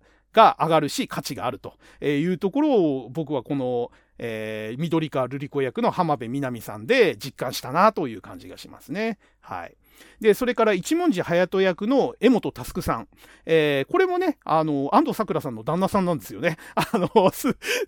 この前、ちょっと、あの、安藤桜関連で知ったんですけれどもね、この、あの方が旦那さんだっていうのは。で、お世辞にもこの方全然2枚目じゃないんですよね。あの、どっちかっていうと、まあ、お父さんの江本明さんと同じで、色男っていう顔ではとてもなくて、個性的な、どっちかっていうとね、脇役とかで際立つ感じの俳優さんですけれども、今回はね、一文字隼人って役はさっきも言いましたけど、ハマり役だと思いましたね。あの、とぼけてて、軽口を叩いて、あのどっちかっていうとひょうひょうとして俺は俺の道を行くぜみたいな感じでちょっと距離を置いてるようなね。あの機動戦士ガンダムでいうと開始伝みたいなあの感じのね。あのちょっと車に構えて距離を置いてるけど実は内に秘めてるものは熱くていろいろ頭の中では考えてるし、えー、動く時もちゃんとあの自分の意思で動けるみたいなね。あのそういう感じのキャラクターになってて僕はこの一文字隼人は緑川瑠璃子の次に好きなキャラクターですね。あの特にねそのまあ、何度も言ってますけれども、えー、その仲間になった時の言動ですね。で、その仲間になる前の、えー、自分のポリシーを貫いて、えー、本郷と戦うというところを、え表現してるところも非常に好きな、えキャラクターですね。はい。えー、それから緑川博士役が、えー、塚本慎也さんという、これ映画監督と俳優両方やってる方ですかね。で、この方はシン・ゴジラで狭間邦夫っていうあの生物学者かなんかの役でも出てて、あ、同じ人じゃんって顔見ればね、すぐわかるんですけれども、まあ、シン・ゴジラの、えー、役者さんが新仮面ライダーにも、え出てるということで、まあ、あの、いわゆるスターシステムというやつですかね。あの、そういう新ユニバースって言うんでしたっけ？新ジャパニーズユニバースでしたっけ？あの、その世界観の中の、え共通した配役役者さんの一人ということで出たということですね。はい。えー、それから、ショッカーの創設者で、えー、ちょ、ちょっとだけ顔が出た、えー、人間ですね。名前は出てこないんですけれども、え、この方を松尾鈴木さんがやってるということで、この方は、シン・ゴジラの、えー、早船達也って読むのかな、え、フリージャーナリストの役で出てるんですね。え、役名聞いてもわかんないと思うんですけども、え、要は、あの、ゴジラの情報を垂れ込みしてた、え、フリージャーナリスト、え、この役で出てたのが松尾鈴木さんですね。はい。えー、それからコウモリオグ役をやってたのが手塚徹さん。で、僕、手塚徹さんって名前聞いても役者の顔出てこなかったんですけど、顔見たらすぐパッと分かりましたね。あの、脇役でよく入る俳優さんですね。この方も非常に個性的な演技をする方で、えー、シン・ゴジラの関口五郎という役をやってて、これもちょっと役名聞いただけじゃ分かんないんですけども、えー、まあ、内閣の、えー、大臣の中の一人で、文部科学大臣の役をやってた方ですね。で、あと、えー、印象的なのは、あの、半沢直樹で、えっ、ー、と、嫌味な社員の役、役員だか、その腰巾着だかみたいな役をやってた、えー、人ですね。はい。えー、それから、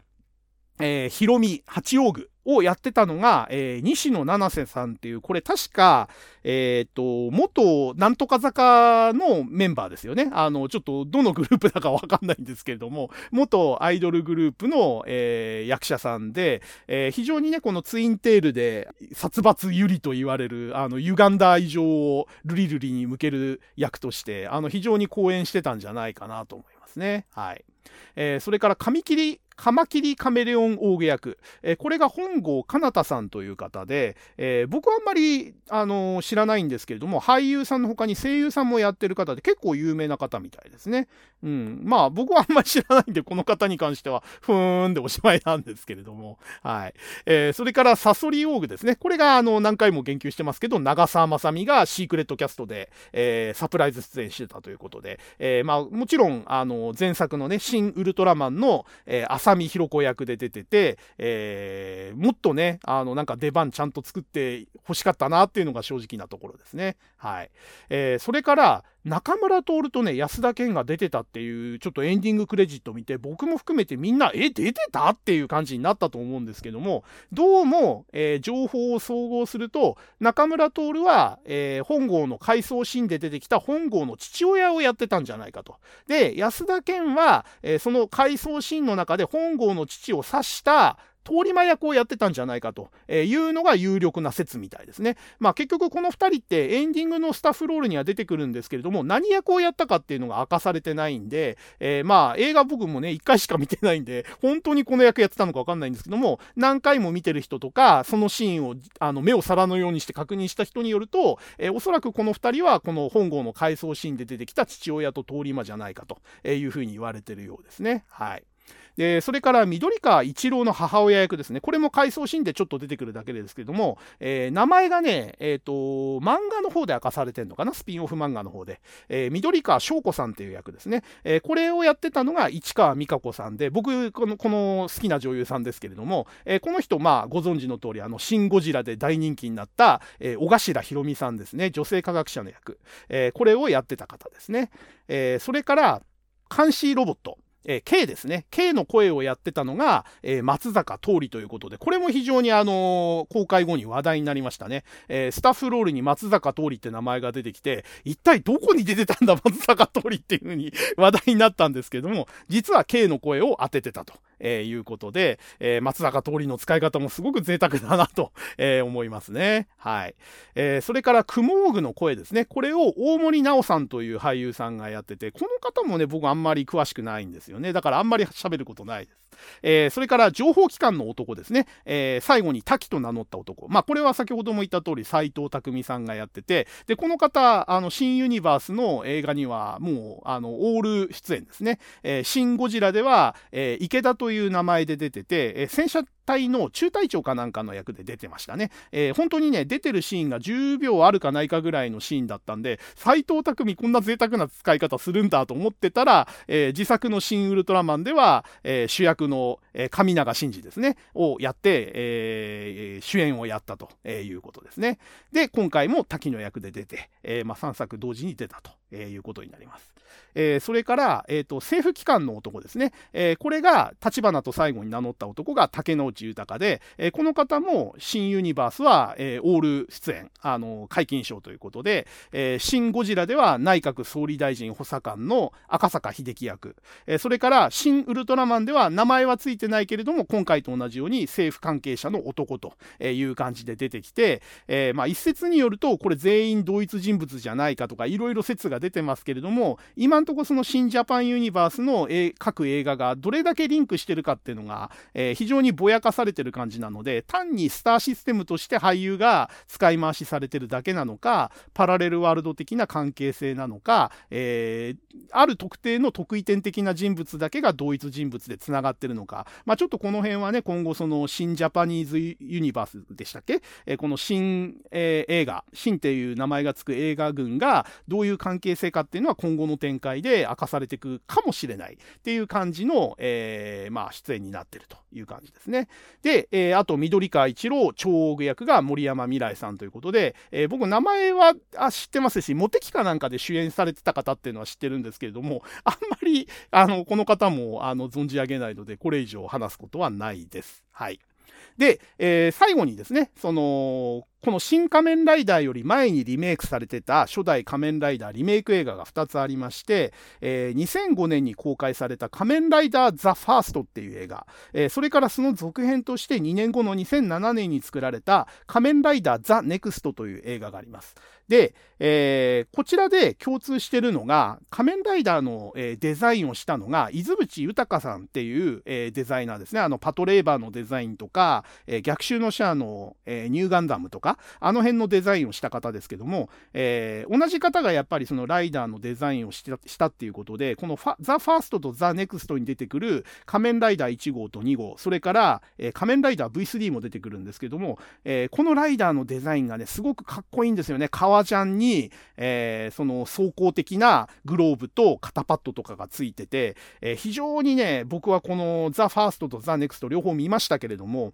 あの、非常にかっこいいデザインになってるんで、デザイン面ではもう100点満点ですね。えー、今回はそのザ・ファーストとザ・ネクストで使ったデザインをもうちょっと旧作に寄せた感じでリファインしてるような感じで、同じ人がデザインしてるんですけれども、えー、より現代的でスタイリッシュなものを見たければ、ザ・ファーストとザ・ネクストの仮面ライダーを見ればいいし、えー、旧作に寄せたデザインは今回のシン・仮面ライダーの方が旧作に近いデザインになってて、え、旧作好む人は今回の方のがかっこいいと思うかなと、え、思いますね。僕は純粋に仮面ライダーのデザインとして見たら、ザ・ファーストとかザ・ネクストのデザインの方が好きです。はい。で、えー、一応このザ・ファーストが、えっ、ー、と、なんか仮面ライダーで冬のソナタをやりたいっていうとち狂ったプロデューサーの方針で、えー、恋愛要素が全面的に入れられたリメイクになってて、えー、なんつったかな、緑川瑠璃子じゃないんですよ。えっ、ー、と、緑川アスカって言ったかなな、なんとかアスカっていうヒロインがいて、それを、えー、本郷武と一文字隼人が間に挟んで奪い合うみたいなね、なんか あの、もうだいぶ前に見たんでね、中身詳しくは覚えてないんですけども、なんで仮面ライダーのリメイクでそれをやったみたいな内容になってて、かなり、あの、賛否両論で火が、えー、多めの映画だったという記憶がありますね。で、この映画で出てくるショッカーっていうのが、また、あの、例によって解釈が変わっていて、えっ、ー、と、 Sacred Hegemony of Cycle Kindred Evolution。えー、 Evolutional、えー、 Realm っていう、えー、頭文字を取ってショッカーと名乗ってると。で、えー、まあ、訳してみると、えー、同種の血統による全体の神聖なる支配権みたいなね、あの、訳語になると思うんですけども、要はその、怪人たちの血統だけで、えー、有料人種だけで、えー、地球を支配する組織みたいな、あの、そんな感じの名前のショッカーが出てくるという映画になってました。で、えー、仮面ライダー1号2号は、え、一貫して、そのショッカーが作った改造人間のホッパーって呼ばれてる、えー、存在になってて、えー、一般的にはホッパー1号、ホッパー2号って呼ばれてて、えー、それが仮面ライダー1号2号に該当する、えー、存在というふうになってます。で、ここでもやっぱり初代の怪人がリメイクされてて、えっ、ー、と、一作目のザ・ファーストでは、スパイダーっていう蜘蛛男のリメイクと、えー、バットっていうコウモリ男のリメイクと、あとコブラですね。コブラ男のリメイクのコブラと、えー、ヘビ男のリメイクのスネークっていう、えー、この辺のリメイク怪人が出てますね。で、あと、続編のネクストでは、えー、そのホッパー1号、2号をバージョンアップしたバージョン3、ホッパーバージョン3ということで、えー、バージョン3の略で V3 が出てくると。えー、あと、え、ショッカーライダーが出てくるのと、で、まだこの映画で続編でもまだショッカーは壊滅してないんで、え、本来は、え、続編の V3 のデストロン、あの、V3 で出てくる敵組織のデストロンの怪人なんですけども、え、ショッカーの怪人として、え、ハサミジャガーのリリメイクのシザース・ジャガーっていう怪人と、えー、あと、ノコギリトカゲっていう、あの怪人のリメイクのチェーンソー・リザードっていうね、あのー、V3 の要素を含んだ、えー、仮面ライダーの物語ということで、ザ・ネクストが作られてるということですね。で、このザ・ネクストがまた、えー、ファーストに輪をかけてトンチキに、えー、今度は仮面ライダーで、え、ジャパニーズホラー映画を作ろうっていうコンセプトで作られていて、なんか、あの自殺したアイドル歌手の呪いが絡んでくる話みたいなので、え、続編作っちゃって、これはこれでまたね、かなり賛否両論の否が多い映画というか、非常に困った出来になっていて、ただですね、この、えー、2005年から2007年に作られた先行のリメイクですね。こちらは先ほども言った通り、ライダーのデザインがめちゃくちゃかっこよくリファインされてるのと、えー、あとですね、戦闘シーンが生身をあの駆使した戦闘シーンが多いんですね。パンチ、キック、で、えー、CG は使わずに、えー、スーツアクターの演技で全部やってるっていうことで、えー、戦闘シーンだけ撮るんだったら僕はこのザ・ファーストとかザ・ネクストの路線の方が、え好きですね。なただ、あの、脚本とか 内容にかなり問題がある映画なんで、えシン・仮面ライダーとこの、え旧リメイクの2作、どっちが好きかって言われると非常に悩むところで、ガワだけ見たら、ザ・ファースト、ザ・ネクストのリメイクは僕は好きなんですけれども、ストーリー的にはまあどっちもどっちっていうか、でも、あのー、恋愛ものとかホラーものに、えー、傾斜したわけのわかんない仮面ライダーリメイクよりは、今回のシン・仮面ライダーの方がまだいいかなと いう感じになると思います。まあ、チャンスがあれば、もしこのシン・仮面ライダーでね、あの、初代の仮面ライダーのリメイクに興味が出た方は、えー、この2005年と2007年のリメイク作ですね、仮面ライダーザ・ファーストと仮面ライダーザ・ネクストも合わせてみると、えー、非常に比較ができて面白いんじゃないですかね。同じ元ネタの初代仮面ライダーをベースにして、えー、どういう方向にリメイクするかと。同じ作品をベースにしても、リメイクする時の考え方とか、リメイクした人の腕前によってこんなに出来が変わるんだよというのが、えー、非常によくわかるんじゃないかなと。で、面白いのが、その仮面ライダーのデザイン自体は同じ出渕豊さんが、えー、手掛けてるんで、その同じデザイナーが、えー、15年とか20年経って、えー、もう一回やり直したた時にデザインがどう変わってるかと、えー、まあ、コンセプトも含めてですね、えその比較もできるということで、まあ、あの、新仮面ライダーと比較してみたい方は見てみるのもいいんじゃないかなと、え思います。はい。ということで、え、2時間の映画を語るのに3時間半超えてるし、なんでこうなっちゃうのかなという感じなんですけども、まあ勢いに任せて、えー、語りきったので、えー、僕の中の、えー、もやもやした新仮面ライダーに寄せる思いというのは、これで供養されたということでおしまいにしたいと思います。えここまで喋っていたのはハンドルネーム DSK こと大輔でした。えそれでは次回ですね、えブラジルの穴の向こうで私の独り言を聞いてくれる方は、え聞いていただけると大変嬉しく思います。それでは、えー、今日はこのこの辺で失礼いたします。ごきげんよう。さようなら。